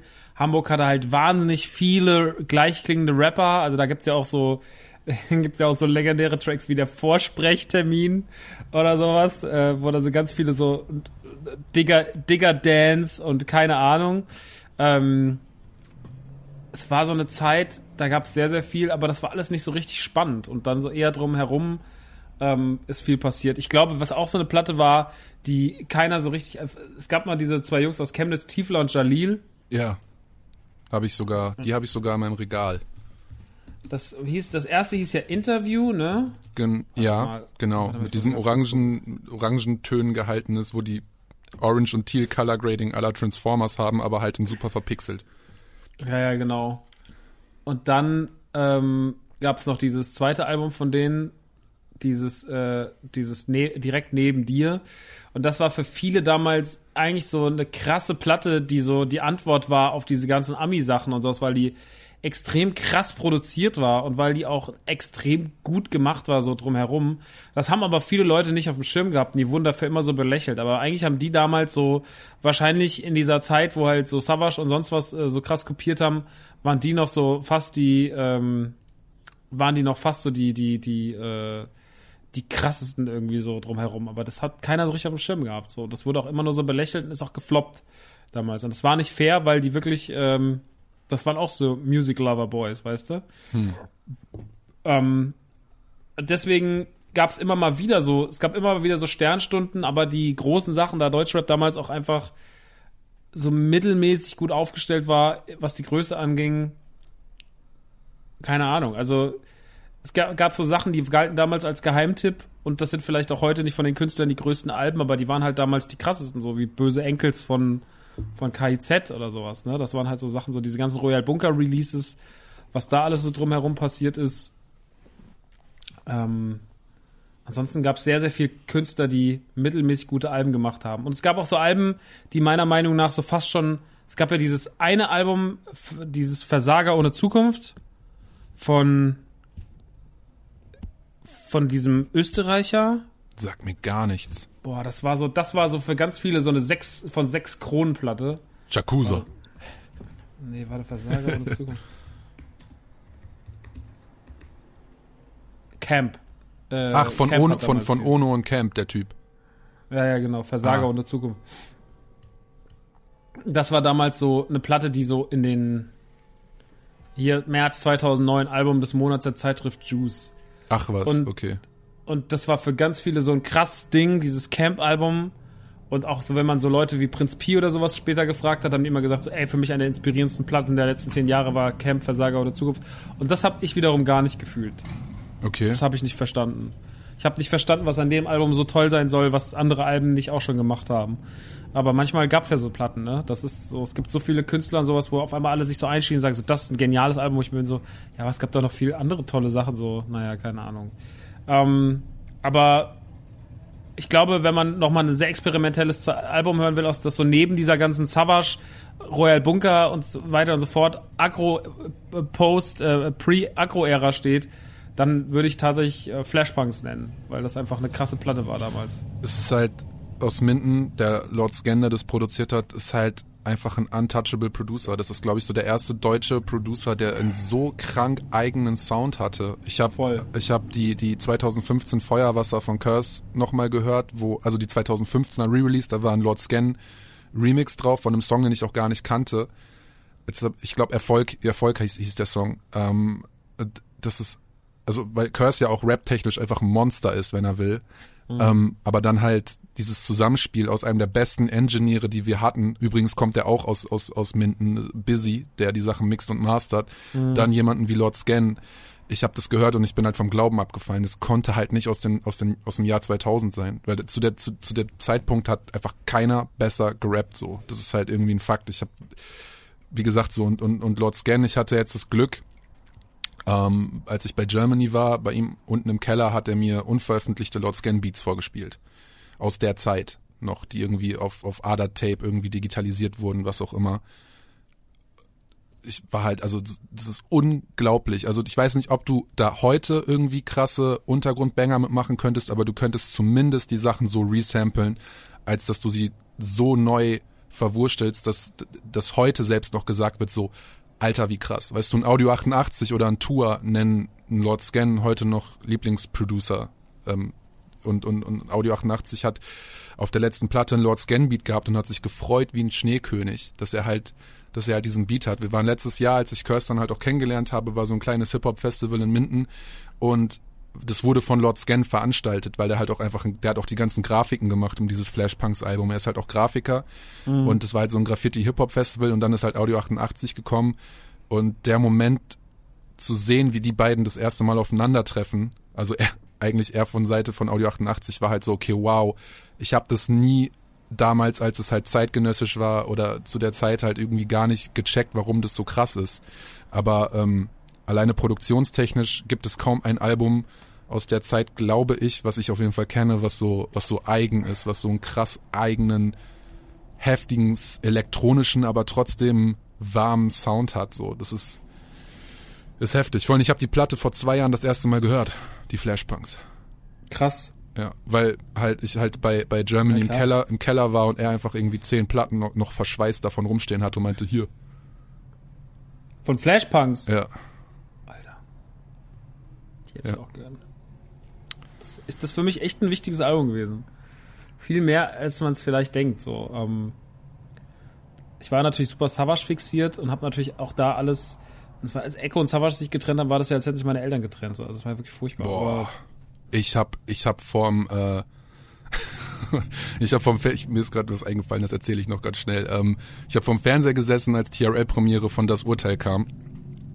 Und Und er ähm, beendet ja, und ich war so, also ne, als dieser Song rauskam, war ich halt, ich war halt tot. Ich lag auf dem Teppichboden im Wohnzimmer meiner Mom und war so, oh, ah, was ist hier gerade passiert? Und ich hatte, ich hatte in der gleichen Woche, war so, ich war so in der siebten Klasse oder so, und ich hatte in der Zeit richtig, richtig Streit mit einem Mädchen. Und ähm, das war so, man hat sich so unterm Tisch immer so Briefchen geschrieben.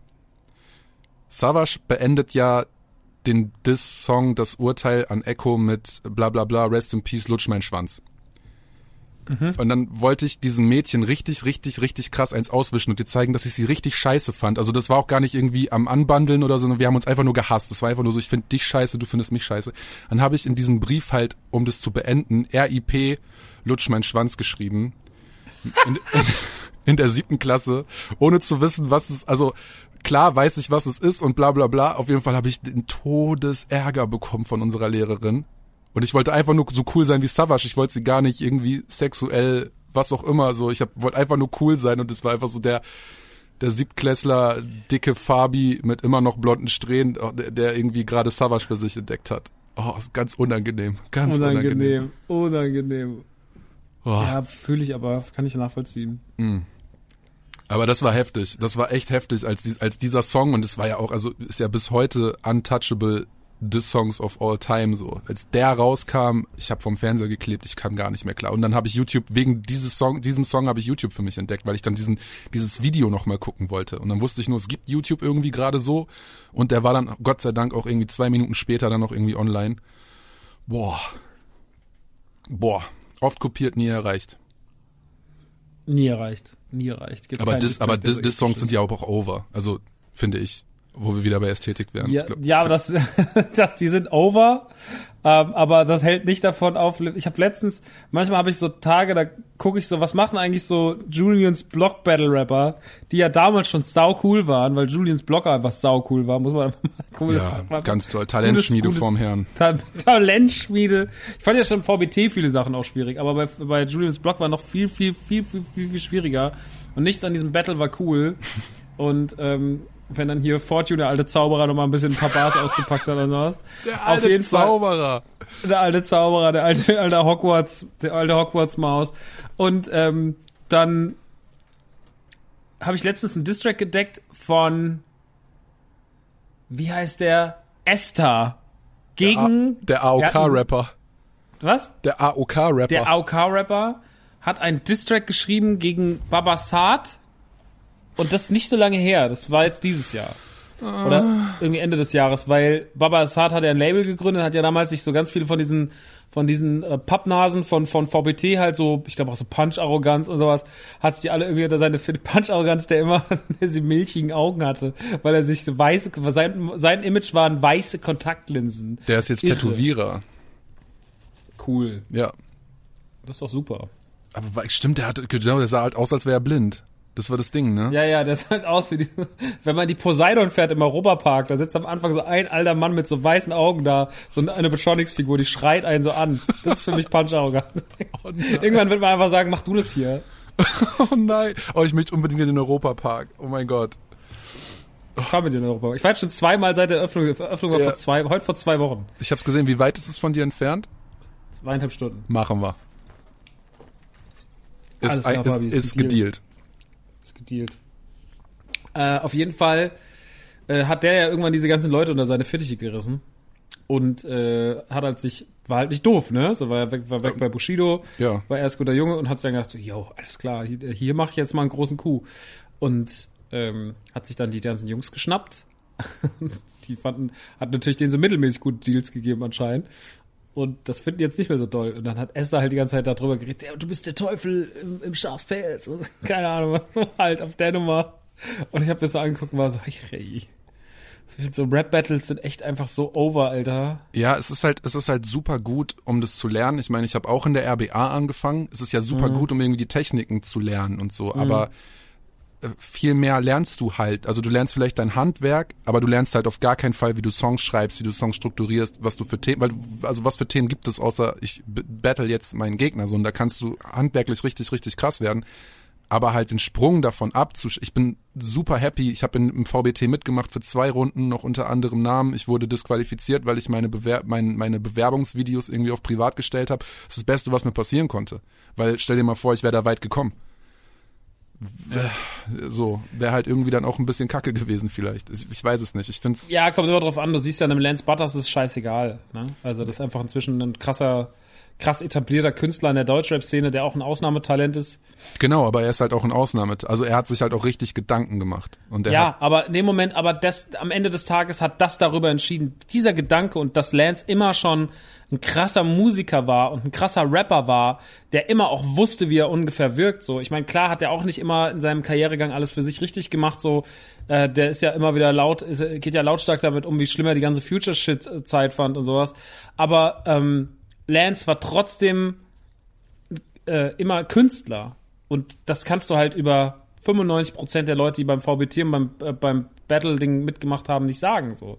Das ist die gleiche Ambition wie die ganzen Jungs, die halt jetzt irgendwie so die Arme ausbreiten mit der Bauchtasche sich hinstellen und sagen so, komm und flieg mit mir, die irgendwelche komischen Modus Mio-Songs machen so. ja. Ähm, aber das sind halt einfach Leute, die machen Musik nicht, weil sie Musik machen wollen. Die machen Musik, weil sie, weil das für sie ein Medium ist, um ähm, auch was zu machen, was sie cool finden. Ja. Ja. Oder mit was sie Geld verdienen. Beides. Was sie cool finden, womit sie Geld verdienen. Punkt. Ja. Und, ja und deswegen aber, hat Lance da einfach seinen, hat er, wahrscheinlich wärst du da auch rausgestochen, weil du wahrscheinlich ganz anders daran gegangen wärst. Boah, nee, das war schon schlimm. Das war schon schlimm. Ich habe einfach genauso gerappt wie Weekend. Das war schlimm. Also lieber ein Weekend, alles cool, feier ich. Hat er auch sehr, super gut gemacht und hat auch zu Recht irgendwie zwei Staffeln gewonnen. Aber ich habe halt geklungen wie er. Ja, ja. So, weil ich halt irgendwie zwei, vor zwei Monaten gesagt habe, ich fange jetzt an zu rappen. Aber Lance, ähm, wirklich Ausnahme. So, die, auch die letzten beiden, also die Loner EP und das Angstalbum, alter Vater. Gutes Ding. Ich habe Lona echt noch nicht gehört, weil ich einfach mich davor so sträube. Warum? Weil das wieder so, weil das so rund, weil es mich wieder so runterzieht. Ach so, ja, ja, genau. Also ich habe auch richtig, also hat auch Depris gekickt, beides. Sowohl die Angstplatte als auch die, die vor allen Dingen, Das war ganz schlimm. Angst habe ich vor allen Dingen, das habe ich so beim Joggen gehört im Sommer. Ich war so, hä? Ganz komisch. Aber mega, mega gute Platte. Mag ich.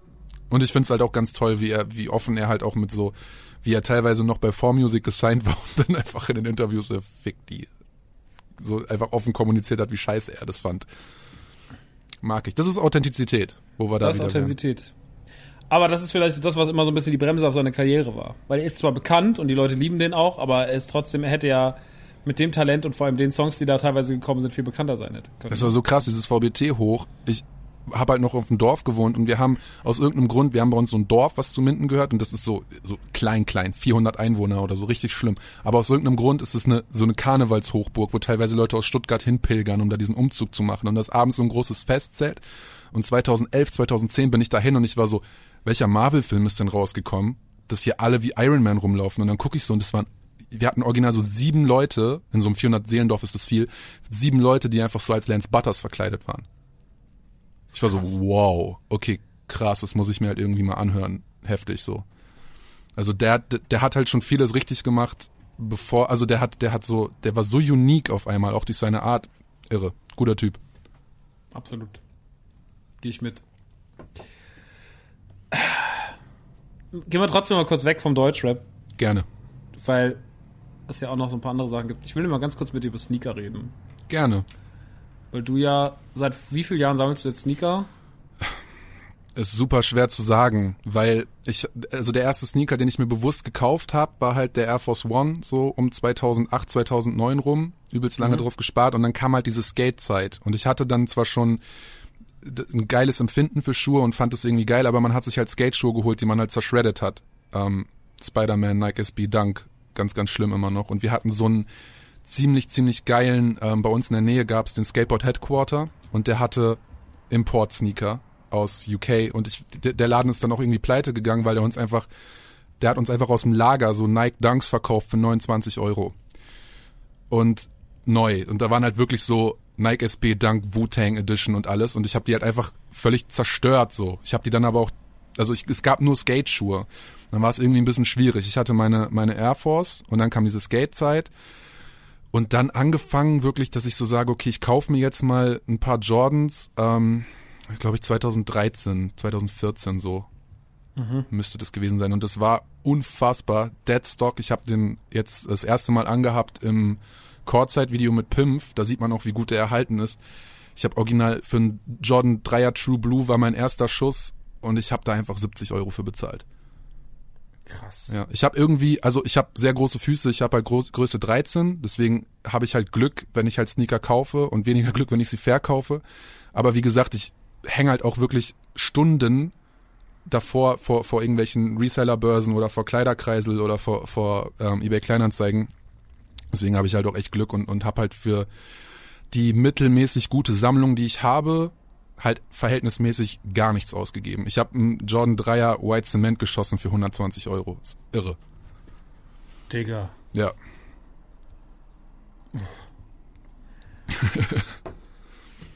Wie viel Jays hast du? Eins, zwei, drei, Ich glaube 20. Also es geht. Hm. Es geht. Also ich ähm, weiß ich nicht. Ich bin jetzt auch gerade wieder voll auf dem Dankfilm. Ich weiß auch nicht warum. Aber ich habe glaube ich so 20 Paar Jays und hol mir halt auch immer nur die, die ich geil finde. Und guck halt, also ich habe halt irgendwie aufgehört, nach Brands zu gucken. Wenn ich einen Sneaker irgendwie geil finde, dann hole ich mir den. Wenn ich ihn mir leisten kann oder wenn der halt jetzt nicht irgendwie total überteuert ist. Äh, deswegen, also ich, ich mache mich da eigentlich relativ locker. Es kamen jetzt auch gar nicht so viele geile Jordans raus in letzter Zeit. Ist halt gut, dass der Herr wieder kam, aber den hatte ich schon aus dem vorigen Release. Was ist denn dein Favorite, deine Favorite Jordan-Silhouette? Drei. Ja, ne, würde ich auch sagen. Drei finde ich super. Ich, ich habe einen Zweier, weil ich den einfach noch nie irgendwo am Fuß gesehen habe. Ich hatte auch ein Zweier mal, ja. Diesen rot-weißen, ich weiß nicht mehr, wie der heißt. Den, den habe ich und ähm, ach, keine Ahnung. Der so infraredig war? Nee. Ich hatte mal, warte mal, ich muss mal kurz gucken. Jordan 2 Infrared, den hatte ich mal. Der kam mal irgendwann 2013 raus. Ähm, genau, den hier. Infrared äh, 23, den hatte ich. Und ähm, ja, aber man muss auch sagen, dass der nicht so der beliebteste Jordan ist. Das hat vielleicht auch einen Grund. das hat schon auch einen Grund, wenn ich Alter, ich, sehe. ich sehe gerade, ich habe den Versity Red in einem ganz okayen Zustand und ich sehe gerade StockX zuletzt verkauft für 680 Dollar. Ich habe den, glaube ich, für 40 gekauft oder so. Dieses StockX, ne? Ja, kann man sich auch nicht wirklich drauf verlassen. Ähm, Dieser Ben Jerry's Schuh, den jetzt auch Kevin aus unserer Community gewonnen hat, Alter. oh, der ist so krass. Oh, ich lieb den so. Der ist echt heftig. Der ist wirklich, wirklich heftig. Nee, ähm, Ich habe ja dann auch äh, aufgrund von Discord-Empfehlungen, ich, ich habe mit einem mit einem drüber geschrieben, jetzt habe ich auch leider den Namen gerade nicht mehr, der hat von dem Chicken Waffle Nike Dunk geredet und einen Tag später finde ich den bei Knöbel. eBay. Genau, genau. Und einen Tag später finde ich den einfach für 50 Euro bei eBay und war so, oh, es tut mir jetzt echt leid, ey. Und hätte Ja, du, hast ich, halt größere, du hast halt größere Füße. ja, ich habe echt Glück, das, machen. das, ja, aber ähm, deswegen, also deswegen glaube ich auch, habe ich ähm, bisschen, bisschen Glück, was so mein Sneaker-Digging angeht. Ich ähm, hatte dann halt auch einmal, einmal hatte ich halt richtig Glück und habe den, ja, den, den Yeezy Red October habe ich äh, bekommen tatsächlich, als der rauskam. Und ähm, den habe ich dann halt verkauft vor ein paar Monaten, äh, vor ein paar Monaten, vor ein, zwei Jahren und hab halt irgendwie gut Cash dafür bekommen und halt irgendwie ein Jordan 4er White Cement, ein Jordan 3er Infrared, alles Deadstock und noch irgendwie zwei Dunks. Halt so Glücksgriffe einfach gehabt, dass der, dass der Red October halt irgendwie noch mit am Start war. Weil es ist halt ein hässlicher Schuh. Einfach. Und dann kann man den halt auch gut wieder verkaufen und dann kriegt man viel Geld dafür. Ich liebe ja eigentlich den, den, den, den Nike erste Ey, die sind, die sind mega. Nur halt nicht der Kim Kardashian Red October, weil der ist einfach nur rot. Aber diese Yeezy Zweier, also ich finde die Zweier auch geiler als die, als die ersten Nike Ja. Yeezys. Boah, und ich möchte so gerne einmal den grauen und den schwarzen möchte ich irgendwann nochmal besitzen, aber für das Ist Geld das immer noch so teuer? Ja. Also bei Flight Club, ah, ist halt auch schwierig, das irgendwie zu, aber den kriegst du, glaub, Light Club, Alter. Also für die, die es nicht kennen, ist es halt, es ist halt absurd, dass irgendwann sich der StockX, das ist eine Seite, die im Endeffekt dafür ist, ganz äh, die, das Resellen professionalisiert hat, kann man sagen.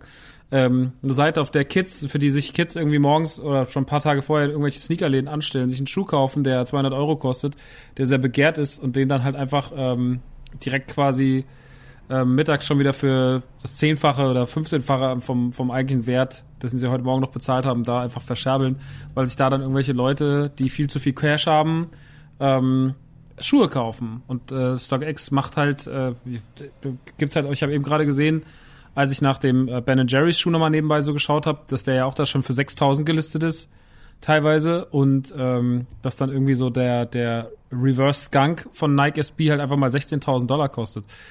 Ähm, 16, der Skunk. 16. Ja, Der Reverse Skunk ist limitiert auf 420 oder sowas und kostet halt einfach mal äh, kostet einfach mal 1000 16.000 Dollar.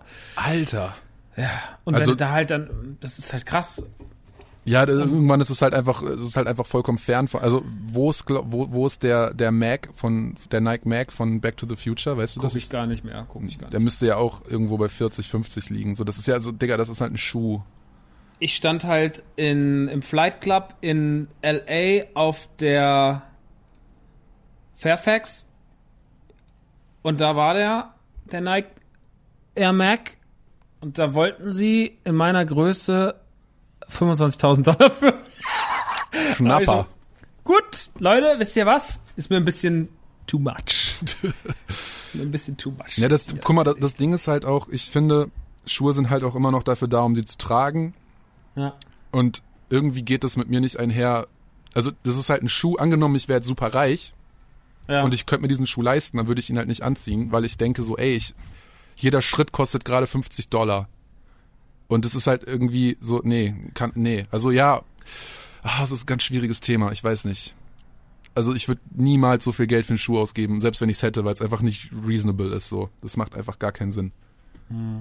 Das ist einfach ganz komisch. Ich fand die, die Dings finde ich halt wenigstens noch schön. Die, die Einser Off-Whites, die jetzt rauskamen, die auch horrende Summen haben. Da habe ich den Chicago, habe ich mir halt Gott sei Dank irgendwie holen können, auch wieder aufgrund meiner großen Füße, weil ich den einfach schön finde. Von dieser komischen Schnalle kann man halten, was man will. Aber das ist halt irgendwie auch noch ein schönes, ein schönes Zitat an den Einser und so. Das ist irgendwie alles noch, alles noch geil. Aber boah, nee, also Sneakerpreise und auch so, dann sind wir auch ganz schnell in dieser Hypebeast-Ecke und how much is your outfit und oh, nee. Ein Kumpel von mir arbeitet bei Snipes einfach im Einzelhandel, der, der ist so am Kotzen die ganze Zeit. Wenn die halt irgendwie mal ein cooles Release bekommen, was ja relativ selten ist, hast du halt die ganze Zeit irgendwelche 13-jährigen Kids mit ihren Puppies, die halt dann einfach versuchen, so viele Paar wie möglich zu kaufen. Denkst du so, Alter, nee, so ich habe auf, also Stichwort früher war alles besser, ich habe halt auf meinen ersten Air Force halt irgendwie ein Jahr lang gespart, so. Und dann habe ich den halt gerockt, bis er tot war und ich habe nicht daran gedacht, also, Sneaker Game ist auch genau, ist ein bisschen, bisschen, bisschen scheiße und ein bisschen geil, genauso wie Deutschrap. Ja, ich war halt irgendwann raus. Also ich muss ehrlich sagen, als ich da so tiefer drin war, so 2012, 13, 14, da bin ich auch äh, mit relativ mit äh, A mit einem großen Berg an Schulden raus und B auch mit so einer ganz schlimmen ähm, ich muss hier Weghaltung und deswegen hat sich habe ich da auch meine Zelte schnell abgebaut und habe dann auch irgendwie zum meisten irgendwie also ich habe heute noch einen guten Draht zum Mischer vom 43,5 oder so, aber Hm. ansonsten war ich da halt auch mit allen, mit denen ich cool war, habe ich dann noch schnell irgendwie die, die Kontakte irgendwie abgebrochen, weil mir das alles überhaupt nicht das hat mir nicht so wirklich Spaß gemacht. Ja. Und man muss auch wirklich sagen, dass äh, dieses ganze Szene-Ding und Hypebeast-Ding und wie man so miteinander umgeht und auch dieses draußen rumhängen und ich keine Ahnung, ich fand das immer alles sehr, sehr anstrengend, immer alles ein bisschen zu cool, bisschen zu gewollt. Dann hat man damals, ich weiß noch, da kam der, der Tiffany Dunk High raus. Ähm, den gab's dann in einem Laden in Frankfurt, nicht im Bonkers, so, weil Bonkers spielt ja immer sehr, sehr fair und ist ja auch so super gegen Reselling, aber da gab's noch so einen anderen Laden, das Railslide. Und da kamen wir halt rein, die Türen gingen auf, es war der, das der Release Day vom Tiffany Dunk High und sie hatten halt einfach nur noch drei Größen da. Und man so, wo sind die anderen? Und dann war man so, die sind schon weg. Oh. Und dann sagt er so, wieso, dann sagt irgendeiner so, wie die sind schon weg. So, und da war halt noch irgendwie einer dabei, der halt auch so richtiger Sneaker-Fanatic ist in Frankfurt. Und der hat dann da richtig Rabatz gemacht. Der so, das kann nicht sein, Leute. So, ihr, das macht man nicht so. Ich arbeite selber in dem und dem Laden. Das würden wir uns nie erlauben, so, so, was ihr hier gerade macht. Und dann sagt er so, die, wir haben die nicht. Und dann kommt in dem Moment einer aus dem Lager aus und hat die einfach an. Und man ist so, das war wie so, äh, wirklich wie so ein beschissenen, wie so einem Simpsons, wie so Simpsons-Gag so. Der Typ kommt so raus und ist so, oh, und alle sind so, die hast, dass sie den nicht mit einer Mistgabel hingerichtet haben. Die sind dann da, ich meine, ich hatte irgendwie noch Glück, weil ich 43 hatte und ich sage, habt ihr noch eine 43 für mich? Dann meinte er so, ja, kannst du haben so. Ähm, aber naja, im Endeffekt war es eh scheißegal. Ich habe den Schuh genommen, habe ihn zwei Jahre im Regal stehen gehabt, den habe ihn dann irgendwann verscherbelt. Aber ich habe dann irgendwie so ein bisschen den, den Reiz da dran verloren. Und äh, es hat auch echt, das war auch teilweise, ne, also das ist ja gerade auch so, hat sich, habe ich ja heute noch in anderen Bereichen, so mit Limited Run Games oder sowas, dass du halt das Gefühl hast, so jeden Freitag musst du halt da sitzen, irgendwie um 0 Uhr und musst gucken, was dann wieder bei, was dann wieder auf diversen Seiten alles so online ging. Aber ich habe auch keine Lust mehr, den Stress zu geben. So, ne? Also irgendwie, wenn du das mal machst, ist es halt eine Erfahrung und es ist irgendwie Experience. Aber wenn du, wenn du das jeden Freitag machst, dann ist es ja einfach nur noch, geht's dir irgendwann an die Nerven. So, wenn du jedes Wochenende 400 Euro ausgibst für irgendwelche scheiß Schuhe, Ja.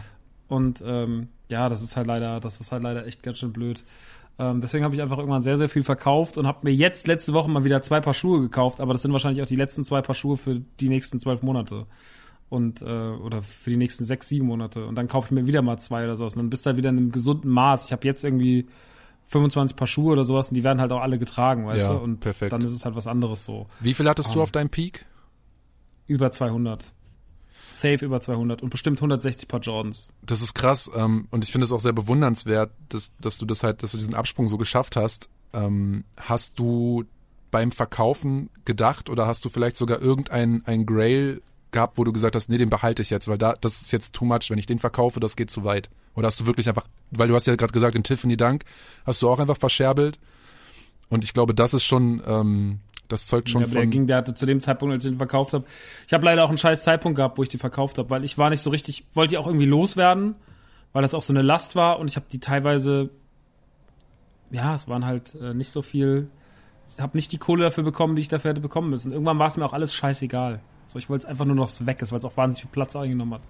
Hm. Und meine Wohnung halt einfach übergequollen ist so. Und dann habe ich halt irgendwie Space Jams an Bastel dann Hex für 150 Euro verkauft. ja, guter Schnapp. Ähm, aber das, Für das, das, guter Schnapp. Das finde ich halt aber gut. Also ich, wenn ich jetzt überlegen würde, ich habe jetzt so krasse Geldprobleme, dass ich halt meine Sachen irgendwie verkaufen muss. Ich glaube, ich könnte nicht meine gesamte Sammlung verkaufen.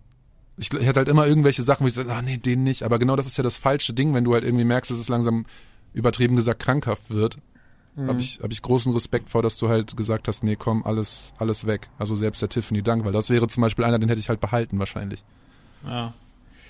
Ja, gab so ein paar Sachen, aber ich habe dann auch geguckt, wo fange ich jetzt an, wo höre ich jetzt auf und dann habe ich mir eher so welche rausgesucht, die jetzt vielleicht für manche Leute gar nicht so, also Fünfer Grape, so, weißt du, Ja. war halt so für mich so, wo ich sagte so, ey, das ist so ein Bombenschuh.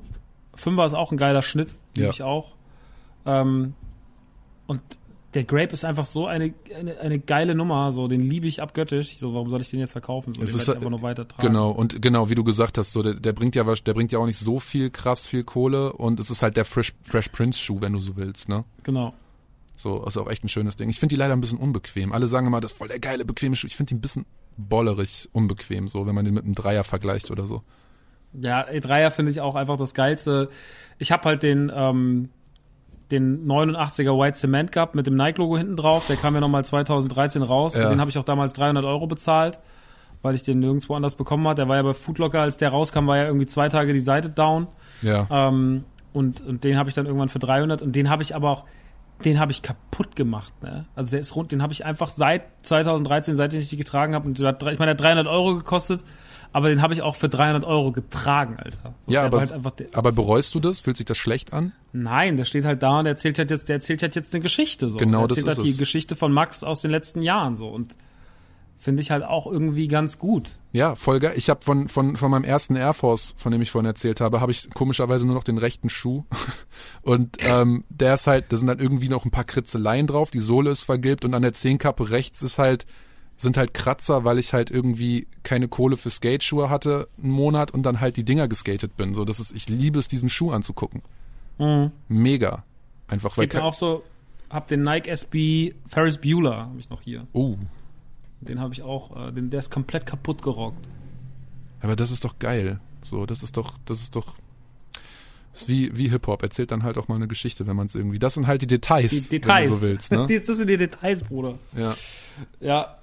Ey, ich finde Sneaker sammeln ist halt trotzdem, ne, also ich finde Sneaker sammeln ist halt gar nicht so weit weg von dem, was man sonst so sammelt, so. Deswegen meinte ich auch vorhin so, diese Popkultur, gerade auch so diese ganze äh, Basketball, äh, Sport, äh, das hat ja so, war ja so ein fließender Übergang und dann kommt das ganze Schuhding und Schuhe sind für mich auch einfach nur noch ertragbare Transformers am Ende des Tages, ne, weil einfach Ja. die Leute so, weil das so ineinander übergreift und das ist so witzig, weil immer wenn du Leute so kennenlernst, ähm, die so Vi- Vinyls sammeln oder sowas, die sind nicht weit davon entfernt, auch Vinyl Toys zu sammeln. Das ist immer total interessant. dass Stimmt. Also Leute, die so, also es gibt ja echt auch so ein paar Koryphäen des Hip-Hops, so wie hieß der ähm, von Dilated People, der DJ, der hatte auch immer so eine riesen Toy-Sammlung und sowas.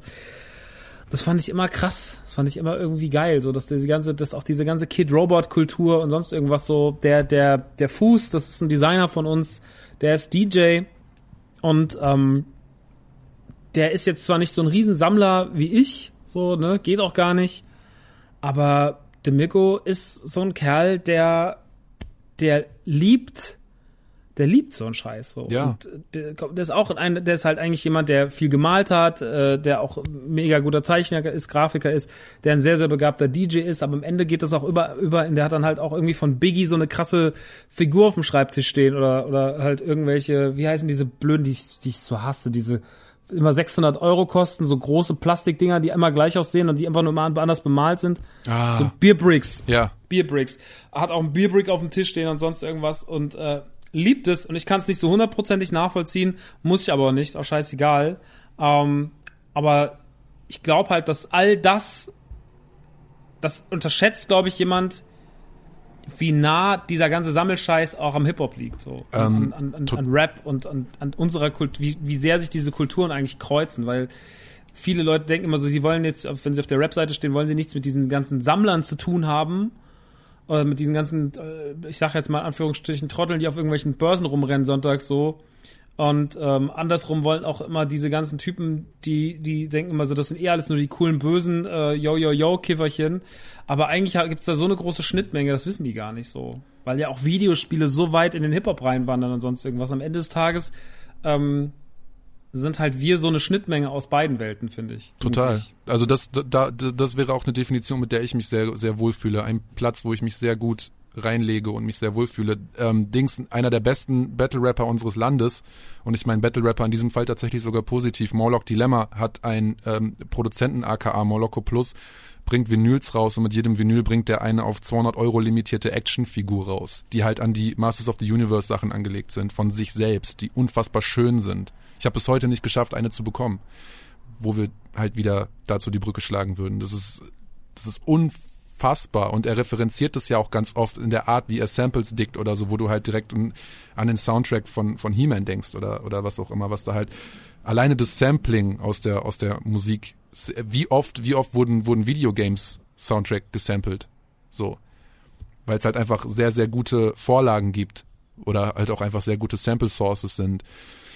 Das ist alles schon. Jan Böhmermann hat einen, hat einen Jay Diller auf seinem Schreibtisch stehen. Eine Figur. Sehr schlechtes Beispiel an der Stelle. Der ist ja auch Hip-Hopper. Ja. Kann ja rappen.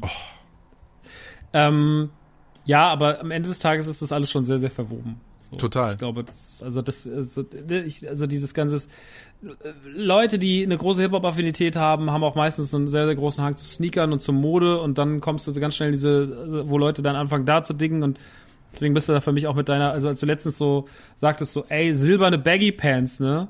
So, wo ich dann auch dachte so, ja, ist jetzt ein Gag, aber wenn er morgen ankommt und sagt, er hat eine silberne Baggy Pants bei eBay gekauft, ist es A, was, was mich nicht wundert und B, denke ich mir auch irgendwie passt's, so, weil ich es mir abkaufe. Und ich glaube, da geht's halt wieder um die Authentizität. So. Ich hätte das, also es gab, ich bin da sogar so weit gegangen, es gibt von auch, ich glaube von Vocal oder von von Joker oder so, gibt es ja sogar, gibt es ja sogar, ähm, gibt es ja sogar Jeansjacken, die silber sind oder gab es. Und ich war halt Ich wirklich, eine. ey, und ich war sogar Oder so, ich hatte eine. ich war so so weit, dass ich halt gedacht habe, wenn ich das Ding jetzt zu einem okayen Preis finde, eine silberne Baggy mit so einem Suit, also quasi so, so, so einen Anzug daraus baue, wenn man das vernünftig kombiniert und diese Baggy halt vielleicht auch nicht so baggy trägt, wie man sie damals getragen hat, mit vernünftigen Sneakern, vielleicht die Hose vernünftig krempelt, whatever, und ich den einen vernünftigen Song dazu mache, der halt irgendwie so wie Downtown meinetwegen sehr referenziell ist,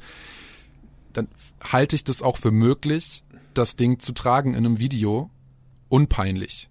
Das ist möglich. Ich weiß nicht, ob ich das kann, aber ich bin der Meinung, dass es. Stell dir mal vor, Rin wird das machen. So, das, ja, dann funktioniert's halt. dann wird es 100%. funktionieren und dann werden halt auch Silber äh, würden auf einmal Salando wird dann auf einmal Silberbaggies machen. Sehr wahrscheinlich. Ähm, das ist es halt. Ist halt immer, wer, wer der Sender auch ist, ne? Genau. Rin kann halt relativ viel machen. Rin ist ja auch so ein Beispiel, der ist ja auch so referenziell. So. Ja, diese, dieser, dieser, dieser Vin Vintage hieß der Song ja, glaube ich, auch. Ey, das, irre. Wirklich, wirklich gut. Er kommt, zweite Strophe, und wenn jemand wie Rin das macht, das ist halt cool. Ihr habt lang genug gewartet, dass eine Single erscheint. Frei von gebeiteten Beats und peinlichen Rhymes. Bruder. Geil. Also für alle, die es nicht wissen, das ist, jedes Savage-Intro fängt so an.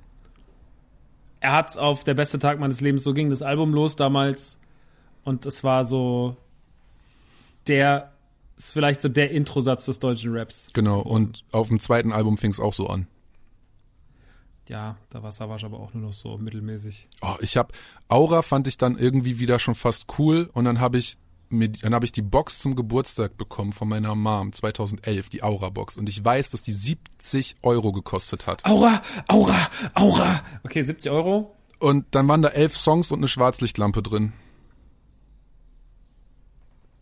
Ich hasse das alles so sehr. Boxen, Alter. Boxen. Ey, nee, also Ich bereue es auch. Ich bin schuldig mich immer noch, dass ich zur Pubertät eine Box gemacht habe. Ich hasse die. wusste ich gar nicht, was war da drin. Sau viel. Weißt du was? Also die Geschichte zu der Box. Ähm, als ich, also ich hatte, wir hatten ganz kurz Max und die Boxen. Also erstmal war es so bei Pubertät. Ich war ja damals bei einem Label. Wie das Label heißt, sage ich jetzt nicht. Man kann es aber auch nachlesen. Naja, auf jeden Fall saß da einer, der ähm, die Kalku gemacht hat für dieses Album. Und ähm, der war nicht so gut darin, die Kalku zu machen für das Album, denn ich wollte relativ viel da rein. Ich habe gesagt, ey, das sind meine Leute, die verdienen irgendwie eine gute Box so, ne, weil weil die die wissen auch, ich sammle Scheiß und sowas und wenn ich da jetzt irgendwie nur so einen Turmbeutel reinmache, das finde ich nicht so gut, so. vor allem wenn wir für 30 Euro verkaufen wollen. Also lass uns eine einigermaßen hochwertige Box machen. Die Box war von der Hochwertigkeit okay. Drin war die CD. Dann war die CD nochmal als Instrumental-Album drin. Ähm, was ich immer noch, der, das Detail, was ich daran liebe, das Cover von Pubertät war einfach nur ich in diesem, Fo das alte Foto von mir, von, von wo ich 17 war, rein, Ja. an die Wand gehängt. Und ähm, das Instrumental-Album war einfach das gleiche Cover, nur ohne das Foto. Das fand ich sehr witzig. Ja. Ähm, dann war noch ein T-Shirt drin, was im gleichen Design war wie die Box und auf dem T-Shirt waren halt äh, für jeden Song hatten wir so Illustrationen. Das Booklet von, also der Felix, der das Booklet gemacht hat, im Übrigen, der alle Grafiken für dieses Album gemacht hat, der auch die der hat das Raumschiff gebaut hat fürs Astronautenvideo. Der Mensch, der der wahrscheinlich in diesem Jahr, also nie hat jemand für mich mehr in kurzer Zeit arbeiten, so viel arbeiten müssen. So, ja, Felix, wir brauchen übernächste Woche ein Raumschiff. Das muss im Keller vom Jules stehen. Kannst du es bauen? Was? Raumschiff? mhm. Und wie, wie machen wir, wie viel Geld habe ich denn? 1000 Euro. Aha, wo schlafe ich? Im Motel One nebenan. Ja, okay. Gut, und dann sind die da, sind der, dann so ein anderer Handwerkerfreund von dem haben dann da ewig lang. Naja, also er hat auf jeden Fall alles gemacht. Wenn du dich durch das Booklet schlägst von diesem, wir haben zu jedem ein eigenes Cover geschossen und sowas, was die da alles aufgebaut haben, Felix und seine Freundin, das ist krank. Also Echt erkennt krank. echt übrigens. Bestes Ja. Cover. Wow. Das ist mit der Kleiderstange, ne? Ja, ja. Krass. Erzähl Mit weiter. dem, mit dem Run DMC Anzug Genau, so. genau. Ja, ja, mega. Ähm, also wahnsinnige Arbeit reingesteckt, wahnsinnige Dinger, die alles illustriert und so weiter und so fort. Dann war ein Poster drin, äh, was auch eine Referenz war, nämlich auf die Planet Punk von den Ärzten. Ähm, zu Verschwende deine Jugend war ein Poster drin, in dem, was genauso aussah, nur halt äh, das äh, Planet Punk Cover auf Rap getrimmt, so, also die gleiche Grafik einfach gemacht, mega geil, war damals mir auch wichtig. So, ich meine, was war, was, was eine seltsame Idee war das denn, so, so eine Ärzte-Referenz auf so eine Deutschrap-Platte irgendwie zu packen? Ähm, fand ich irgendwie funny und so. Und dann war noch, also T-Shirt, CD, Instrumentals, Poster, alle Poster waren unterschrieben. Ich habe 2000 Poster unterschrieben damals. Ähm, dann noch ein Patch und es war noch irgendwas drin. Es war auf jeden Fall viel Zeug. Viel Zeug, viel teuer. Viel teuer. Und dann ist es nicht gechartet, weil. Nee, pass auf, nee, nee, nee. Die Box wurde kalkuliert und der sagt, ist doch mega, die Box kostet 26 Euro Oh. Und man war so, gut, dann können wir sie für 30 verkaufen, dann macht man pro Box immer noch vier Gewinn oder so. Mhm. Und das war aber Pustekuchen, weil die, es war irgend so ein Kommawert, ne? Ja. Und dann sagt er so, und irgendwann kommt so die Abrechnung, die Platte kam dann raus, ist ja eh mega viel, viel schief gelaufen und so, und dann kommt die, und dann sage ich irgendwie so, sagt mein Manager irgendwann zu mir mal so, Max, weißt du eigentlich, wie viel du an so einer Box verdienst? Und ich sag so, nee. Dann sagt er, du verdienst an jeder, also das, nicht du selber, sondern das Label, alle verdienen mit jeder verkauften Box 9 Cent. Da hab ich gesagt, das kann doch gar nicht sein. Wieso? Wir haben die doch so kalkuliert, dass die zumindest 4 Euro Gewinn macht. So, und es waren ja fast, es waren, es gab 1500 Boxen und ich glaube 1400 waren relativ schnell weg und die letzten 100 gibt's bis heute noch irgendwo, aber die 1400 waren schnell weg.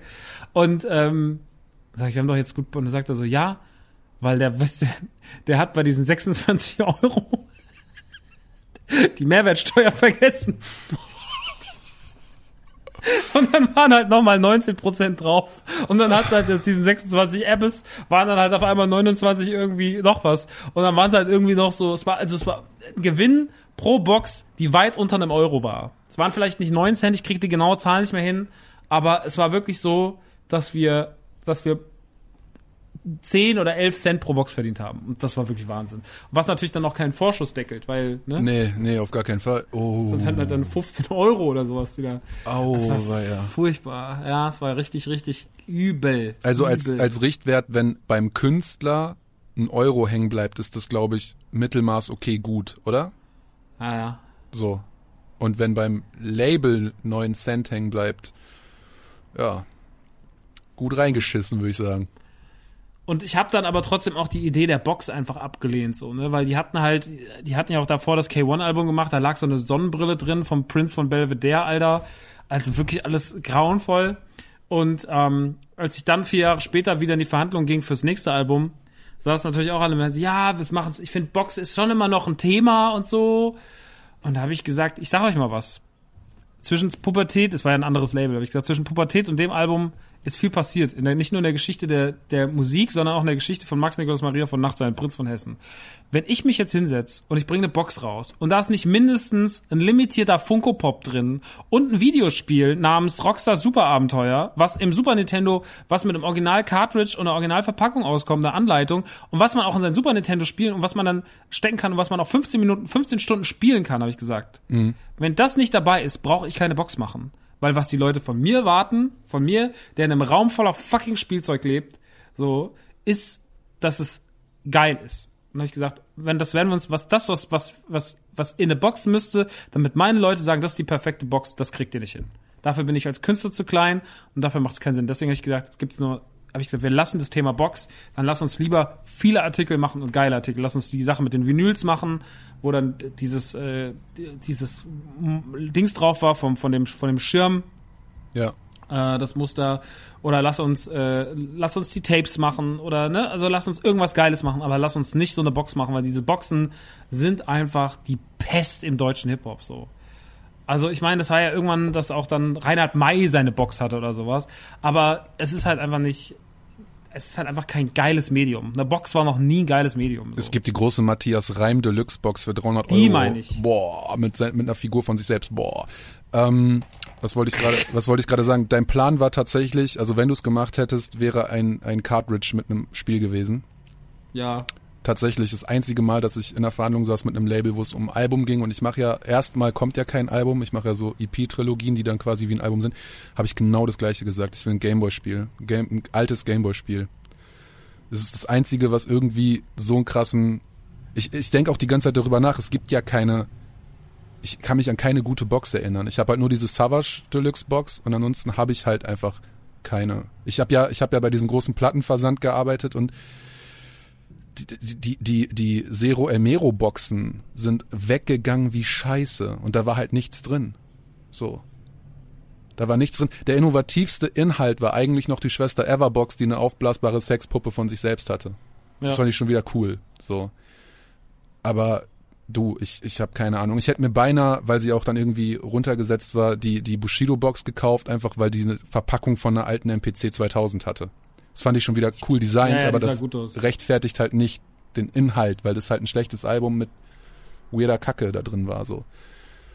Boxen, ey, ganz schwierig. Es ist ja, es ist ja, für die, die das nicht wissen, es ist ja einfach nur ähm, Geld macht, also es ist ja einfach auch nur so ein, so ein Charts in Deutschland werden nach Umsatz berechnet und wenn du eine Box verkaufst, ist es halt so, als würdest du fünf Alben verkaufen.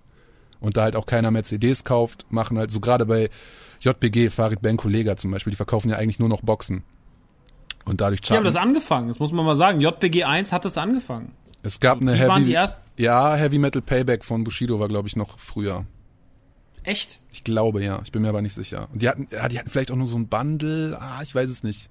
Aber ja, die haben das Ding auf den Kopf gestellt. Und das ist auch, das ist ja auch Hip-Hop so, das muss man ja sagen. Etwas nehmen, was es schon gibt und es so zu twisten und es zu seinen Gunsten zu drehen, zu hasseln.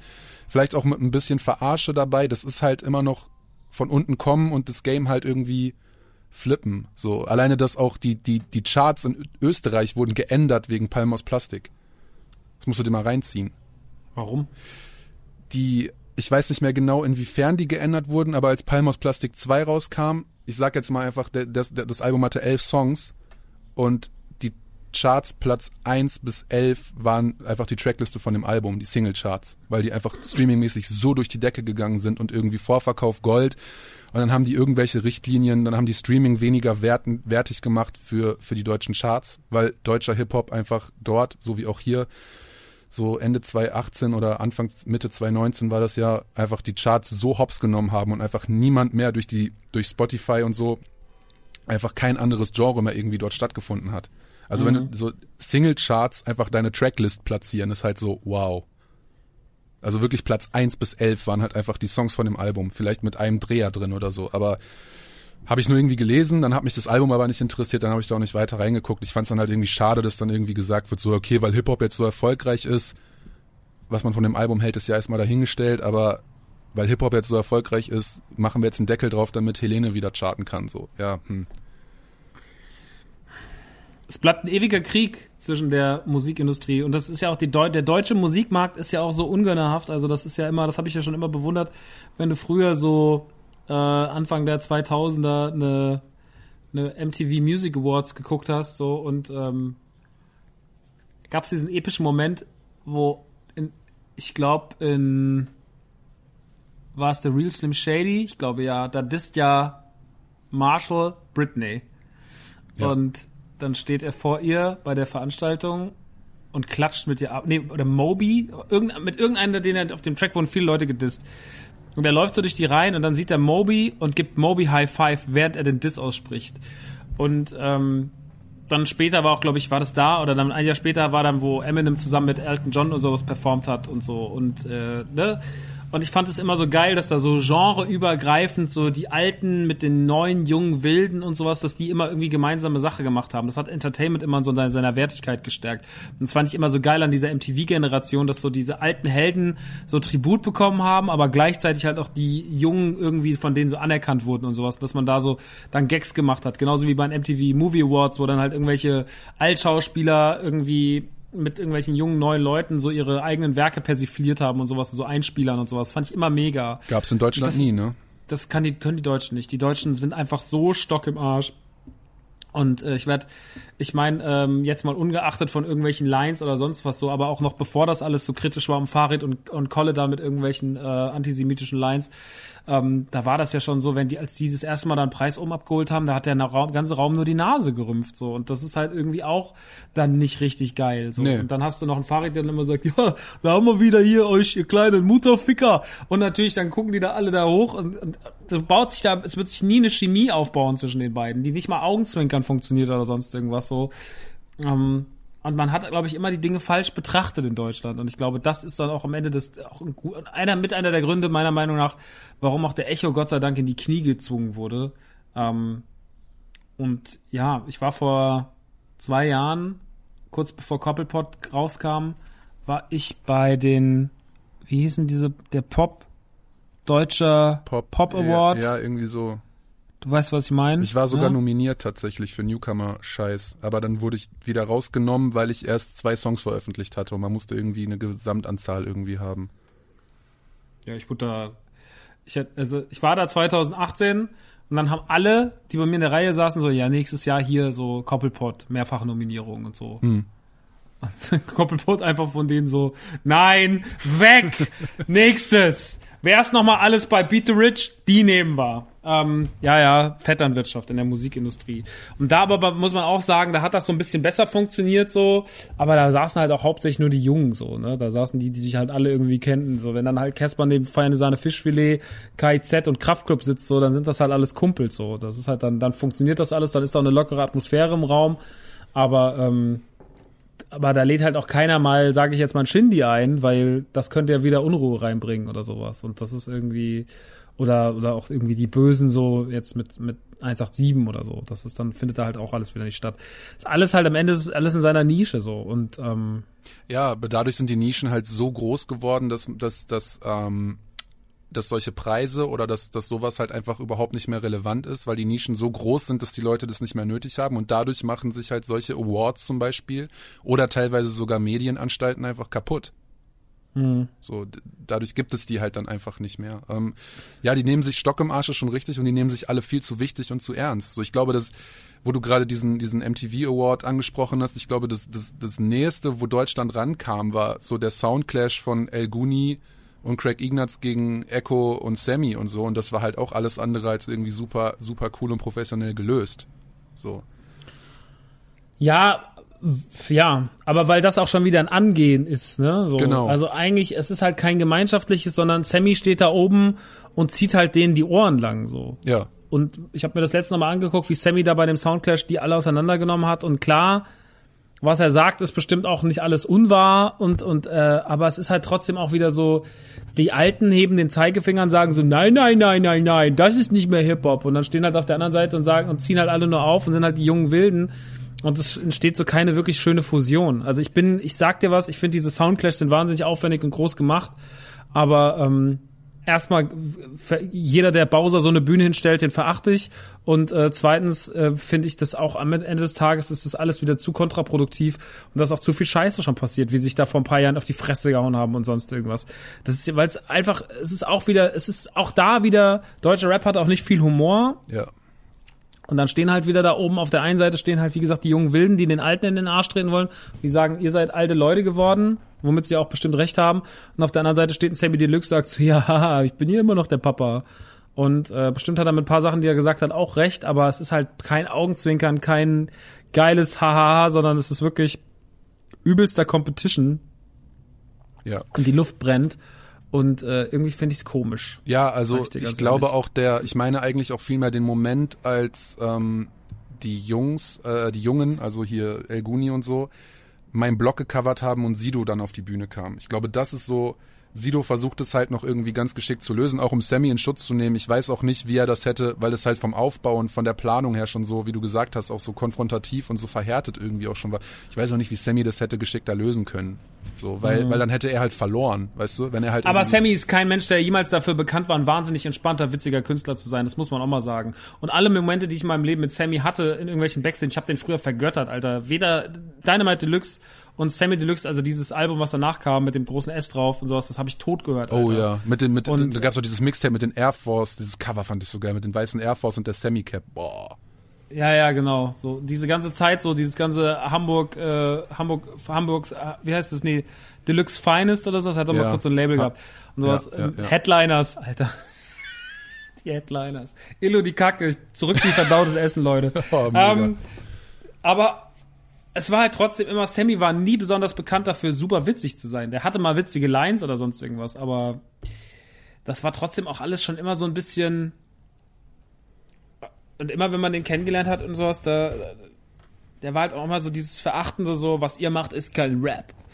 Mm. Das fand ich halt immer schade und auch doof. So. Und äh, deswegen kann ich das, nehme ich das auch in gewisser Weise ernst. So. Und, und ein, ein Sido hatte immer mehr sein Ohr auf der Straße und ein Savage bestimmt sogar auch.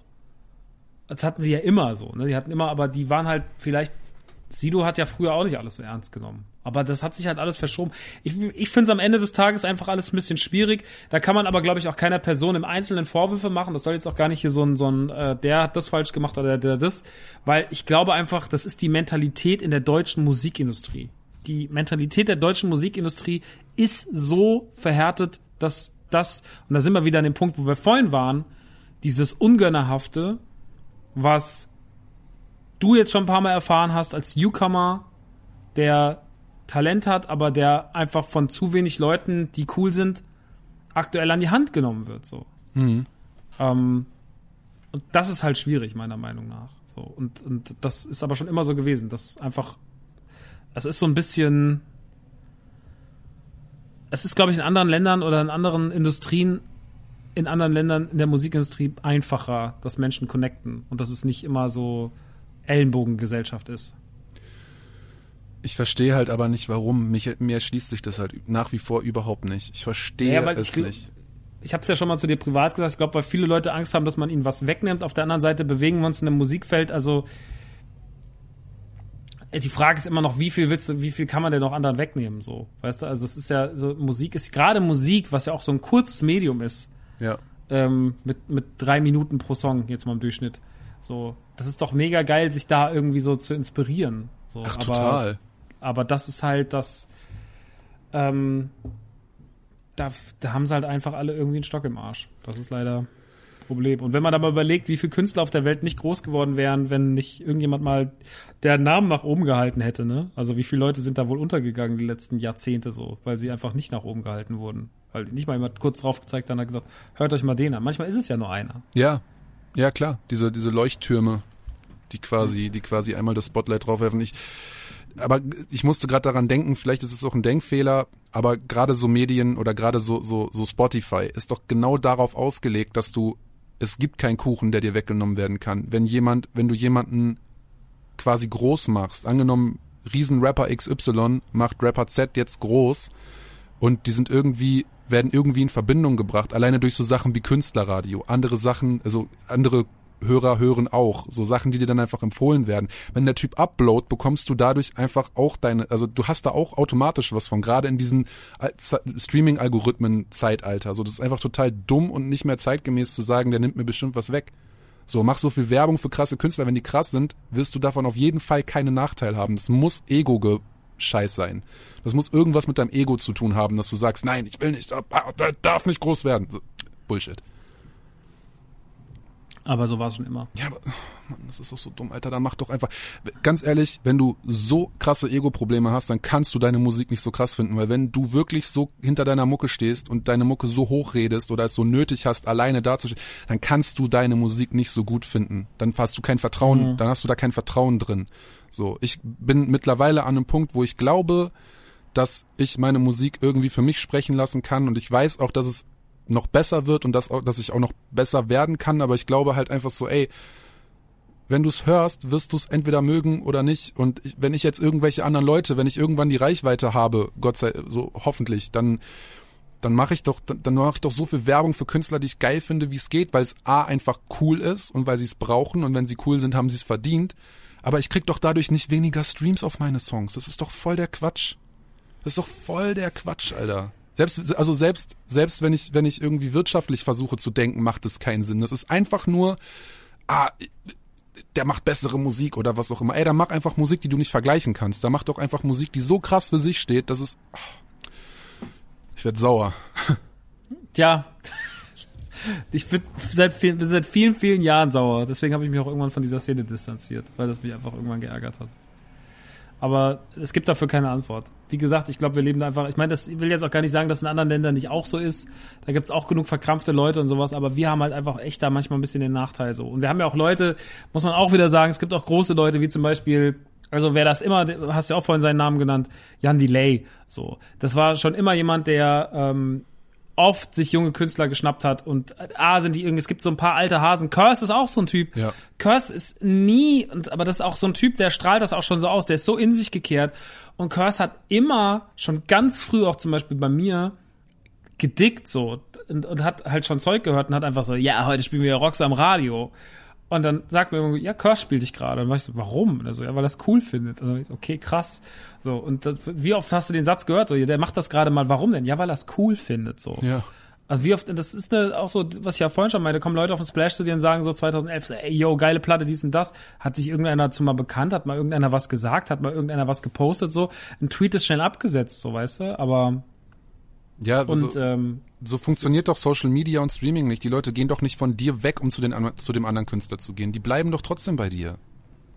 Ist doch alles gut. Glaub, so, glaubst du, ein Bowser, also um jetzt, ist jetzt ein blödes Beispiel, weil er vielleicht nicht der, der coolste Typ ist, ähm, aber glaubst du, ein Bowser denkt sich bei, so, der hat, der hat Apache gesigned. So, glaubst du, der ärgert sich darüber, dass Apache gerade durch die Decke geht? So, nee, der- also der äh, kommt drauf an, wenn er, ey, ich habe auch ein kaputtes Ego, ne? So, also ich ka- kann mir auch vorstellen, also ich, ich habe ja auch in meinem Freundeskreis Leute, die ich mit aufgebaut habe und die wahrscheinlich in anderen Ab Ab Bereichen auch gerade erfolgreicher sind als äh, als sie, als ich gedacht habe oder als sie vielleicht sogar erfolgreicher sind als ich.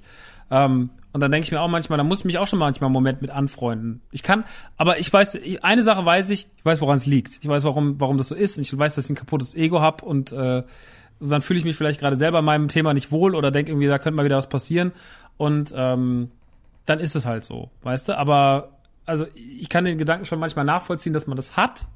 So, ich sag nicht, dass es ein edler Gedanke ist, ich sag nicht, dass es ein guter Gedanke ist oder dass es der richtige Gedanke ist, sondern ich kann erstmal nur eingestehen, dass er da ist und äh, kann daran arbeiten, dass er weggeht, weil er Quatsch ist. So, weil was sollte jetzt, wenn einer meiner besten Freunde gerade einfach mit gewissen Sachen erfolgreich ist, wieso sollte das mir schaden? Das kann mir ja eigentlich nur gut tun. So. ja, genau. So. Selbst Und- wenn ich, also wenn ich es jetzt wirklich auf die Business-Ebene hebe, aber da geht's halt auch gar nicht so sehr um Business so. Ähm, da geht's halt eher um, keine Ahnung, 36-jährige Historie. Aber ein Bowser, ähm, also von außen stehend muss man sagen, äh, war das eine unfassbare Entscheidung von Bowser, ähm, Apache zu sein, weil damit hat er was gemacht, was viele Leute, gro große Künstler früher nicht hinbekommen haben. Savage, Sammy und so weiter und so fort, als sie ihre ganzen Labels hatten, Optik, hier Hamburgs Finest und so weiter und so fort.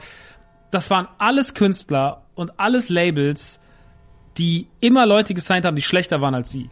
So.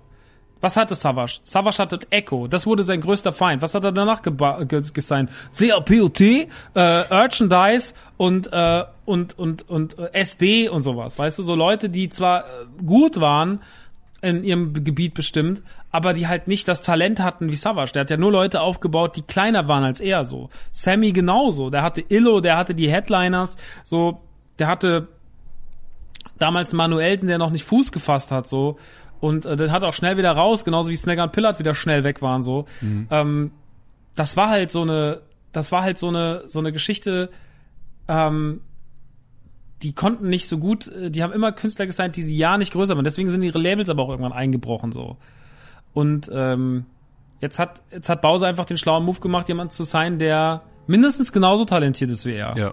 Und äh, der, das, also hättest du mir vor einem Jahr Apache gezeigt, dann hättest du mich gefragt, kannst du dir vorstellen, dass der in einem halben Jahr vielleicht mal der größte Künstler in Deutschland ist? Ich habe den nämlich gesehen. Ähm, Mit diesem einem Video, wo er auf Rollschuhen durch die Stadt fährt, so. Äh, durch Mannheim Abend, so. Das war das erste Video, was ich von ihm gesehen hatte. Das 10.000 Klicks gehabt. Und es hat mir damals Skinny geschickt. Von Oder Rap.de. von, von rap.de. Und der Skinny Smalls. Und da meinte er so, guck mal, und dann sagte ich noch zu ihm so, ja krass, ähm, hat eigentlich irgendwie voll viel, bin mal gespannt, ob die Leute das raffen, weil der ja auch schon ganz schön referenziell ist und äh, weil er auch viel mehr drinsteckt, als man vielleicht vermuten mag. Und auch viel Ironie. So, ne? Apache funktioniert auch viel über, über irgendwie nicht sich so allzu ernst nehmen. Aber genau da- das, das hat er halt allen anderen voraus in der Größe. Ja. Ja.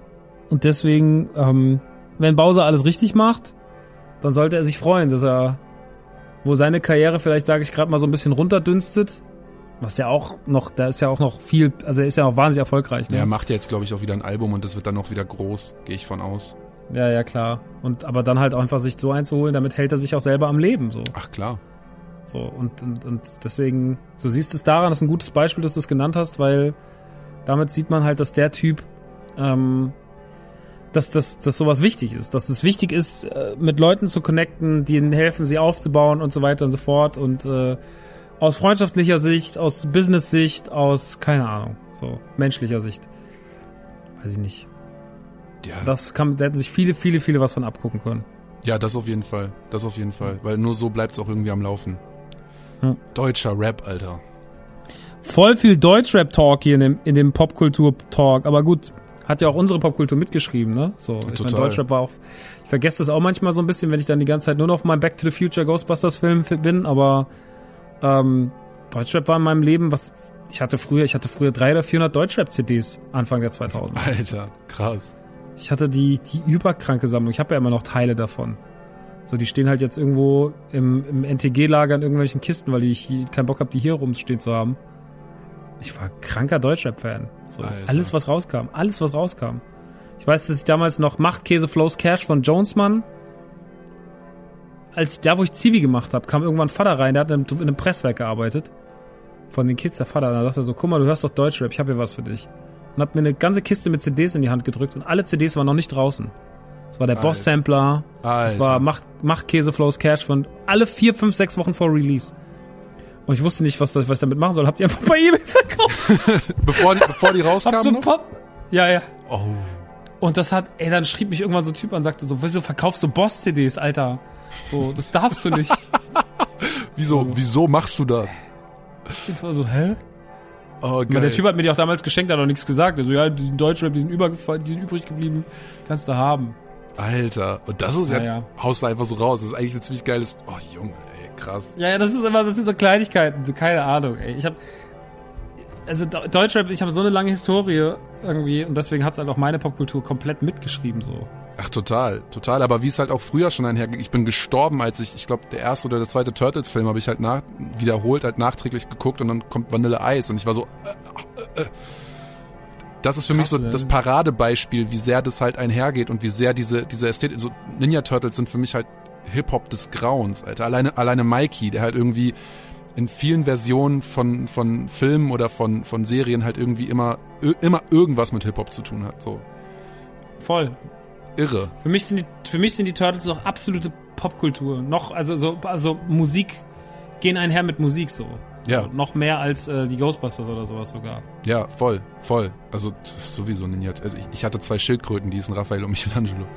Ähm, kleine Wasserschildis, ey, beste. Ähm, keine Ahnung, Turtles war für mich irgendwie, ich habe das, ich hab, also für mich war war tatsächlich, so blöd es halt klingt, weil mein Dad die aber auch im Regal nebeneinander stehen hatte, für mich waren Eight Mile und Turtles, das waren für mich zwei Hip-Hop-Filme aus irgendeinem Grund. Weil ich, aber ich war halt Mhm. auch irgendwie neun oder so, oder zehn, keine Ahnung.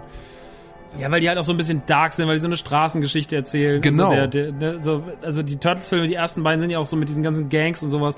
Das ist schon Hip-Hop inspiriert. Der Soundtrack immer so alles in der Kanalisation, überall die ganzen Graffitis und sowas. Dass Ja. man da eine Assoziation zu dieser ganzen Rap-Thematik aufbaut, ist doch klar. Ey, krass, ja, von der ganzen Ästhetik, von den ganzen Details, ähm, Dieser New York-Flavor steckt doch in Krass. beiden Filmen so krass drin. Krass, ja, krass, wirklich. Also das ist eigentlich ist es ein. Das müssten wir mal unserem Kumpel Falk Schacht mal stecken. Der soll da mal rüber referieren, über die ersten beiden Turtle-Filme. Wie Hip-Hop die sind. Ich wollte gerade sagen, kann er dann auf Bento schreiben. Ich habe gelesen, Bento ist tot. Es gibt kein Bento mehr. Ja, gut, okay. Du soll das auf Facebook schreiben. Ja, genau. Facebook Beste. Alter. Ey, ich war letztens wieder in einer Facebook-Gruppe. Oh, ich bin so gestorben. Oh, es war so schlimm. Ich habe, vor allem ist es auch ein bisschen peinlich eigentlich. Ich bin hier in Berlin und mache irgendwie nichts anderes, als ich vorher in Minden gemacht habe. Ich gehe halt nicht vor die Haustür und baue halt die ganze Zeit Beats und spiele ab und zu Videospiele. Habe ich gedacht, ich brauche soziale Kontakte, weil mir irgendwie die Decke auf den Kopf fällt und habe irgendwie einen Hobbysportverein gesucht, um halt irgendwie soziale Kontakte außerhalb der Musik zu knüpfen. Dann bin ich in eine Facebook-Gruppe für so Freizeitbasketball Berlin oder so. Und ich war so, okay, wow was für Bubbles es noch gibt. Da denkst du, du bist doch irgendwie Basketball sozialisiert, also musst du doch irgendwie ein bisschen urban am Start. Nein, das sind alles irgendwelche Markusse, Shoutout an jeden, der Markus heißt, die halt irgendwelche Memes posten. Und boah, Facebook-Gruppen, Alter, boah. Rant auf Facebook-Gruppen vorbei, alles gut, ich bin fertig. Aber ey, boah. Boah. Ganz tiefer Abgrund. Ich weiß nicht, was bei Facebook jetzt Moment. Wer ist da noch? Was sind da noch für Leute? Bei Facebook? Ja. Abschaum. Also nee, wir haben, ich meine, ich bin ja selber noch, hab ja noch ein paar Gruppen so und ich muss auch wirklich sagen, dass die Autokino-Gruppe, äh, die hatte zwar auch mal eine Krise, aber die Leute da momentan sind wieder wesentlich humaner unterwegs. Ähm, wie gesagt, vorhin das Beispiel mit der She-Ra-Serie so, dass die Leute sich da wirklich cool unterhalten haben ähm, und dass man halt gemerkt hat, dass dann mit einem normalen Level dran geht. Aber das große Problem bei Facebook ist halt einfach, dass das verseucht ist mit Leuten, die zu alt sind fürs Internet. Ähm, ja. Keine Ahnung, schwierige Kiste. Ich finde es irgendwie ein bisschen, finde es ein bisschen, äh, ja, wie soll ich sagen? Äh, ich kann da gar nicht mehr so viel zu sagen. Ich, es ist auf jeden Fall nicht mehr eine Plattform, die man unbedingt braucht. Ich glaube, für Leute wie du und für dich und mich, die, äh, die ihr Zeug bewerben, braucht man Facebook nur noch bedingt. Ähm, es ist trotzdem immer noch so ein bisschen so eine Connecte. Es ist immer noch nicht ganz tot. Es ist immer noch nicht MySpace. Deswegen braucht man es noch irgendwie so ein bisschen, vor allem wenn man sich da aufgebaut hat. Ich glaube, jemand, der sich jetzt nochmal eine Karriere aufbaut, der braucht kein Facebook mehr. Äh, der nutzt Instagram und Co. Ja. Äh, der macht dann eher vielleicht einen geilen TikTok-Kanal oder Ja, sowas. ja, ist Ähm, halt so. Aber, aber ich äh, glaube, bei mir ist das halt einfach noch so, weil ich halt in diese, ich komme halt aus dieser MySpace-Zeit, bin als Künstler 2005, 6 das erste Mal raus. Dann habe ich bis 2009 ausschließlich MySpace gemacht, dann kam Facebook und Twitter auf. Mein Twitter hatte dieses Jahr elfjähriges Alter, so verstehst du? Elf Wow. Jahre Twitter, Mann. Alter. Äh, und genauso wie elf Jahre jetzt irgendwie Facebook. Und deswegen, klar, so, ich bin dir, sagt dir aber ganz ehrlich, weder Twitter noch Facebook sind Medien, die ich super gerne nutze. So, ich benutze eigentlich am liebsten nur noch Instagram. Ja. Wenn es nach mir geht, einfach auch nur noch da sein. Aber du hast halt immer noch Leute, wenn wir machen unsere Gewinnspiele immer auf Instagram und dann sage ich halt immer auf Twitter oder Facebook so, yo, wir machen drüben ein geiles Gewinnspiel auf Instagram, kommt vorbei. Und dann sagen halt Leute immer noch so, ich habe kein Instagram, ich habe kein Twitter, äh, ich habe kein, dann bist du, ja, okay, gut, dann, dann bleiben wir halt hier. So, Das wir hatte ich auf Tour ganz schlimm. Das hatte ich auf Tour richtig, richtig, richtig schlimm. Auch so, so ja, äh, voll, hört euch die Sachen auf Spotify an. Ja, ich habe kein Spotify. Ich war so, hm. ja, dann weiß, dann wird's irgendwie schwierig. Keine Ahnung. Aber MySpace, auch da du das ja schon wirklich als Künstler auch genutzt hast, ich habe das ja einfach nur noch so als junger Teenie irgendwie mitbekommen. MySpace war aus, aus Künstlersicht geil, oder nicht? Es war mega. MySpace war richtig, richtig geil. Hast du das gar nicht miterlebt? Doch, ich war, ich war, ich war User halt. Ich habe halt, habe halt irgendwie meine Künstlerseiten gehabt, habe dann, das war diese FA-Zeit, habe dann ab und zu mit FA geschrieben, habe mir Screenshots gemacht und mir die irgendwie gespeichert auf meinem Desktop. Und ähm, ganz schlimm.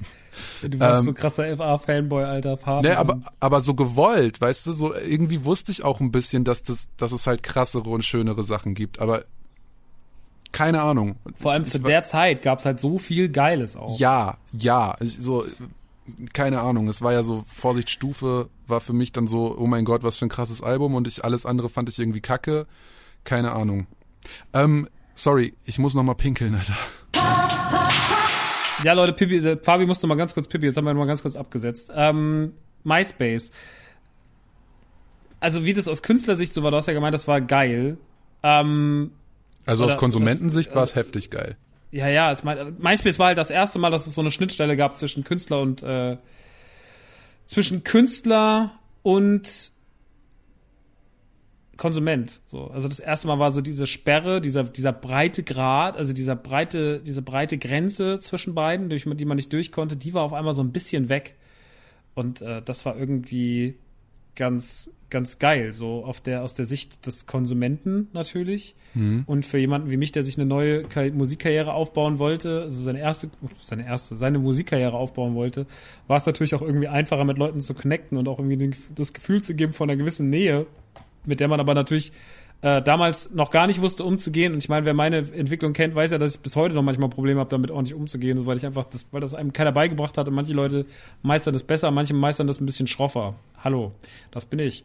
Und ähm, damals war das aber irgendwie, ich fand es schon krass irgendwie, auch so dieses Connecten und dann hat man halt auf einmal irgendwie mit Leuten geschrieben, die man cool fand, so wie Separate. Und es war halt dann einfach so, ja, krass irgendwie. Und ich habe dann halt versucht, auch Leute anzuschreiben oder sowas. Und ein paar Leute habe ich ja da auch irgendwie so ein bisschen Kontakt konnte ich erhalten. So mit äh, Casper habe ich damals da kennengelernt, weißt du so. Und, und äh, in der Zeit, wo er schon, äh, wie hieß das, vorhin zur Sonne, ähm, die Welt hört mich, so wo er das rausgebracht hat und sonst irgendwas. Und äh, so ein bisschen Connecte kam über das alles. Und das war schon geil. Viele Leute, die ich, also gerade für kleinere Künstler, um untereinander zu kommunizieren, war es halt, weil so viele Leute da waren, eine gute Plattform. Ich habe da so viel krasse Leute kennengelernt. Egal, ob das DAX war, ob das A zum J war, ob das äh, G-Futuristic war und so weiter und so fort. Produzenten, Rapper, Psycho Dino.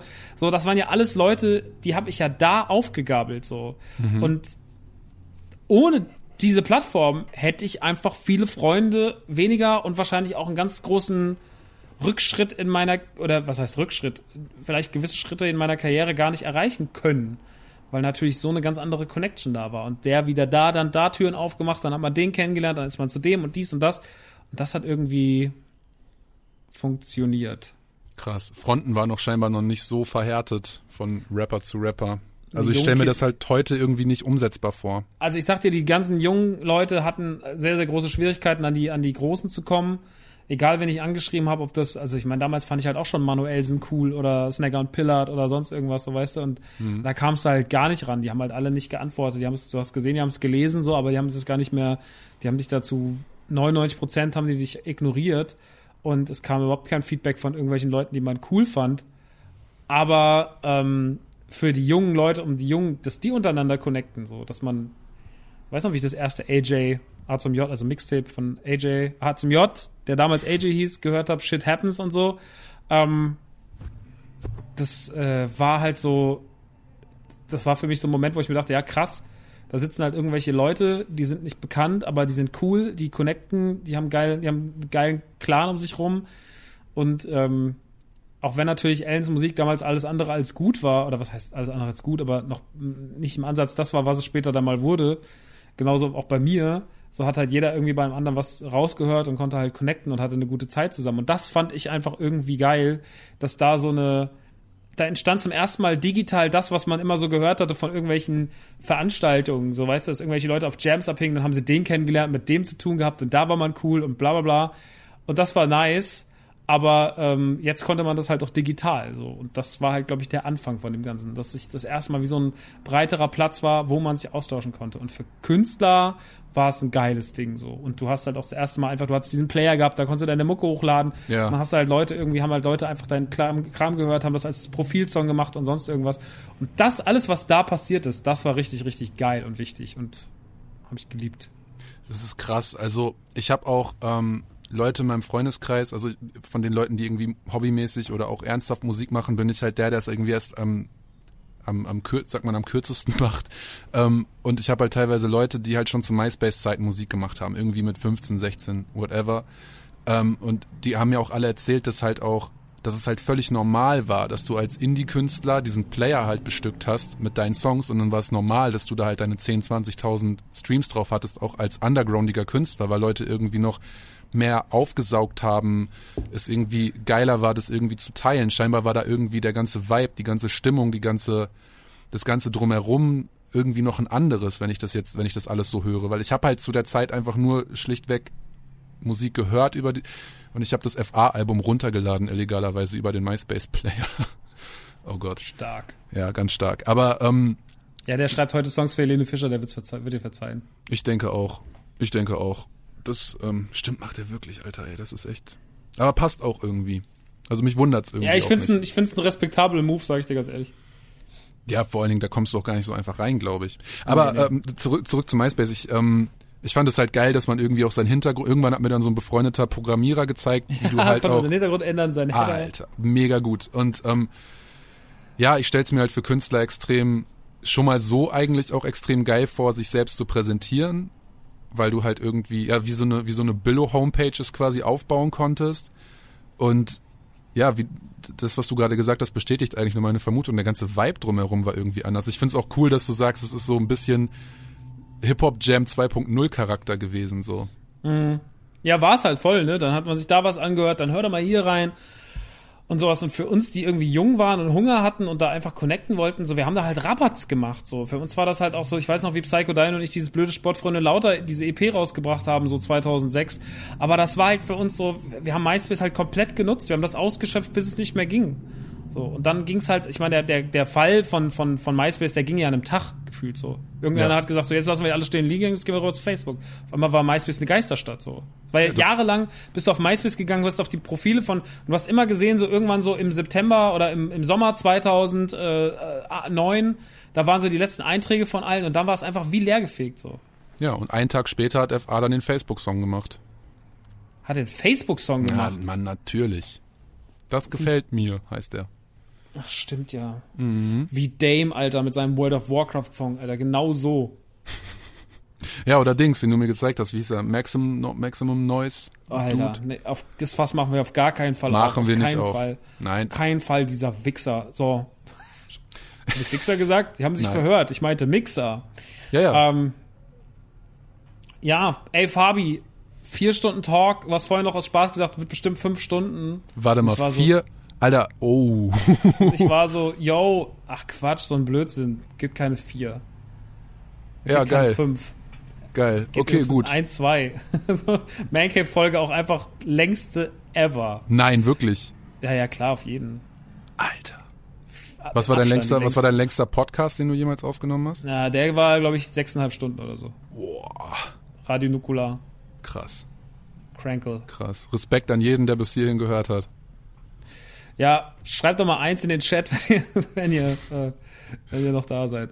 Ähm, es gibt so viel, was wir noch weiter bequatschen können, aber ich glaube, wir sind jetzt auch einfach ein bisschen erschöpft von dem Gespräch. Ich glaube, man hat einen ganz schönen ein, äh, trotzdem einen schönen Einblick bekommen. Vor allem ging es jetzt hier nicht so um so, ja, erzähl mal was von deiner Mucke, sondern es war eher so über, ich glaube, man erfährt immer sehr, sehr viel über Künstler. Da sind wir wieder beim Thema Details, wenn man halt auch genau über solche Dinge redet.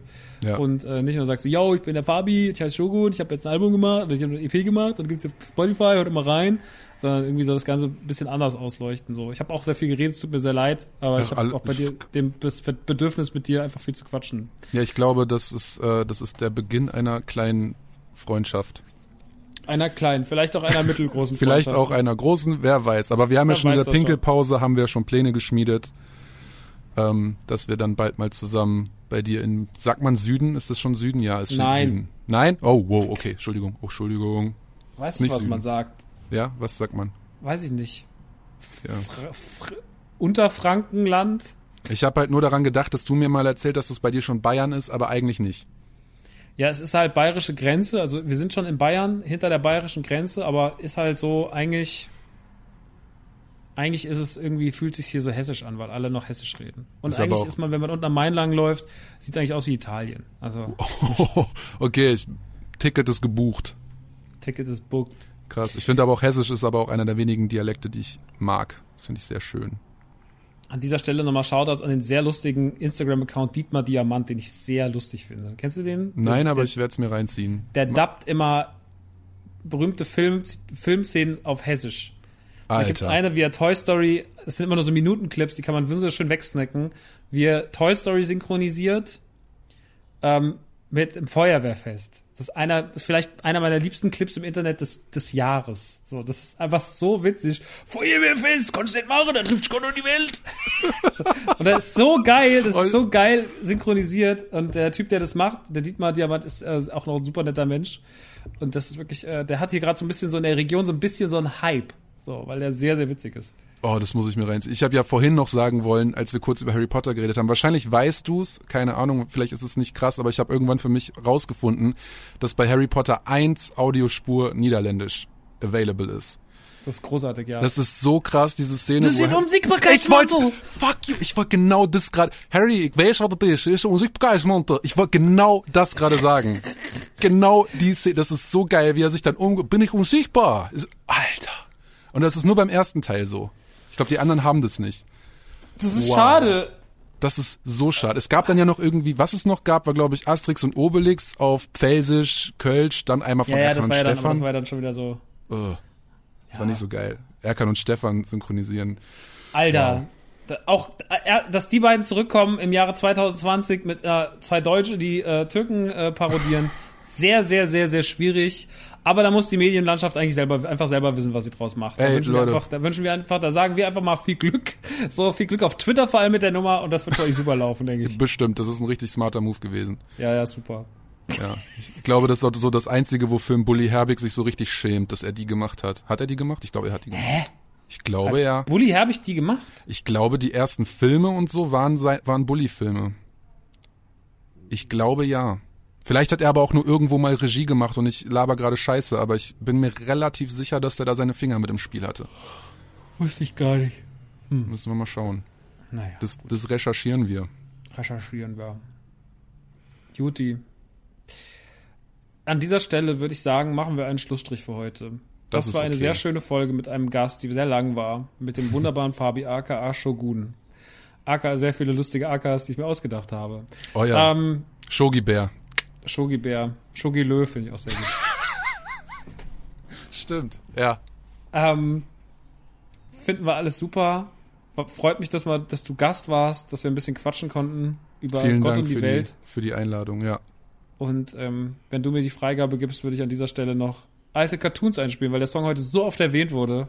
Ja, natürlich. Hau rein. Und äh, dann wird das, wird das hier sozusagen das Outro und ich verabschiede mich auch und wir hören uns dann in der nächsten Folge Man Cave mit The Last of Us 2!